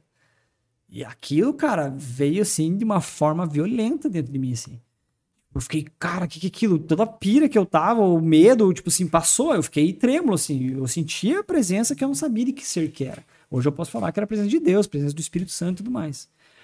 Passou isso, uns dois anos depois, eu tava com uma pessoa na, na mesa no shopping, comendo, almoçando assim, e a pessoa tava falando, eu tava nem viajando assim e tal. Nisso veio uma. Eu tava, sabe quando você tá conversando com a pessoa, mas você tá me distraído, olhando pro, pro nada, assim, pro longe? Eu vi uma mulher do outro lado da, da, da, da, da, da praça de limitação se levantar. E ela veio ouvindo, aquela mulher me chamou a atenção de alguma forma, assim. Ela tava toda de preto, ela uma morena, cabelo ondulado e tal. Ela veio ouvindo, veio ouvindo, veio ouvindo e colocou as duas mãos na minha mesa, assim. Ela falou, licença, irmão, tudo bem? Deu, tudo. E ela, eu tenho um recado de um amigo nosso em comum para te dar. Daí eu pensei, pô, quem será que essa mulher conhece que me conhece? Tipo, eu nunca vi essa mulher na minha vida. Só que conhecia bastante gente, assim. Você vai, uhum. né? Você conhecia algumas pessoas. Eu falei, ah, pode, né? Eu achei que ele ia falar de algum fulano, algum ciclano, sei lá. E ela baixou bem assim, que ela olhou no meu olho, cara, eu via mesmo a intensidade de presença que tava naquela senhora lá na minha casa, no olhar dela. Eu já fiquei pequeno na cadeira, assim, cara. Eu já, tipo, falei, caraca, o que que é isso? Já derrubou o McDonald's. Já falei, mano, já, o brinquedinho do McDonald's, Ronald, Ronald McDonald já tinha canelado. E eu falei, caramba. E ela olhou bem nos meus olhos assim e falou assim, o Senhor Jesus, mas assim, leve, cara. Ela falou assim: ó, o Senhor Jesus Cristo manda eu te dizer para você se preparar que a tua hora tá chegando. Cara, eu pensei, vou morrer. Vou morrer, tô indo. Pronto. Vou ali no, no cemitério da Água Verde fazer um plano. Caraca, mano. Tipo, vou morrer, velho. O que que tá acontecendo? Uhum.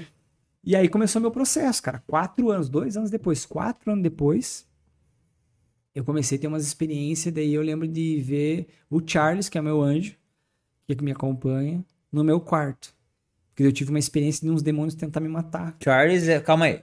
Charles é, é o, meu anjo. o meu guardião. é deu? o meu anjo. É. Eu recebi ele da parte do Senhor e o Senhor mandou dar um nome para ele. Ah, isso dá. Aí, isso, isso, é bíblico. Isso, Se tá, você for tá lá pra, pra. Que nós tava falando agora há pouco do amigo, amigo virtual. Amigo, amigo imaginário? Amigo imaginário. Esse era outro, não é o Charles. Da mesma forma que as trevas lá, o inferno, o ocultismo, ele manda, né?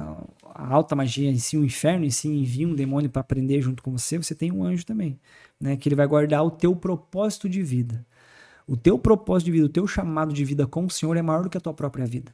Se você não exercer, ele vai levantar alguém que exerça. Né? Isso é nítido. O tempo vai passar, você não vai querer, então eu vou colocar alguém no teu lugar. Essa pessoa não vai viver ou não vai fazer o que você deveria fazer, porque não é você, uhum. mas eu vou colocar outra pessoa no teu lugar. Você pode perder a fila. Né? Enfim.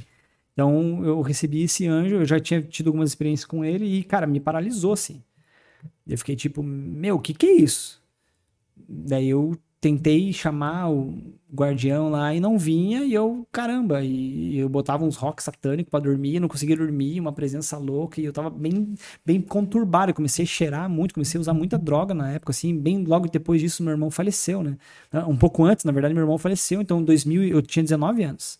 19, 20, 21 e 22, irmão, eu quebrei tudo, velho.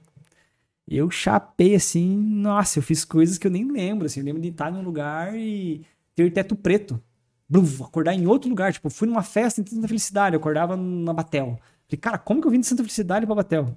Ah, você só dava teto preto, mas você fazia. É, eu não sei o que acontecia, assim. Já tive depois, no começo da minha conversão, assim, na, na minha libertação, eu lembro de ter sonhos e coisas que, como se eu estivesse fazendo, mas era o Espírito Santo me lembrando para pedir perdão. Falava, Senhor, me arrependo, me perdoa e tal. Tu era da, da direita ou da esquerda na época? Não, isso daí é Umbanda, Kimbanda. Ah, tá, é, é, por exemplo, Umbanda, Kimbanda, eles trabalham mais com o espírito Exu Caveira e Pombagira. Também se manifesta lá Satanás, que é são os três espíritos mais procurados dentro da Kimbanda. Mas a vertente da Kimbanda é, é, é Pombagira e Exu Caveira. Eles são espíritos de esquerda. A Umbanda já trabalha com uma outra linhagem de Exu, de Exus Mirins e outras coisas. Claro que ali dependendo de quem, eu já, já conversei com, com, com, com um pai de santo uma vez, ele falou, cara, um dia eu tava lá no ritual e veio, incorporou, não sei que espírito era, o nome dele e tudo mais, mas ele me contou que as pessoas do terreiro dele me contaram, contaram para ele, na verdade, que ele pegou uma bomba, uma bomba de pólvora mesmo, colocou na mão, se acendeu e fechou a mão, se explodiu, não aconteceu nada na mão dele. Ele com uma marca assim meio escura na mão dele, assim, saca?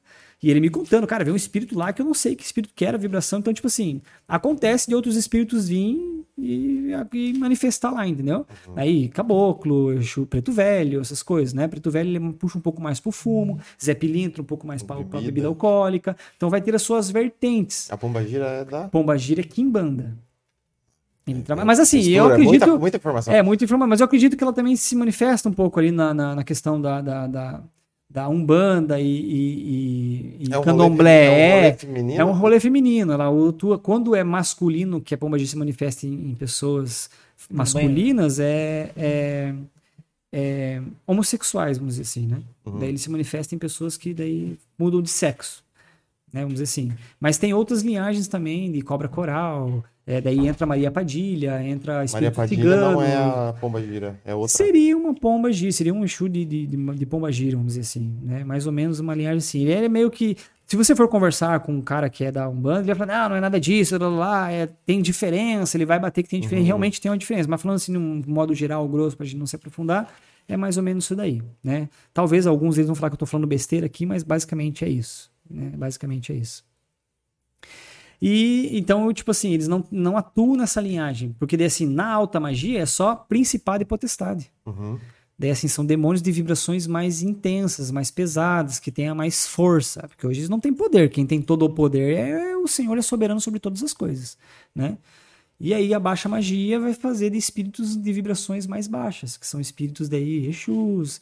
É, quando a questão linhagem africana veio para o Brasil, veio os orixás africanos para cá. E isso foi se manifestar ali na, na Bahia, nos portos ali, né? Nos portos. Uhum. Então é uma linhagem que a gente fala que é da Bahia, né? A gente fala da nossa linhagem que vem da Bahia, mas ele vem da África. África. Só que os Exus que se manifestavam lá na África, eles eram, tipo assim, eles foram para um nível de candomblé africano mais pesado, foram um pouco mais fundo. E quando ele veio para o Brasil, quando os brasileiros ali da Bahia começaram a aprender sobre essa cultura, essa religião, essa doutrina. Os brasileiros, tu diz o, a galera que veio de fora, porém não da África. Ou já pessoas não, porque, nascidas a, aqui. Não, os africanos vieram como escravo para cá, né? sim, né? Eles sim. que trouxeram isso. Então, quando os brasileiros já estavam aqui, eles dominaram e, tipo assim, lá na, você vai para Bahia hoje, é a região que predomina, uhum. certo? Então, assim, os brasileiros que começaram a ter contato com esses africanos que trouxeram a religião, começaram a receber esses espíritos no seu corpo. Só que a pegada dos orixás africanos, a pancada era mais pesada. A vibração dos espíritos vinha era mais pesada e os, e os brasileiros não aguentavam. Então, em vez de usar alguns rituais, algumas passagens ritualísticas e os espíritos como estátua africanos, eles mudaram para as estátuas é, apostólica romana. Então, se você entrar num centro de Umbanda, Kimbanda ou até Candomblé, você vai achar o mesmo, o mesmo santo adorado na Igreja Cosme Católica. Damião, não é Cosme do... Damião, das duas. É. Ele é adorado tanto na Igreja Católica quanto na Igreja, quanto na Umbanda, Kimbanda, enfim. Dependendo da linhagem ali, ou o que a pessoa vai fazer, enfim. O trabalho e tal. Mas daí você vê os mesmos e daí você entende já, tipo assim, pô, que espírito que eu tô adorando. Uhum. Quando João, ele vê o Apocalipse, Deus dá todo o Apocalipse para ele em, na ilha de Patmos. no final, meio que no final de tudo, assim, ele olha para o anjo que está descrevendo e mostrando as coisas para ele, ele se prostra diante do anjo e vai adorar o anjo. E o anjo fala: O que, que você está fazendo? Você é louco? Eu sou servo igual você, estou servindo igual você. Eu não sou digno de adoração. Então, segundo a palavra de Deus, a gente não pode adorar anjo. Eles estão aqui como servos, igual de Deus, a serviço de Deus, mas aqui para também nos auxiliar, para nos ensinar, para nos ajudar, são guardiões e tudo mais, entendeu? Daí, lá em Atos 12, se eu não me engano, Pedro é preso. E aí Pedro está dormindo do lado de dois soldados e o anjo dele acorda ele. E ele acorda, daí quando ele olha para as mãos, os, as grades, as prisões ali, os Algema. as, as algemas que estavam prendendo os pés e as mãos de, de Pedro caem do nada, porque o anjo tira. Aí o anjo levanta uma porta, Pedro sai, levanta outra porta, o anjo sai. Só que Pedro, a Bíblia descreve que ele, ele acha que ele está tendo uma visão. E quando ele se dá por conta, ele está fora da prisão, o anjo libertou ele. E o anjo desaparece da frente dele. E aí ele corre lá para casa, onde está todo mundo orando por ele. E aí ele bate na porta. E aí a criada da porta, a escrava da, da casa, ela chega lá e fala: Quem é? Aí Pedro fala: Sou eu, Pedro. E ela fica tão feliz que era Pedro que ela nem abre a porta para Pedro, ela só sai correndo e vai contar para os apóstolos, os outros apóstolos que estão lá orando. E ela fala assim: Ei, gente, Pedro tá na porta. E os caras, você é louca? Não é Pedro, Pedro tá preso, tá aqui orando por ele. É o anjo de Pedro. Então, base bíblica diz que cada um tem o seu anjo para guardar ministério profético, ministério é, evangelístico, ministério pastoral, ministério apostólico. Nós temos anjos para nos ajudar aqui. Eles não são dignos de adoração, nós não devemos adorá-los, porque só Deus é digno de adoração. Apocalipse 4:11 vai falar que só a ele nós damos glória. Só a ele, mano. E, e 2 Timóteo versículo 2, 2 Timóteo, versículo 5, segunda, 1 Timóteo 2, 5 vai falar que só existe um mediador entre homens e Deus, que é Jesus Cristo. E só ele dá glória, só ele dá graça. Então, tipo assim, eu não posso adorar nada que não for a ele. E o nosso culto é racional. Tipo, ah, tô aqui orando e vou orar em nome de qualquer Deus, se acertar qualquer um que me atenda. Não, nosso culto é racional. Pera aí, eu estou adorando a Jesus Cristo de Nazaré, o meu Senhor e o meu Redentor. Eu adoro a Ele e eu invoco o nome do doce Espírito Santo, que é por quem ele se manifesta na Trindade aqui na Terra. Que dê ordem aos seus anjos ministradores para vir me auxiliar, me ajudar, me, entendeu? Mas eu não adoro anjo. Sim. Entendeu? Essa é a Essa é a ideia. E aí você começa os rituais e tudo mais, daí você começa a adorar outras coisas que não é o Senhor. Então, segundo a palavra, são demônios enganadores que estão enganando a humanidade. Tanto que lá em Apocalipse, quando Satanás é preso e ele é solto por um tempo, ele fala assim: ó, tu que debilitava as nações tu que enganava as nações. Ele fala isso em Ezequiel também. Ezequiel 28, quando você vai ler que ele fala sobre rei de Tiro, na verdade, rei de Tiro nunca andou sobre pedras afogueadas e lá, lá essas coisas. Ele está fazendo um exemplo do rei de Tiro que era mal, vamos dizer assim, para falar sobre Satanás. Então ele usou um homem que era um rei para falar de Satanás. É um, um, trocadilho que a Bíblia fala ali. Ele começa a falar do rei de Tiro da Babilônia e tal. Daí você vê quem é, que é Satanás. Para você que debilitava as nações, você que enganava as nações. Você que se dizia, você vai para Daniel, é, Daniel não, você vai para Isaías 14 também, ele fala assim, ó, você que era a estrela da alvorada, príncipe da manhã, não sei o que e tal, você que falava que ia colocar o seu trono, que ia ser igual a Deus, você caiu agora na sua cama cheia de larvas, de vermes, você agora, o mundo dos mortos dão risada de você, te fala, ué, você não tinha todo o poder e agora você tá aqui numa cama cheia de lava, de verme, tipo assim, acabou para ele. Entendeu? Só que ele quer ser igual a Deus, ele acha que ele quer. Então, todos os tipos de religiões ou doutrinas ocultistas e tudo mais, você está adorando algo que não. Só que você vai conversar com essas pessoas, eles ajudam pessoas, eles fazem trabalhos sociais. É tipo assim: ah, meu marido saiu de casa e eu quero que ele volte. Daí o cara vai lá, faz um trabalho, 15 dias depois o cara volta. Daí o cara, meu Deus, meu orixá me atendeu. Não fala, meu Deus, né? Ele fala, meu, uhum. tipo, né? O meu orixá, fiz o trabalho para o orixá tal lá e ele me atendeu e meu marido voltou. Então, tipo assim, isso é fé, cara. Não posso julgar a fé da uhum. pessoa. Uhum, sim. E outra, lembra que a gente começou conversando que a gente falou que é corpo, alma e espírito? Sim. Então, assim, a gente tem uma, um impulso dentro de nós muito grande para ir atrás do sobrenatural. Porque a gente é espírito, irmão. A gente é tanto aqui da terra quanto do céu. Quando você vê Deus criando as coisas, ele cria uma coisa espiritual e uma coisa natural. Uma coisa espiritual e uma coisa natural. Criou céus, coisa espiritual. Terra, coisa, coisa terrena. E ele vai criando. Ele cria dez coisas. Quando chega na, na, na, na décima, na nona, por exemplo, assim, ele vai criar, vai, vai criar 10. Se ele faz daí o homem natural, o homem pensaria só para as coisas naturais. Se ele faz o homem espiritual, as coisas pensariam para o espiritual. Então só nós somos de toda a criação da parte divina de Deus, de toda a criação que você possa imaginar, nós somos os únicos seres tanto espirituais quanto naturais. Nós temos um corpo e temos um espírito. Animais têm alma. Ele sente dor, ele fica alegre, ele fica triste, ele Aham. sente alegria, ele tem uma alma. Ele é irracional. Não sabe ler, não sabe escrever, mas ele é irracional, mas ele tem uma alma. Agora, nós não temos apenas uma alma, mas nós temos um espírito. Então, nós somos a única criação de Deus que tem tanto espiritual quanto terrena. Então, Deus ele fechou a décima coisa que ele faz com o homem. Então, as coisas não pensaram só para o natural nem só para o espiritual. Então, nós temos esse impulso dentro de nós para investigar as coisas espirituais. Então, você vai num terreiro, você vai em qualquer outro lugar e você tem uma experiência, você tem uma oração, uma necessidade da tua alma atendida, por que, que você não vai crer? Sim. Entendeu? Por que, que você não vai crer?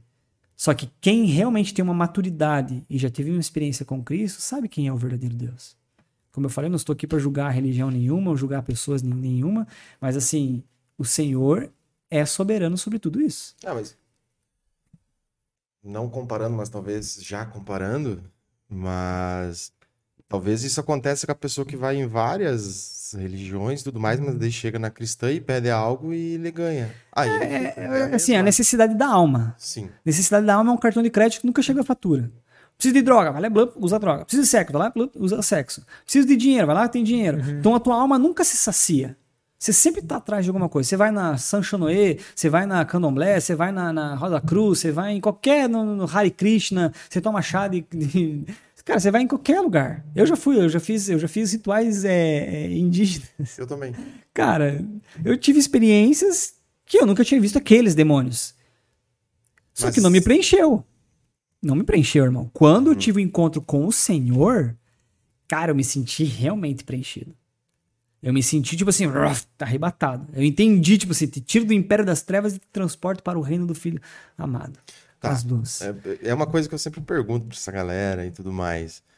É, Os índios, né? Eles têm a forma dele daí nas ancestralidades e os deuses deles e conexões. É, mas você pode pegar outros povos que não sejam só os índios e eles podem ser é, pessoas que, tipo, é, pensando que tem um céu e pensando que só dentro vai da, para dentro lá. da cultura dele. Isso. Dentro da cultura dele, daquilo que ele acredita, ele acha que aquilo e pronto, acabou. É, É, tipo isso. E, tipo e isso. dentro da cultura dele, é, ele acha que a, a forma de encontrar Deus É aquela, se- seja aquela. e- e, enfim. E ele não teve um contato com a religião cristã, ele não teve um contato com, sei lá, com qualquer outra religião do mundo moderno que não seja, que, que, tipo, do mundo moderno, tipo Sim. assim, que não seja dos caras lá do meio do mato que, Sim. que ficam lá e, e tipo, os caras entendem que uma, uma planta faz bem pra tal coisa, E que faz. cura, e faz. Tem plantas medicinais, sim. Acho que toda planta ela traz um benefício por Exato. trás do, dela, além dela ser só uma planta bonitinha plantada no lugar, né? Sim. Então, tipo, eu acho que, que, que quem sou eu para dizer se é justo ou é injusto, né?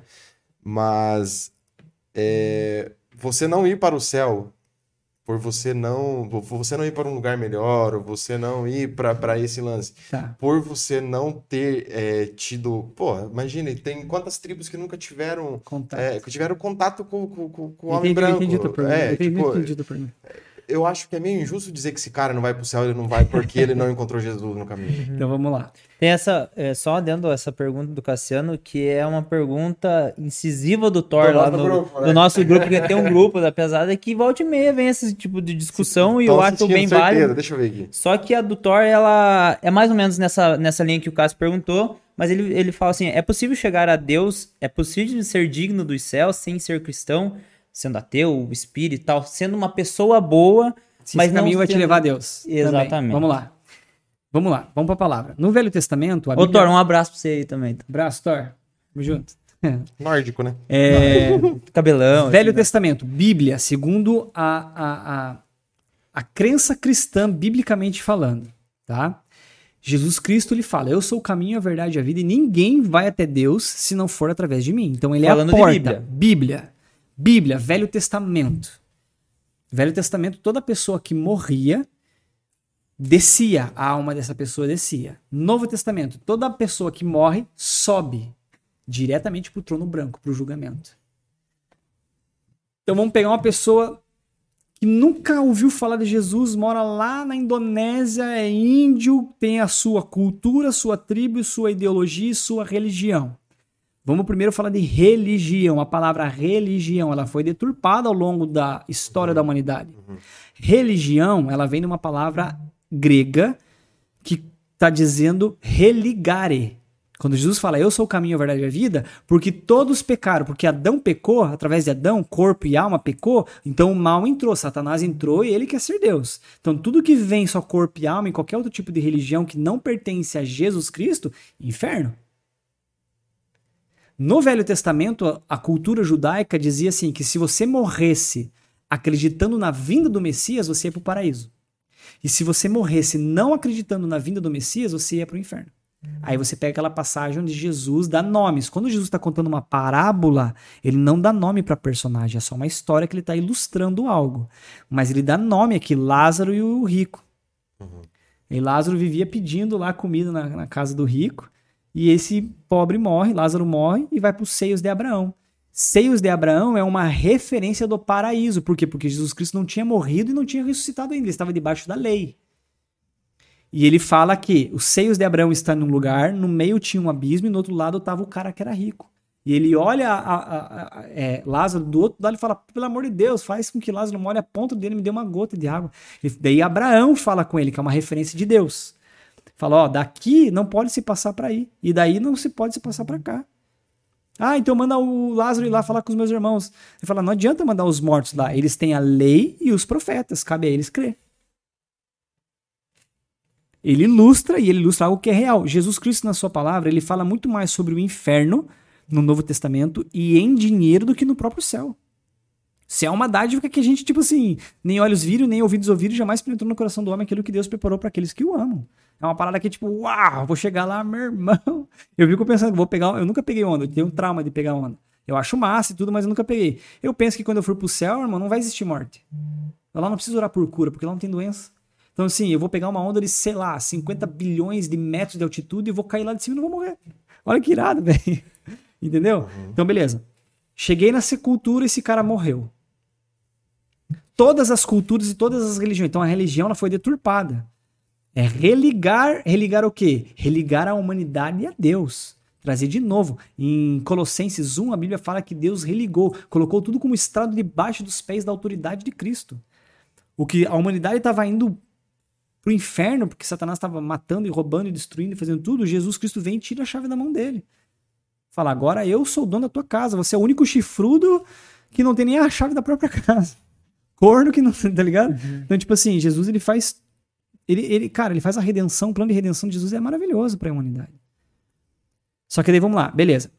Aceitei Jesus Cristo, conheci a palavra, eu tenho que andar em retidão. Sem fé é impossível agradar a Deus. E sem santidade ninguém vai ver a Deus. Então você que conhece a palavra, você só vai ser salvo se você se arrepender dos teus, dos teus pecados e viver em retidão. Morreu um índio, nunca ouviu falar de Deus, nunca ouviu falar de Jesus, ninguém pregou para ele. Ele vive nessa religião, ele acredita que aquilo é certo. Todas as religiões vão te levar a Deus. Isso. Todas, Isso. todas, candomblé, todas que possam existir na face da terra vão te levar a Deus. Agora a pergunta é: essa religião vai te garantir a subida ou a descida? Porque é só através de Jesus. Tem muito evangélico, irmão, que prega Jesus que não vai pro céu.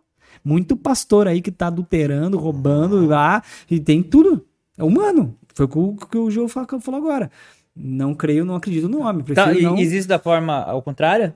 Tem muito pai de santo que vai pro céu? Aí entra pactos. Tipo assim, você só vai. Qual que é a salvação? A salvação é em quem? Não é em Cristo Jesus? É Se creres. Né? O céu é da, é da. O céu é um É só lugar, Jesus Cristo. O céu é um lugar que o cristão acredita. Talvez as outras religiões. Religiões não, não acreditam então. nisso, mas beleza. O cara nunca. Um candomblesista, por exemplo, ele nunca ouviu falar de Jesus Cristo. Ele vai chegar lá. Pum, nossa, Jesus é, é real? É. Mas nunca ninguém pregou tipo para mim. É, tipo assim, cheguei lá. O que, que vai acontecer? Então a Bíblia fala que aquele que não é salvo pela salvação pelo sangue de Cristo, ele será julgado pelas suas obras. Uhum. Aquele que nunca ouviu falar de Jesus. ele será julgado pelas suas obras. E Deus não é, pô, Deus é, ele é justo. Ele fala assim, eu sei que você nunca ouviu falar de Tá, Jesus. a palavra não, não teve quem conta- pregue, não teve quem pregou Aquela pra história você. lá dele saber onde que tava Adão. Ele sabe se foi falado ou não foi Entendeu? Ne- É, ele nesse sabe tudo. Então, tipo contexto- assim, vamos ver, vamos ver, vamos ver as tuas ações boas. O que você fez pra outra humanidade. E, cara, assim, eu acredito que todo candomblezista, umbandista e, e- e- enfim, ele, ele já ouviu falar de Jesus. Entendeu? Os caras que estão ali na cúpula, pá, eles sabem o que ele tá fazendo. É porque hoje Ele até não o é. índio já ouviu, né? Porque É, ele foi é cato... São mais de cento e não sei quantas religi- de, de nações que já ouviram falar de Jesus. Mas, porém, tem bastante gente que não ouviu. Você vai para aqueles norte, aqueles lados nórdicos, mais, mais para dentro lá, dos vikings. Tem cara que não sabe. Você vai lá para pro, pro É Havaí, história, cara. né? É Você vai pro Havaí, lá no Zula, lá no- nos caras lá que falam a, a língua nativa, lá tem gente que não Tá, sabe. né? é, o- por que que acontece, então, até em off a gente tava conversando ali. Tá, beleza, a pessoa, é, no caso do Cássio, ele falou do... Não, não, que ele, que, que ele falou, a pessoa acaba acreditando, é, em- em- procura em outros lugares e não encontra o que encontrou, mas por, ah, encontra em Jesus ali algo que procurava, né? Mas, por exemplo, a pessoa ouviu falar de Jesus, encontrou em Jesus, igual a gente tá falando em off, muita gente que volta para outras religiões, que volta para o candomblé ou que volta para outro caso. Se ela ouviu falar de Jesus, aceitou Jesus como Salvador e voltou a, a- a- a- ou achou outra religião, fez o caminho contrário. Por exemplo, a pessoa sempre foi cristã, certo? Sempre foi da, de- da é, cristão, realmente, da, da igreja. E sei lá, acho que o candomblé é correto e vai pro candomblé. Como ponderar esse tipo de, de questão? Cara, é uma coisa muito particular, mas assim, é, eu acredito que Allan Kardec, por exemplo. A- a- eu não vou falar de Allan Kardec, vamos falar da Igreja Católica Apostólica Romana. Em 313 depois de Cristo, a história fala que Constantino ele vai pra guerra, mas ele não calculou direito a guerra. E ele fala: "Ixi, eu vou tomar um pau". Só que de repente ele escuta uma voz e ele olha pro céu e ele vê um X e um P. E aí a voz fala assim pra ele: "Sobre este símbolo você vai vencer a tua guerra". E X e P é a primeira e a última letra romana pro nome de Cristo. E ali ele tem a conversão. Só que se você vai estudar a história de Constantino, a vida de Constantino, você vê que ele não viveu uma vida de piedade, de auto-redenção, de arrependimento de pecado. O cara continuou tocando o. Então não houve discipulado, transformação, regeneração, nascer de novo. Então, beleza, você pode ir lá na igreja, erguer a mão, chorar, sentir um arrepio e falar, uau, fui tocado. Mas você sai volta a beber e fumar. Então, o que te garante que você realmente não sai dessa religião é você ir a fundo na presença de Deus. É você conhecer, como o Joel fala, conhecer, prosseguir conhecendo e fazê-lo conhecido.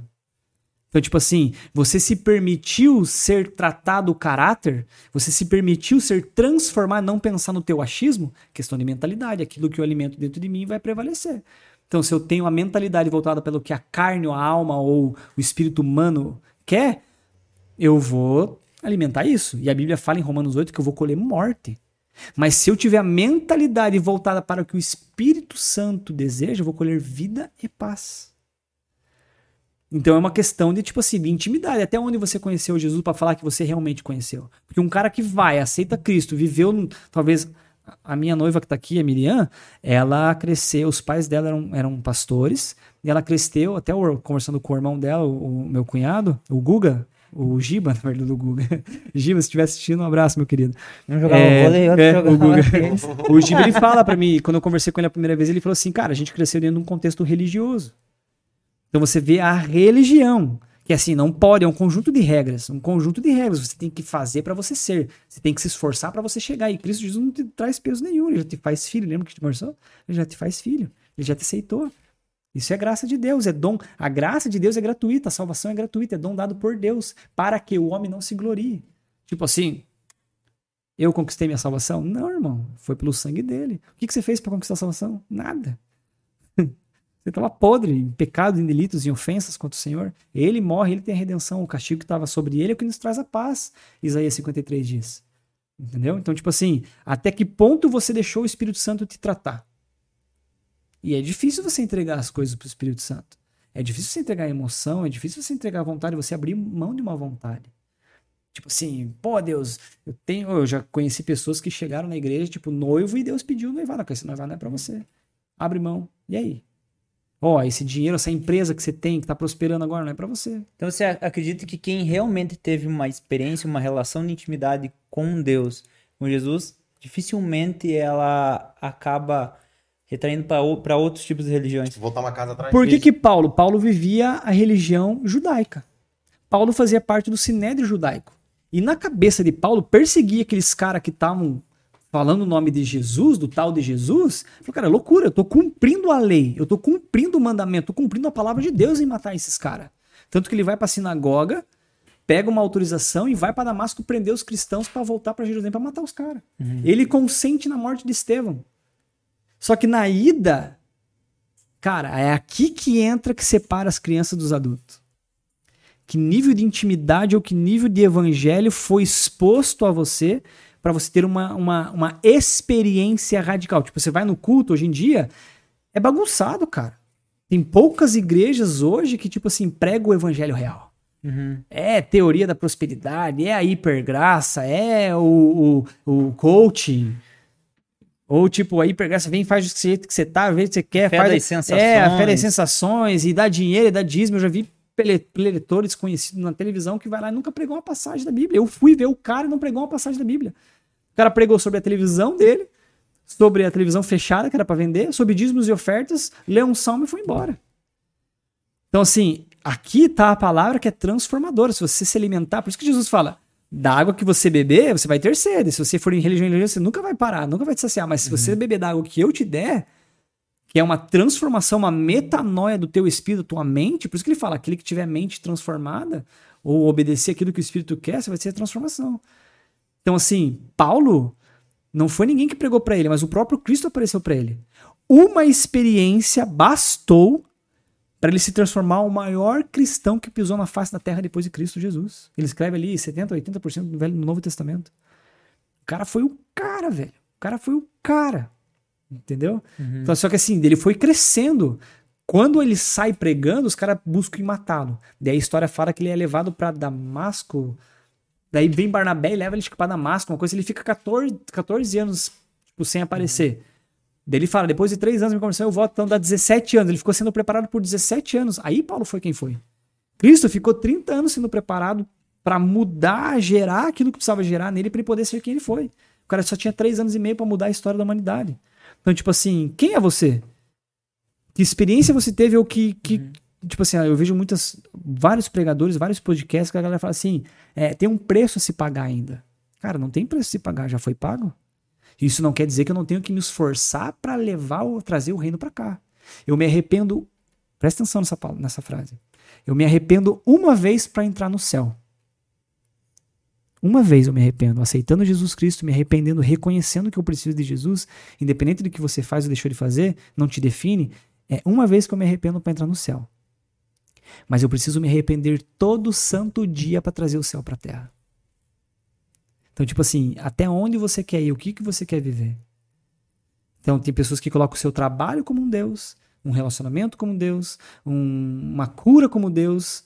Eu fui diagnosticado com uma doença e já busquei muito. Tipo assim, busquei e não busquei. Mas meu coração anseia. Deus conhece meu coração, ele sabe. Ele sabe que tu quer. Ele sabe. Hoje eu tenho uma noiva, glória a Deus. Mas, tipo assim, eu já sei quantas vezes eu chorei. E, e cuidar do meu coração para que ela não seja maior que Cristo. Amar Cristo acima dela. Tem uma música do Vila Bo, dos Vilas Boas que ele fala assim: é, se fosse para escolher entre você e me casar, entre você e minha noiva, quem eu escolheria? E, cara, eu sei, ó, não vou mentir aqui. Eu já sei que eu já escolhi minha noiva várias vezes. Eu já me escolhi várias vezes. Que eu já errei nesse sentido. Então, tipo assim, o que, que eu quero viver? Só que eu entendo que eu tenho uma chamada, que eu tenho uma autoridade, que eu sei quem eu sou em Cristo e eu preciso exercer isso. Porque com o conhecimento que eu tenho, eu vou ser julgado sobre ele. Entre eu na fila da. da, da Estou na fila lá do julgamento. Hitler do meu lado. Qual vai ser o pior julgamento? O meu, cara, porque eu conheço a palavra. Quem não conhece a palavra vai ser mole. Tanto que a Bíblia fala que os de dentro primeiro, os que conhecem primeiro, que vão ser julgados primeiro. Depois o mundo. O mundo, mano, o mundo tá aí. O mundo é mundo. O mundo já tá morto. O mundo já é do maligno. O mundo não precisa ser julgado. O mundo só vai ser condenado. Não precisa ser julgado, entendeu? Você tava falando de, sobre isso de. O teu caso falou de voltar uma por trás ou de você tá no caminho com, com Cristo, mas ainda não conhecer tanto, tem uma passagem de, de Pedro que quando Pedro Jesus encontra Pedro, Pedro estava pescando, fala para jogar rede, e Jesus fala para Pedro que Pedro ia ser pescador de homens, né? Mas a gente vê que quando Pedro, que Jesus é crucificado, Pedro nega Jesus três, é, três vezes, Pedro volta a pescar. Ele volta lá no início. Então, se a gente for colocar uma analogia, para depois Pedro curar, a sombra de Pedro curava, e quando Pedro pregou, curou mais de 3 mil almas, e aceitaram Jesus. Mas, nesse intervalo, esse tempo que Pedro andou todo com Jesus, viu Jesus fazer tantos milagres, ele volta a pescar lá no início. Parece que Pedro, nesse lapso de tempo, ele esquece de todas as coisas que ele viveu com Jesus. É, eu tive uma, uma... Lendo essa passagem, eu tenho um entendimento que assim, que tipo assim, para os judeus, a vinda do Messias era tudo. Os caras esperavam. Quantos. Cara, a nação que mais sofreu na história da humanidade são os judeus. Você vê Holocausto, você vê desde a antiga Babilônia, desde a Babel, desde lá do Jardim do Éden, vem a perseguição contra os judeus. Que a linhagem vem de Adão, vem de Caim, de Abel, daí vem vindo, vem vindo, daí vem Noé, vem sete filhos, daí dali de sete vem vindo as gerações. Você pega Mateus 1 ali, vem toda a geração. São 14 gerações. Desde essa época eles esperam uma chegada do Messias. Espera a chegada do Messias, porque lá ele falou. Então, Deus, eles, lá no jardim, o que, que ele falou em Gênesis 3,15? Porém, uma inimizade de ti entre a mulher e de, dela vinha um descendente, é a nação. Então, pô, desde ali Satanás já queria destruir porque ele não queria ser destruído. Então, os judeus esperaram muito mais tempo a chegada de, de Jesus Cristo do que a partir de que Jesus Cristo foi crucificado até hoje. É, então, tipo assim, pegue. É, 510 anos mais ou menos foi Daniel na Babilônia. Aí Daniel luta, ora, bababá, babá, daí entra um outro rei, Daniel consegue a libertação do povo de Israel, e o povo de Israel volta para Jerusalém volta para Jerusalém. Daí o último, último profeta, acho que é Zacarias, se não me engano, não lembro qual é o último profeta que Deus levanta, Deus fica em silêncio 400 e poucos anos, 430 anos, uma coisa assim, 410. Número 4, abre portais e portas espirituais na Bíblia. Lázaro morreu em quantos dias? Ele chega lá, Jesus tira a pedra, abre, abre a porta. Lázaro, vem para fora. Quantos dias Jesus fica depois da sua ressurreição? 40 dias na, na terra. Para cumpriu o que o Salmo de Davi fala, e que abra portais e comportas para que entre o Rei da Glória. Então, tipo assim, número 4 abre portas e portais espirituais. Então, beleza. É... Me perdi, o que que estava falando? Não, sobre a, a, Pedro. a, Pedro, né? Então, assim, era, era tudo para eles. Então, assim, tipo, você vai abrindo, você vai vendo a analogia ali, então tudo que eles queriam era destruir aquela nação, aquela é nação que mais sofreu na história da humanidade. Você pegar a história da humanidade, você vai ver, cara. Então, tudo que os caras querem é ser livre. É que vem o Salvador, eles, os caras estão esperando isso há 5 mil anos. Aí chega Jesus, com todos os indícios. Cura, profecia, expulsando o demônio, vai tipo check-in, check-in, check-in, check-in. E a galera. E a galera, uau, uau, uau, uau. Só que para os religiosos, aí lembrando que existiam quatro classes de judeus na época: fariseus, saduceus, essênios e zelotes. Fariseus cumpriam a lei acreditavam em anjo, em demônio, em ressurreição na vida após a morte e na ressurreição, né? A vida após a morte que eu digo a ressurreição, não Pegava espiritismo, né? Hum. Pegava Torá, ok, isso tá tudo indicado. Ih, só que ele quebra o sábado. Então não, não é nosso Messias. Vai para os saduceus. Os saduceus não acreditavam nem em anjo, nem em demônio, nem nada.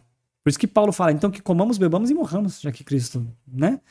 Aí Jesus vem e começa a expulsar demônio e fala de anjo. O que, que ele fala para Felipe e Natanael? Você crê em mim porque eu sou filho de Deus? Creio. Então você verá anjos descendo e subindo, servindo o filho do homem. Ele fala de anjo. Ele expulsa demônio. Então, por ser dos seus e. Não, ele tem todo o padrão, só que crê em anjo e demônio na não ressurreição. É, não é o Messias também. Não é o Messias também. Chega para os essênios, é, é, é, fariseus, essênios, zelotes. Os zelotes eram os caras que eram separatistas, eram os caras que viviam no, na, nas montanhas. Não vou me unir ao povo, vou ficar como sal. E Jesus chega no monte da montanha, em Mateus 5, 6, 7, e fala assim: Ei, vocês estão vendo em montanha? Tu é sal e luz da terra, irmão. Vem para cá, ó. Vem ser luz aqui, ó, nas trevas. Vem saborear a vida. Eu acredito que tem que ser separado. Uhum. Então já tica também, fora.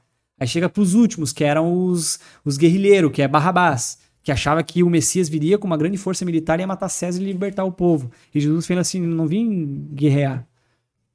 Não vim descer porrada, eu vim pregar o amor. Então é isso, cara para nós também não serve. Ninguém acreditava Ninguém acreditava no Messias. Só que daí os caras começam a ver o que Jesus fazia, os caras ficam, uau! Aí imagina, a tua promessa de vida, de povo. irmão, Dá e agora aquela também. tua promessa tá na cruz, morrendo. Pedro fala, mano, já era, miou tudo. Vou voltar a pescar. Tá pescar, Vou voltar a pescar. Só que olha o que, que é legal. Você falou dos crentes que conhecem Jesus e depois se desviam, né? Aham. Vão para outra religião. Como é que fun- funciona isso? Pedro, em vários momentos da Bíblia, Pedro ele acha que ele é o cara para Jesus. Uhum. Ele acha que, tipo assim, mano, eu preciso proteger Jesus. Então Pedro andava com a espada. Se alguém vir, vou dar, dar porrada, vou torar no meio. E Jesus falava, Pedro, não precisa da espada, velho. Pedro precisava de segurança? Não. Entendeu? E Pedro achava que ele amava Jesus de todo o seu coração. Que, tipo, Pedro era o discípulo mais querido para Jesus. Tanto é que, quando Jesus fala que vai morrer, ele fala em várias passagens que ele vai morrer, que ele vai ser entregue para os gentios e lá, lá, lá. Uma hora Pedro entende. E Pedro falou: o quê? Não. Não. E aí Satanás usa a boca de Pedro. Satanás não incorporou em Pedro, mas ele usou a boca de Pedro. Tem uma grande diferença. Ele fala: se você for pra cruz, eu vou e morro com você. Aí Jesus olha pra ele e fala: aí nasce o bordão, sabe de nada, inocente. Antes que o galo cante três vezes, vai me negar, cara. Porque na cabeça de Pedro, ele amava Jesus, ele, tipo, ele era o cara pra Jesus. E quando ele nega Cristo, e é, ali na cultura judaica era impossível um galo estar ali, porque o judeu não, não, não cultivava galo. Porque a Bíblia fala muito claramente sobre o animal de pata em V. seguindo- A pata V significa seguir dois caminhos, dois senhores, dois deuses. Não tem como. Ou você segue um, ou você odeia outro, ou você odeia um, ou você segue outro. Eu acredito que foi um sino, né? Que foi tocado o chofar, porque no antigo, lá no, no Templo de Salomão, era tocado o chofar, daí 5 horas da manhã, a escola profética acontecia assim, porque a tradição, cultura judaica, eles levantavam as crianças 4 horas da manhã para ir para a escola às 5 horas, porque a tua mente está mais fresca. Então você aprendia mais. Então naquele momento foi o chofar que tocou. E naquele momento, quando o chofar tocou, eu acredito que aonde Pedro estava, ele conseguiu ver os olhos de Cristo.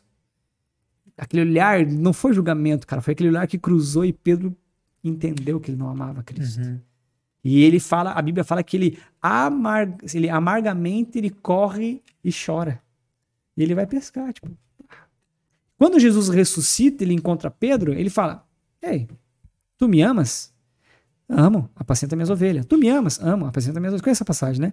Só que se você trazer pro hebraico original, pro, pro grego, ele tá falando de amor. Ele fala assim: Ei, Pedro, tu me amas? Ágape. Porque o amor ágape é o amor incondicional, é o amor que Deus tem por nós. Pedro achava que amava Cristo assim. E aí Jesus chega pra ele e fala assim: Ei, Pedrão, me amas ágape? Aí Pedro, triste, fala: Não, senhor, te amo filéu. Filéu é o amor que espera algo em troca. Você dá, eu quero algo em troca. Uhum. E aí Pedro entendeu que não amava no ágape, entendeu que amava no filéu. Aí Jesus de novo, e aí, me ama ágape? Ele fala, não, senhor, te amo filéu. Aí na terceira vez, e aí, Pedrão? Só que daí Jesus não usa a palavra ágape. Ele fala, você me ama filéu? Daí ele, muito triste, ele fala assim, sim, senhor, eu te amo filéu. Daí ele fala da morte de Pedro. Aí ele olha para João e fala assim, e aí? Mas esse aí, vai morrer como? Ele, esse daí, se, se eu quiser que fique vivo até minha vida, isso não te pertence, não te interessa.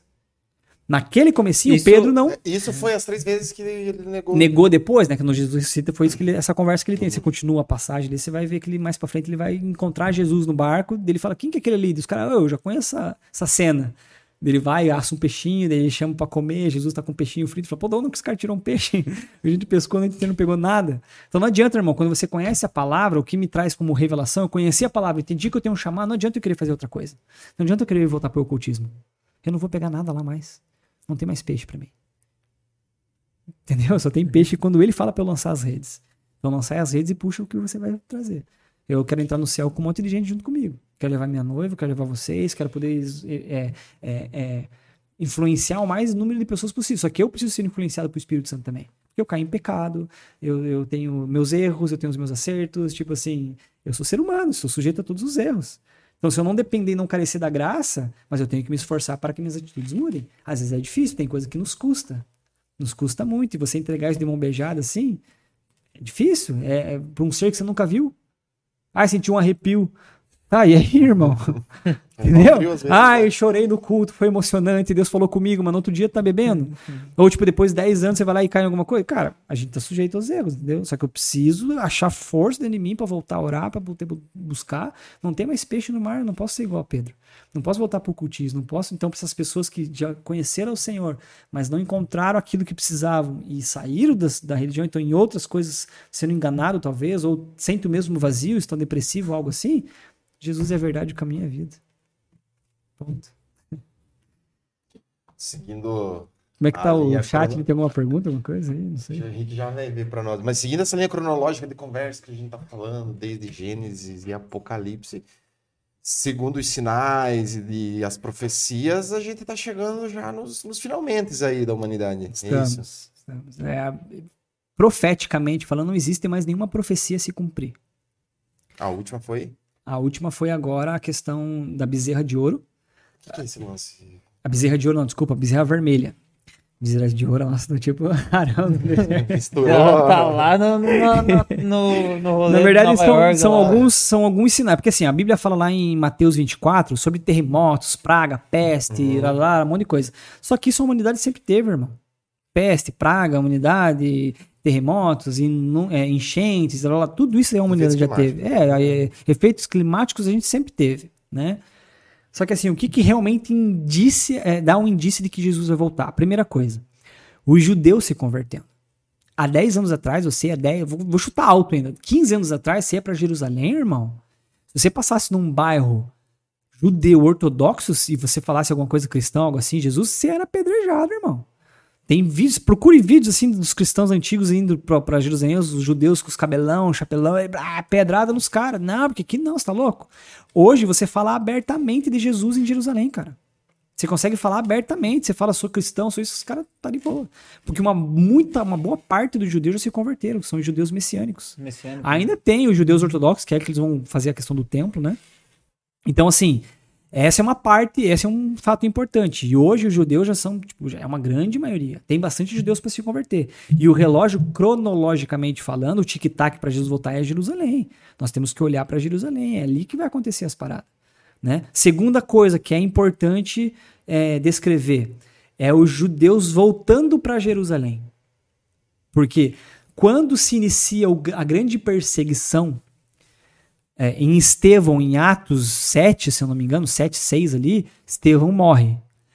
Jesus falou assim: ó, ide pregar por todas a Samaria, é, por todos até os confins da terra, pregar o evangelho, expulsar demônios, curar os enfermos, blá blá blá. Vai. Só que a concentração ficou só em Jerusalém. Tipo, os, profe- os, os apóstolos começaram a crescer só em Jerusalém. Você vê em Atos 2, a vinda do Espírito Santo, a parada começou a ficar só em Jerusalém. E uma versão em Jerusalém, uma versão em Jerusalém. Peraí, Jesus mandou vocês ir por todas as nações. Então Deus usa mais uma vez o ratinho, chamado Satanás, para trabalhar para ele. Então ele permite Satanás se levantar e matar Estevão para se espalhar. A Bíblia fala que todos os todos os discípulos se espalham, menos os apóstolos. Os apóstolos ficam em Jerusalém, mas todo o resto se espalha. Aí vem Atos 2, Pedro se levanta, 3 mil pessoas se convertem. Quem que fundou a igreja em Roma? Todo mundo acha que foi, foi Paulo. Não. Todo mundo acha que foi Pedro. Não. Na pregação de Atos 2, quando ele prega ali, a Bíblia fala que teve gente vindo de Roma, judeus vindo de Roma, que se converteram, aceitaram Jesus, se batizaram e voltaram para Roma abrir uma célula. Quando Paulo escreve a carta de Roma, era a carta máxima dele. Ele estava querendo. O que ele estava falando? Ele tava, Estou me apresentando para vocês porque a minha ida para a Espanha, porque ele queria ir para a Espanha, essa era a ideia de, de, de, Paulo. Mas eu preciso passar por Roma primeiro, vocês têm que me aprovar. Então tá aqui, ó, meu currículo. Eu já fiz isso, fiz aquilo, eu era perseguidor, agora eu tô aqui. Só que ele chega ali em Jerusalém, já é preso, ele leva para Roma, ele vai para lá e ele acaba em Roma. Ele não chega no fim dele. Porque quando ele, Deus aparece para Ananias, ele fala: Eu preciso que ele fale para os gentios, para os romanos, para César. Ele vai pregar para César. E ele faz um rebuliço na história de, de Roma lá. Tu- é, tem um filme de Paulo lá em Roma que é sinistro. Então o que que acontece, cara? Dali, daquela perseguição de Estevão, todo mundo se espalha. E a nação já não é mais nação. De 2023 anos atrás, na morte de Estevão, a, a, a nação judaica deixou de ser uma nação. Ela voltou a ser uma nação em 1948. É ali que ela é reconhecida uma nação Daí em 61, 68 vai ter a Guerra do Yom Kippur, que daí eles é a Guerra dos Oito Dias lá, eles seis dias, sete dias, não lembro agora direitinho, acho que é oito dias. É, eles voltam a ser uma nação em 1948.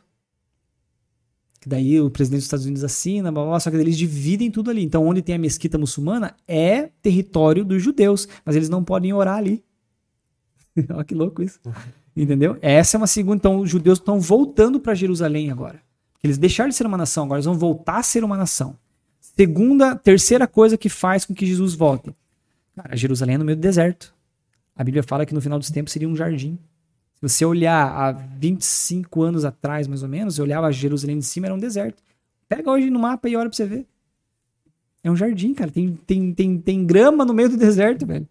Como isso? A quarta coisa daí é a construção do templo. É a construção do templo. Todos os materiais já estão comprados. Tem o tempo. É, tempo. Não sei o que tempo que eles estão fazendo. Ah, eu esqueci o nome do site. É tipo uma organização sobre o templo. Uhum. Daí tem lá, toda a tribo levítica já tá lá para fazer, exer- já tem a roupa do sumo sacerdote para eles entrar fazer tudo isso. Só que ainda é vetado na ONU. Ok? Para quando, o, quando entrava numa, num tempo específico, numa data específica dos judeus, eles sacrificavam um novilho vermelho, que é um sem mácula, sem mancha, que é um marco. Só que desde os anos 70 eles vêm tentando fazer clonagem e não conseguiam. E os judeus, os, os, os, sacer, os sumos sacerdotes judaicos iam pro Texas, tentaram fazer, e eles foram rejeitados várias, várias cabritinhas. Vários novilhos novos foram rejeitados, porque não estavam no padrão bíblico para cumprir a novilha nova. Há uns, sei lá, uns 10 anos atrás, eles conseguiram fazer a novilha vermelha, já cumprindo todos os padrões, então ele já tem a novilha vermelha para primeiro sacrifício do templo. Então, tipo assim, todas as profecias, não existem mais profecias para se cumprir. Todas as profecias bíblicas para a vinda de Jesus já aconteceu. O que tem que acontecer fisicamente é a construção do templo para que ele volte a funcionar. Que daí é uma organização de Deus junto com o, com, com o anticristo. Para que isso aconteça. Porque ele vai usar o anticristo para isso acontecer. Porque ele vai conseguir Assim con- como ele usou Satanás. Assim como ele usou Satanás. Porque para construir o templo de Salomão, vai ter que cair aquela mesquita lá, irmão. E vai tirar os caras de lá para ver. É Terceira Guerra É Mundial. guerra. Terceira Guerra Mundial. Tem, um, tem duas teorias. Porque tem dois templos mes- é, muçulmanos ali. Dizem que o Muro das Lamentações é bem no meio desses dois templos. Então o, o anticristo vai permitir que eles construam no meio o Templo de Salomão e vai continuar essas duas mesquitas muçulmanas ali. Ou talvez vão destruir e fazer tudo de novo. Só que para isso vai acontecer guerra. E esse cara que é o anticristo, vamos dizer assim, o falso profeta, o anticristo vai ter que ter poder econômico, militar, religioso e político. Então ele vai ter que vir da ONU. Vai ter que ser um cara da ONU, entendeu? Tem uma teoria aí que diz que Barack Obama, né, é, é o nome Barack Obama em hebraico é relâmpago caído. Quem que Jesus fala que caiu como um relâmpago? Uhum. E desde que o Barack Obama saiu da presidência dos Estados Unidos, a- a- a- o povo americano fala que se ele voltar a se candidatar à, presidência, ele vai, ele vai assumir. Vai levar? Mas ele não quer. O que, que ele quer? Que, que desde que ele saiu da presidência ele quer? Ele quer a diretoria da ONU. Então, no meu ponto de vista, eu acho, particularmente, esse é o meu ponto de vista. Eu acho que uma, uma grande chance do, do, do falso profeta, do anticristo ser Barack Obama. Se esse cara conseguir, entendeu? Porque a influência dele é total. Ou ele vai induzir alguém, ele vai apresentar alguém. Só que esse, o falso profeta, no meu ponto de vista, biblicamente falando, em Apocalipse 17, a Igreja Católica é que vai apresentar o cara. Porque a Igreja Católica, desde João Paulo II, reunia todas as nações. Tem esse lance do último Papa lá. também. É, falam, então. né? É, então. Sexto, Tem, sétimo. tem um filme na Netflix bem interessante de vocês assistir que é Os Dois Papas. O cara que renuncia e entra esse que tá agora, Uhum. Tá ligado? O é bem Bento, interessante. É, Ele é bem morre interessante. logo em seguida. Não sei Não, se ele morreu. O Bento morreu, tadinho Morreu? do Bento. Não sei se Foi, foi, o Bento, na verdade. Foi de Eu sei que um morreu aí recentemente, não foi? Foi, faz pouco tempo. Acho que foi o Bento. Então, você pega toda essa história e começa a juntar, ele começa a juntar todas as religiões para se tornar uma só moeda, um só povo, um só governo. Então, se tem um problema no mundo hoje, ele se chama Israel. Problema econômico, político, religioso, militar, é o caos. Todas as nações querem aquele, aquela terra lá que é um ovo, cara. Pois Por é. quê? Petróleo em primeiro lugar, humanamente falando, dinheiro, Tecnologia. petróleo, tecnologia, os caras são sinistros. E segundo que desde Força Armada. Força armada, os caras têm o maior exército e tudo mais. E desde Gênesis 3,15, a Bíblia fala que porá uma inimizade entre ti e a mulher, e dele virá uma descendência. A descendência é essa, nós quer acabar aquilo ali. Tanto que a porta formal, a porta do ouro, da cúpula dourada que tem em Jerusalém, que foi fechada, não lembro quanto tempo depois, que foi, acho que o Império Sírio fecha aquela porta. Porque Jesus falou: Eu vou voltar, eu vou, vou voltar sobre os Montes das Oliveiras, eu vou passar por essa porta, a porta que ele entra, que a galera começa a cantar Osana, Osana montando na, no jumentinho. Anos depois, Satanás falou: Ah, ele vai voltar por aqui? Então ele usa a nação persa, se não me engano, ou síria, sírio, e fecha aquela porta. Então ele sempre usa Satanás para cumprir as profecias. A porta está fechada. Quem vai abrir aquela porta? Jesus. Ele vai voltar ali pelo templo, vai abrir aquela porta, ele vai passar e vai julgar as nações dali. Então, tipo assim, não tem mais profecia a se cumprir, cara. Só precisa ser construído o terceiro templo. Mas para isso, vai ter que haver guerra. E nessa. Você estava falando aí, tipo, a hora que você estava falando do lance da. Da vermelha, da. Ah, o novilho vermelho. O novilho vermelho. Você falou que estavam tentando fazer. Lembra de, desde, tipo assim, eu lembro assim da questão. É, é eu era pequeno, em 90, nos anos 90, eu lembro que saiu a ideia de começar a fazer clonagem. Sim, da ovelha Dolly. Só que isso já era antes. Os caras já vinham tentando isso, não é, não, já foi divulgado antes do meu tempo. Quando eu era criança, eu lembro disso, foram fazendo. Eu lembro que a novilha, se pesquisar dar um Google, você vai ver, a novilha era, ela é vermelha, é marrom. Uhum. Você bate contra o sol, assim, parece que ela é vermelha. Eu via. Mas é essa louco, galera é, que tá fazendo essa, que fez ali geneticamente essa novilha, ela, é, quem é essa galera? A galera. Os judeus. Não, tem todo um, tem toda uma teoria, tem tipo assim, tem todos uns, uns, cientistas por trás, faculdades. Aí você pega desde Harvard até Yale, vários grupos e, e empresas por detrás, né? Porque assim, envolve dinheiro. Mas não pô, é algo que a igreja também este, não, queira que aconteça. Não. Pra, assim, é porque, tipo, por conta da, da, da relação da clonagem ali. Nós que cremos em Cristo Jesus, eu não preciso do sacrifício de um novilho eu tenho o sangue de Cristo que me cobre. Sim. Então, para mim, voltar um terceiro templo a funcionar com sacrifício de animais, para mim não tem nada a ver. Em Cristo ah, Jesus, isso, entendeu? Isso é uma ideia judaica. Isso é uma ideia judaica, porque ele, ainda eles esperam a vinda do Messias. Ele não veio ainda. Uhum. Eles estão meio que. Uhum. Tipo assim, no papel, Jerusalém voltou a ser uma nação em 1948, mas na prática eles não têm nação. Então eles ainda eles esperam a vinda do Messias. Só que eles não reconheceram nas escrituras que ele viria como um homem humilde, sofrer, e padecer das nossas eles, dores. Isaías não 53. Conhece, não reconhece Jesus. É, uma, é, uma, é, uma, é, uma, é uma. Eu vejo assim, Deus tampando a, a visão deles cegos espiritualmente. E tem aqueles que estão acordando. Tem um judeu, eu não vou lembrar o nome dele, ele é um rabino bem importante, bem conceituado dentro do judaísmo. Esse cara morre acho que em 2006, 2009, por ali não lembro certinho, tem que pesquisar para não falar besteira aqui, então não sei direito. Mas esse cara era um rabino bem conceituado. E nos últimos tempos de vida dele, ele não ficou aparecendo publicamente. E ele acaba falecendo. E ele deixa uma carta para o filho dele. E essa carta ele dá uma instrução para ele revelar essa carta um ano depois da sua morte. E um ano depois ele chama toda a imprensa, todos os judeus, todos os rabinos, tipo, imprensa do mundo inteiro, e ele lê a carta do pai. E ele fala: Ei, preste atenção, que esse Yeshua, Yeshua, José, Jesus, que é um nome bem parecido, já chegou. O Messias já veio, porque na sua velhice esse cara começou a ter experiência com Jesus no próprio quarto. Hum. E ele revela nessa carta que Jesus é o Messias. É desse pontapé que começou, tipo assim, ah, muitos judeus se converter. Então você vê hoje Jesus, você vê. Mas pô, daí, no, o, o na minha igreja ele aqui. ele na... se converte, ele se converte ao cristão ou ao judaísmo messiânico? a um judaísmo messiânico. Mas Tem qual prática... é a diferença do judaísmo messiânico para o cristianismo? Porque dele é crer, o, o, judaísmo messiânico, ele crê que Jesus é o Messias. Certo. O não messiânico, ele não crê Eu que entendo, Jesus é o Messias. Mas aí, tipo... Ele, Na qual... prática, ele é cristão igual. Na prática, ele é cristão. Cristão igual, só que ele não faz alguns rituais mais. Porque qual foi a lei que Cristo aboliu? Que muita gente fala, ah, já que Cristo aboliu a lei, eu posso fazer tudo que eu quero. Pera lá, calma lá.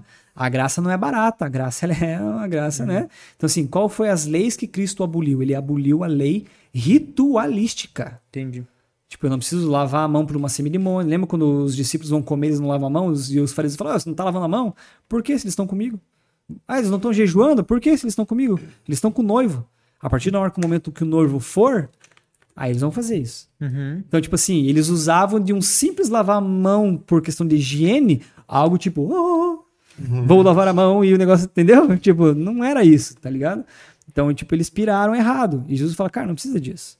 Então, essa lei ritualística, tanto até de animais, sacrifício de animais, Jesus aboliu. Você lê lá em Hebreus 10, ele vai falar, cara, de touro e bode, sangue desses animais e de ofertas de manjares, o Senhor não se agrada. O Senhor preparou um corpo para mim.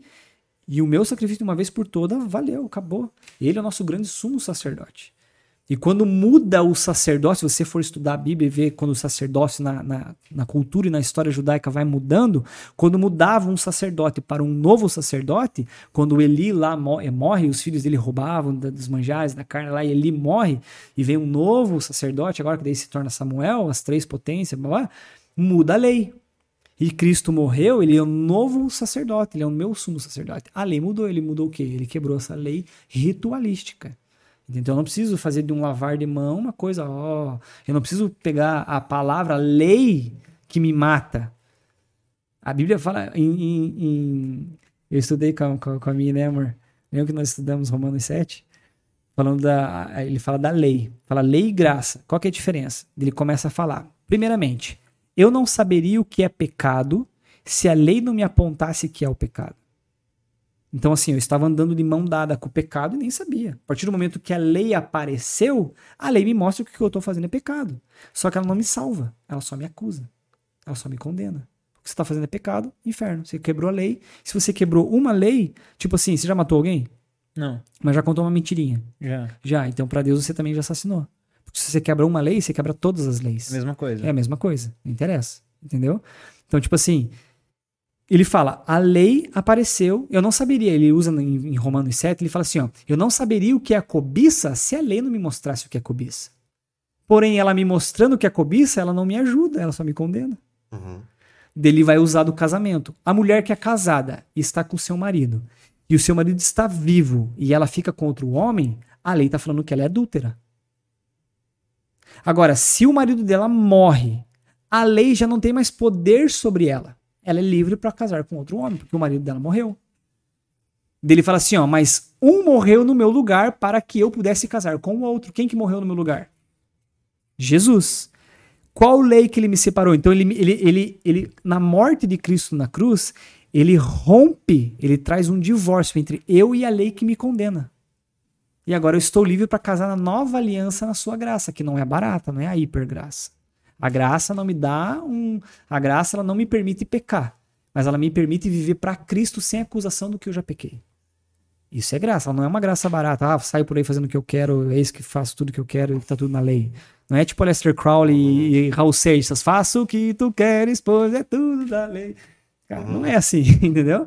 Então, tipo assim, para mim, para eu, cristão, tudo me é lícito, mas nem tudo me convém. Tem não para mim. E quando você vive num conjunto sem regras, sem leis, há caos. Quantos vídeos por esses dias, vendo vídeo em Instagram, e fala, cara, todo mundo mentiu pra gente. Nós somos a geração que tem tudo: sexo, droga, bebida, dinheiro. Cara, vejo. Na, eu tava conversando hoje com, o rapaz, com, com um amigo meu, lá, o outro barista, falando, cara, é. Na minha época, você não via gente de 20 anos. Eu, com 20 anos, não vi ninguém milionário com 20 anos. A galera da, da, minha geração, com 33, 34, 40 anos, não tem cara milionário.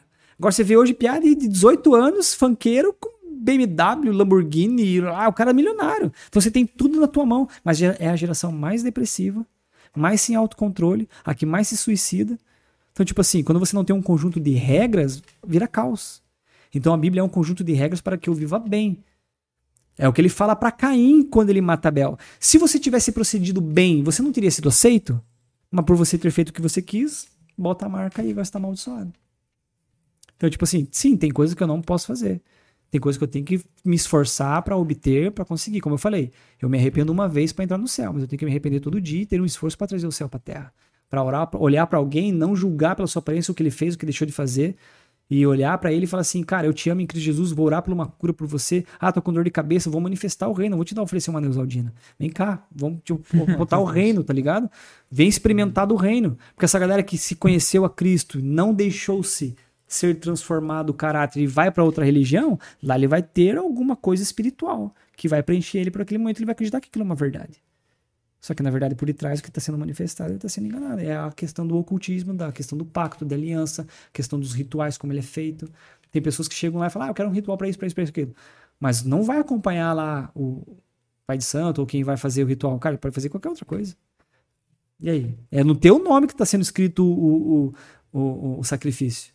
É o teu pacto, é o teu nome que está lá. É teu sangue, é tua aliança com, aquela, com aquele espírito. Pode trazer um benefício legal? Pode, mas é momentâneo. Mas é a alma contra o espírito. Eu tenho que negar-me a mim mesmo para que eu possa viver o reino. Só que nem sempre, tipo assim, nem a gente não é perfeito, né? Só existe um que é perfeito. A gente precisa estar em constante amadurecimento, em, constante busca, em constante abertura na minha mente, no meu coração, para que eu possa ser transformado. Mas nem tudo você entrega assim de bandeira. Tipo, ah, eu vou, eu vou entregar tudo. Não, você vai entregando aos poucos, cara. Não, entrega minha área comercial, entrega a minha área sentimental, entrega minha, minhas finanças. Finanças, falando em dinheiro, pega, né? Nossa, falando em dinheiro, ah, ladrão, pastor, vai dar. Esses dias o cara, eu vi um cara conversando, esses dias não, anos atrás. Pô, você se converteu, mano? Eu falei, me converti. Ah, não acredito que você indo pra igreja pra dar dinheiro pro pastor. Ladrão. Teu pastor tem carro? Eu falei, tem. E aí, você tá andando de ônibus? Eu falei, ando. e aí, você é burro, cara. Ele falou pra mim. Eu falei, mano, você bebe ainda? Ele, oxe, claro, você fuma? Eu falei, fuma. Você tem carro? Ele falou, não. Mas o dono do cigarro e da bebida que você bebe tem carro?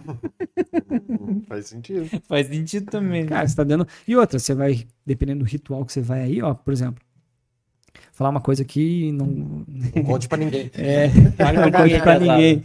Mas, cara, encomendar uma morte dentro do satanismo é mais de 5 milhões, cara. Custa. Você vai, vai, vai comprar uma galinha, um bode, um cavalo para fazer um ritual mais pesado. Custa, cara. Daí o cara vem pra igreja e não quer dar dízimos de oferta.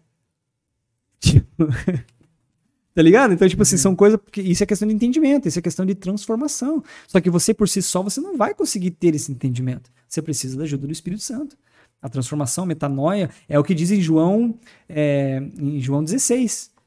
Eu vou enviar aquele que vai te ensinar todas as coisas. Ele sabe todas as coisas, ele vai te ensinar todas as coisas, porque o mundo não, não me aceita. Ele vai te ensinar o que é pecado, justiça e juízo. Porque você tem uma ideia errada do que é pecado. Talvez o que é pecado para você, para mim, não é. Mas o que é pecado para mim, para você, talvez não seja. Mas você tá quebrando a lei. Então, tipo, é só o Espírito Santo, cara. Então, o que me teve uma metanoia assim, mas também eu me internei, cara. Eu lembro que eu, eu me converti. Cara, até nos cultos de samba que tinha na minha igreja eu ia. E eu do heavy metal, rock and roll. Cultos de samba. Nos cultos de pagode lá, eu lá no meio. Eu não sambava, mas eu tava lá. Porque eu queria receber. Eu lembro que, tipo, os cultos que tinha lá, ah, vem só casado pra cá. Isso aqui é uma unção específica pra casado. A gente vai liberar uma palavra profética pra casado. Meu irmão, eu, eu tinha dois anos de conversão, nem pirar isso casar. E eu tava no meio recebendo. Cara, o que é de Deus eu quero receber. Ah, é só para solteiros ou só para quem é mais de 40 anos. Eu tinha 20 e poucos anos. Meu irmão, tudo que Deus ia derramar, não interessa, eu quero, era fominha. E nessa parte eu era egoísta, não é meu ninguém tasca, eu quero minha parte. Tipo o Jacó, lutou com Deus até não, daqui você não vai ser irmão, você vai me dar minha benção. Tem até aquela musiquinha, né? Lutou, não sei o que, prevaleceu e tal. Não tô ligado. É, eu também não tô ligado muito, mas é isso aí, de crente antigo. os crentes raízes, os tradicional. Mas, cara, é, então, tipo assim, é questão de prioridade, né, cara? Qual que é a tua prioridade? Viver no mundo é massa? Tipo, ter um podcast, uma casa legal, um carro legal, dinheiro na, na conta, tudo isso é muito massa. Jesus Cristo nos disse que isso seria uma vida em abundância. Amém. Se eu tiver, amém. Se eu não tiver, também amém, mano. Não é isso que motiva o meu coração. Mas assim, o que, que é a tua prioridade? Eu, de verdade, cara, eu tenho defeito, eu tenho pecado, eu erro, e eu, nossa, cara, eu brigo com a minha noiva, a gente se acerta com a minha noiva, eu brigo com os meus pais, e, cara, eu sou um ser humano, como um... E ser cristão não é você ser perfeito, é você tentar fazer sempre o certo. É você buscar fazer aquilo que é a vontade de Deus, mas nem sempre a gente vai acertar. Entendeu? O, o problema é, às vezes, a gente pregar uma coisa e viver outra e envergonhar o nome de Cristo. Como tem muitos pastores por aí, lá, lá, e tipo assim, vai. Se eu, a Bíblia fala, ai daqueles que fizeram um dos meus pequeninos tropeçar. Mano, o chicote vai estar lá. Se você conhece a palavra, você vai ser julgado aquilo que você conhece. Então, se você se desviou por algum momento e está em outro lugar, está fazendo a pessoa se desviar, meu irmão, aí é você com Deus na tua religião lá que. Vamos ver se teu Deus vai ser maior vai ser realmente, cobrado. né? Vai ser cobrado. Mas assim, é questão de prioridade, cara. Eu, eu particularmente, eu falo pra minha noiva, eu falo, tava conversando agora esses dias, eu falei, amor, eu, eu, eu, eu tô no meu coração assim com um anseio, eu quero fazer mais. Eu vivia, lembra que estava falando do Novo Testamento, que você uhum. volta os olhos para dentro de si? Eu quero voltar para o Velho Testamento e olhar para uma nação. Eu quero viver algo maior. Tipo, a gente vai casar agora, né, amor? E ela é uma benção na minha vida, cara. Eu preciso honrar aqui a vida dela, essa mulher maravilhosa ela me faz chegar mais perto do meu chamado, ela, ela me ela transcende Cristo para mim, ela é, eu aprendo muito com ela. Ela é uma benção. Te amo, amor. Olha aí. Ah, que. É, Declarações. mas assim, eu falo pra ela, falei, amor, Deus tem. A gente sonha em viajar, em fazer as coisas e tudo mais, né? E a gente não quer ter filho, mas um dia a gente quer adotar. E assim, cara, é muito pouco você casar, um cachorro, uma casa, viagem. Beleza, Deus tem tudo isso pra mim. Glória a Deus. Se também não tivesse, irmão, glória a Deus. Eu sei que o meu galardão tá no céu. Lá que eu tenho que juntar minha, minha, meu, meu- minha riqueza, onde a, a traça não corrói e o ladrão não rouba. Não é que na terra minha. Não tem problema você ter dinheiro. Não tô falando que você não pode ser próspero. Né? Você tem que ser próspero sim. Onde você pisar a planta daquilo ali, que você colocar, planta teus pés será dado por, por herança tua. Então, tipo assim, o cristão ele tem que prosperar sim. Aonde a gente se cala, o inferno vai se levantar, irmão. Por muitos anos a gente escalou na política e olha o que, que é o Brasil. Agora que a gente tá vendo um reboliço e as pessoas patriotas, lembra que, cara, via filme americano e os caras são patriotas. A gente, ah, a gente sai e fala mal do Brasil. Tipo, ah, o Brasil é diferente. Não, agora a gente começou a se levantar com uma voz, a gente, pô, a gente quer uma mudança. Olha aí o que, que a gente se calou, a esquerda fez por tantos anos. Enfim, não vou entrar em política, também não quero confusão com ninguém, mas, tipo assim, onde a gente se cala, o que eu quero dizer é alguém vai se levantar, mano. Alguém vai falar no teu lugar. Então a gente, como cristão, a gente tem que erguer a bandeira dos céus. Então, assim, eu quero viver o extraordinário. A gente foi no. Lembra, amor, que a gente foi na, no Armazém da Maria, né? Essa experiência foi muito louca. Eu, eu- a gente acabado de recém se conhecido, assim, a gente nem namorava nem nada. E a gente entrou no Armazém da Maria pra comprar. Armazém é um mercado. A gente entrou no mercado pra comprar umas coisas que tá vindo pra um, pra um Aqui em outro. Curitiba? Aqui em Curitiba mesmo. A gente entrou, pegou um chocolatinho lá, a gente ia presentear um, um casal, um amigo nosso lá e tal. E aí, a gente foi passando caixa. E a mulher do caixa, comecei a conversar, ela começou a, comecei a conversar sobre café e tal, não sei o quê. Daí eu falei, ah, esse café eu não gosto, não sei o quê. não sei o quê. O Espírito Santo veio e falou assim pra mim, ela tá com dor no pulso. Na hora eu ignorei a voz do Espírito Santo. Falei, não, vou ficar quieto aqui na minha, não vou orar por ninguém tudo mais. Beleza. Pagamos tudo, né, amor? Daí, na hora que a gente tava saindo, o Espírito Santo falou, volta e ora por ela. Cara, me deu uma intimada, assim. Eu parei, de, parei ela, ela veio atrás de mim, ela bateu em mim, ela, tipo, por que você parou? Daí a gente voltou, falei, amor, preciso voltar, vem cá comigo. A gente voltou, eu olhei pra moça e falei assim, você tem dor no pulso? Daí ela falou, nossa, dói demais, não consigo nem mexer. Foi isso, né, que ela falou, né, amor? Daí eu falei, eu posso orar por você? Daí ela falou assim, pode. Eu coloquei as mãos no pulso dela, uma das mãos, eu falei assim, Senhor, em nome do Senhor Jesus Cristo, eu declaro a cura e todo o movimento que ela não tinha por dor está cancelado agora. Eu declaro a cura, 100% curado. E ela vai poder trabalhar normalmente sem nenhum tipo de dor.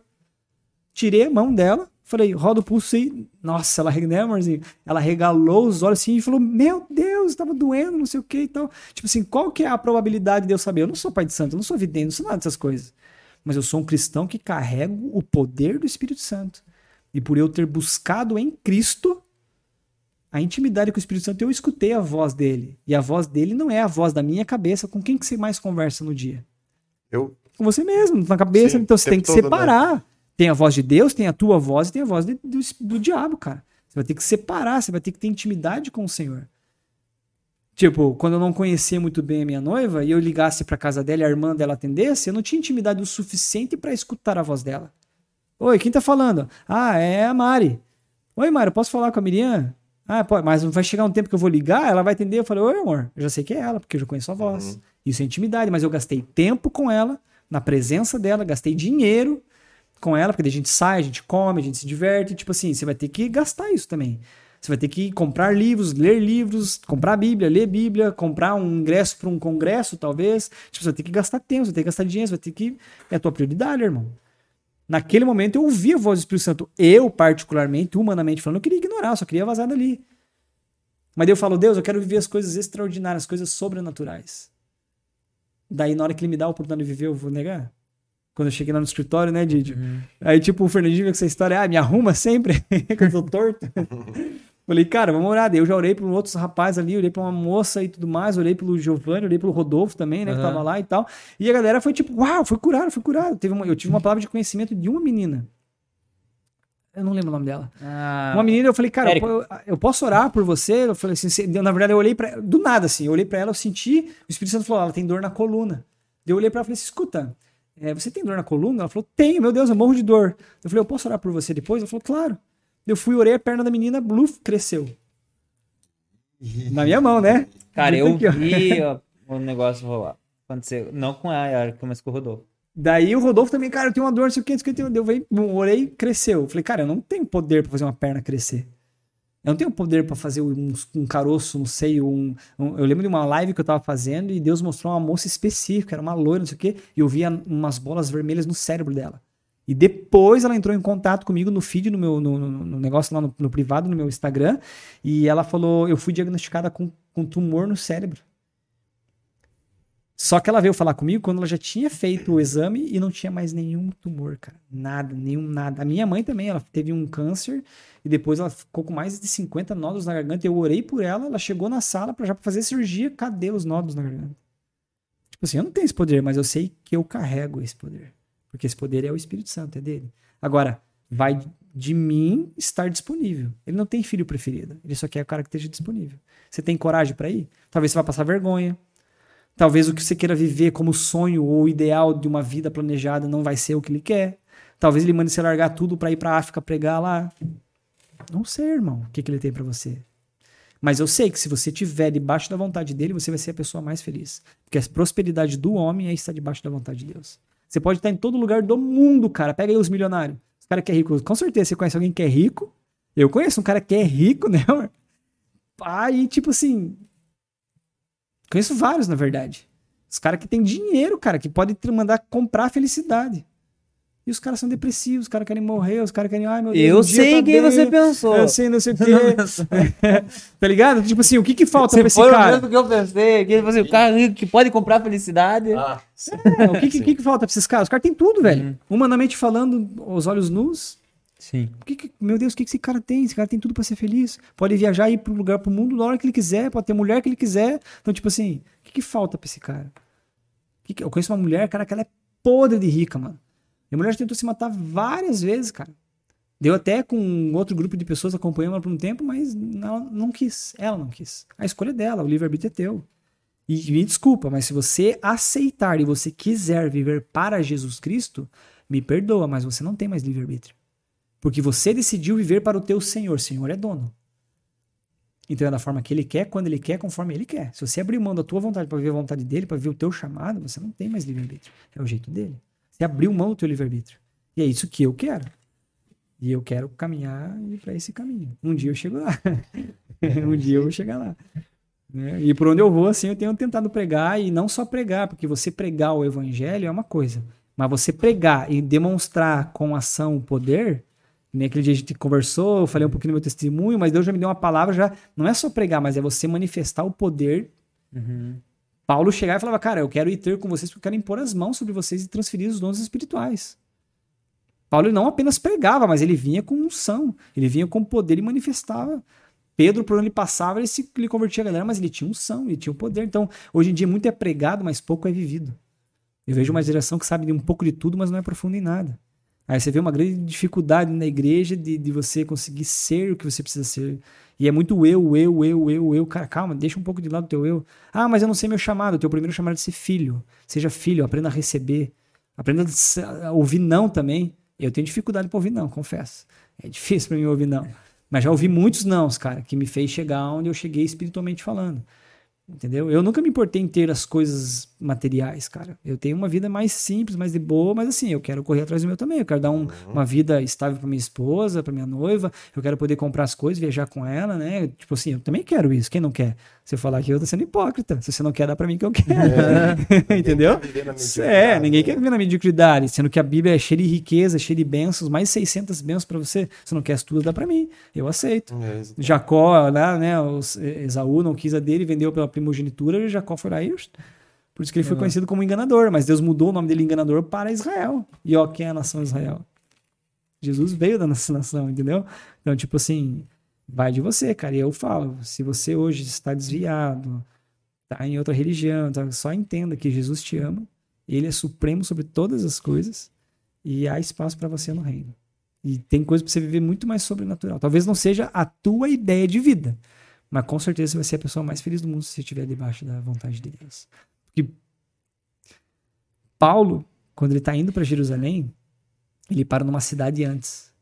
Aí vem um profeta de uma outra cidade, chega em Paulo, arranca o cinto de Paulo, amarra os próprios as próprias mãos e os próprios pés, olha para Paulo e fala assim, ó, se você for para Israel, para Jerusalém, é isso que te aguarda. Paulo olha para ele e fala assim, ó, meu irmão, para mim o viver é Cristo e o morrer é lucro. Se o cara fosse morrer, irmão, o cara tava feliz porque ele ia morrer. Tem outra passagem que ele fala: Os céus me chamam, eu queria estar com eles. Mas por vocês e amor por vocês eu fico mais um pouco. Então, tipo assim, o cara tava debaixo da vontade de Deus e o cara era feliz. E ele fala: Eu aprendi a ter muito e aprendi a ter pouco. Aprendi a conviver com os cultos e com os ignorantes. E o cara era feliz. Então não adianta, você pode correr atrás de dinheiro. Se o teu coração tiver em dinheiro, como eu falei lá no começo na questão da tatuagem, a intenção do meu coração de fazer tatuagem me trazia mais vazio ainda. Porque eu estava tentando preencher algo no meu coração que só o Senhor podia preencher. E não vem com esse papo de que ah, o buraco do teu coração é do tamanho do amor de Deus. Não, meu irmão, deixa Deus jogar fora esse coração, deixa ele te dar um novo. É muito mais fácil, entendeu? Com Deus não tem esse negócio de colar. Deixa ele comprar um novo, te dar um novo, entendeu? Não fica colando coisa, deixa, quebrou, não, deixa ele te dar novo. É aquela figurinha do urso, né? Que o menino tem um ursinho pequenininho e ele com o ursão atrás. Tipo, troca. Vai nessa, irmão. Vai nessa que vai ser melhor. Era Jesus que brilha. Amém. Caramba, eu falei bastante, né? Nossa, deu bom demais, cara. Bom demais. Um... Rick, tem ali no chat a galera. Nem, nem deixamos. Chega até o momento dele. Nem deixamos ninguém falar. Né? a estrelinha. Pois é, é óbvio. 15 minutos pra pergunta, pra nós encerrar isso. Ah, vamos lá. Pega as melhores aí, Rick. Na verdade, tem é, uma aqui bem boa. Então tá, uma bem boa. É, tem várias mensagens de várias pessoas, inclusive do Paulo, mandou um muito bom e palminhas. Aí, ó. Paulo. Um abraço pro Paulo, Paulinho. Ah, Paulinho. É, o Ângelo Gabriel. Diegão é fera. Quais livros ele recomenda sobre o tema? Sobre a questão do cultismo? se for o tema. A Bíblia. A Bíblia. É, se for o tema que nós falamos aqui, não. Não, tem muitos livros que, assim, que eu acho que antes de você querer conhecer o teu inimigo, aprenda a conhecer o teu Deus. Né? Tipo assim, é, Davi, quando ele foi enfrentar Golias, ele não viu o tamanho de Golias, mas ele apresentou para Golias o tamanho do, teu, do Deus dele. Então, acho que essa questão a galera tem curiosidade e ela- elas querem entrar em vários assuntos e ler vídeo de Daniel Mastral e um monte de coisa e tal. Você acaba meio que endeusando sem querer e vendo que, acho que achando que Satanás é maior do que o Senhor.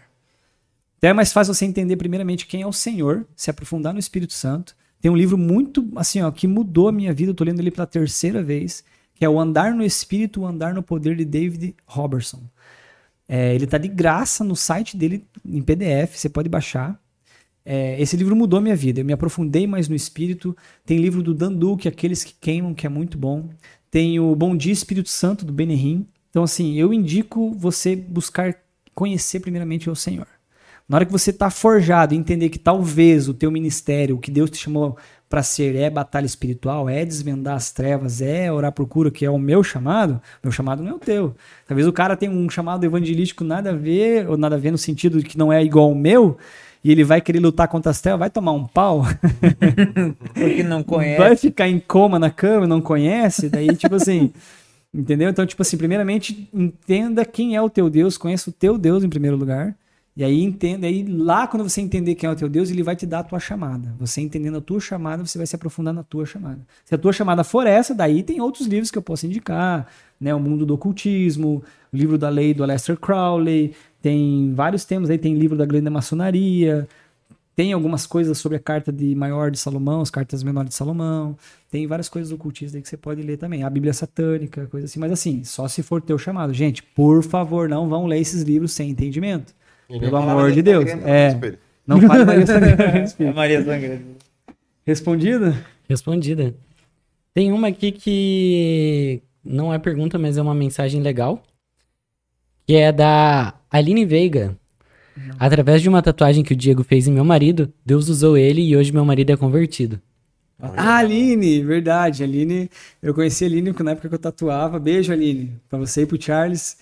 E eu conheci eles assim, eu fui na casa deles tatuar, eles moravam longe demais, nem lembro que eles moravam.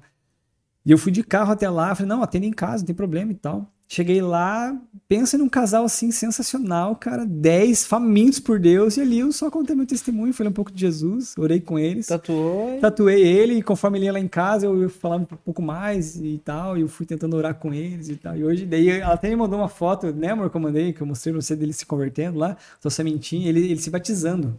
Ele se batizou nas águas. Oh, grande beijo, saudade de vocês. Deus abençoe.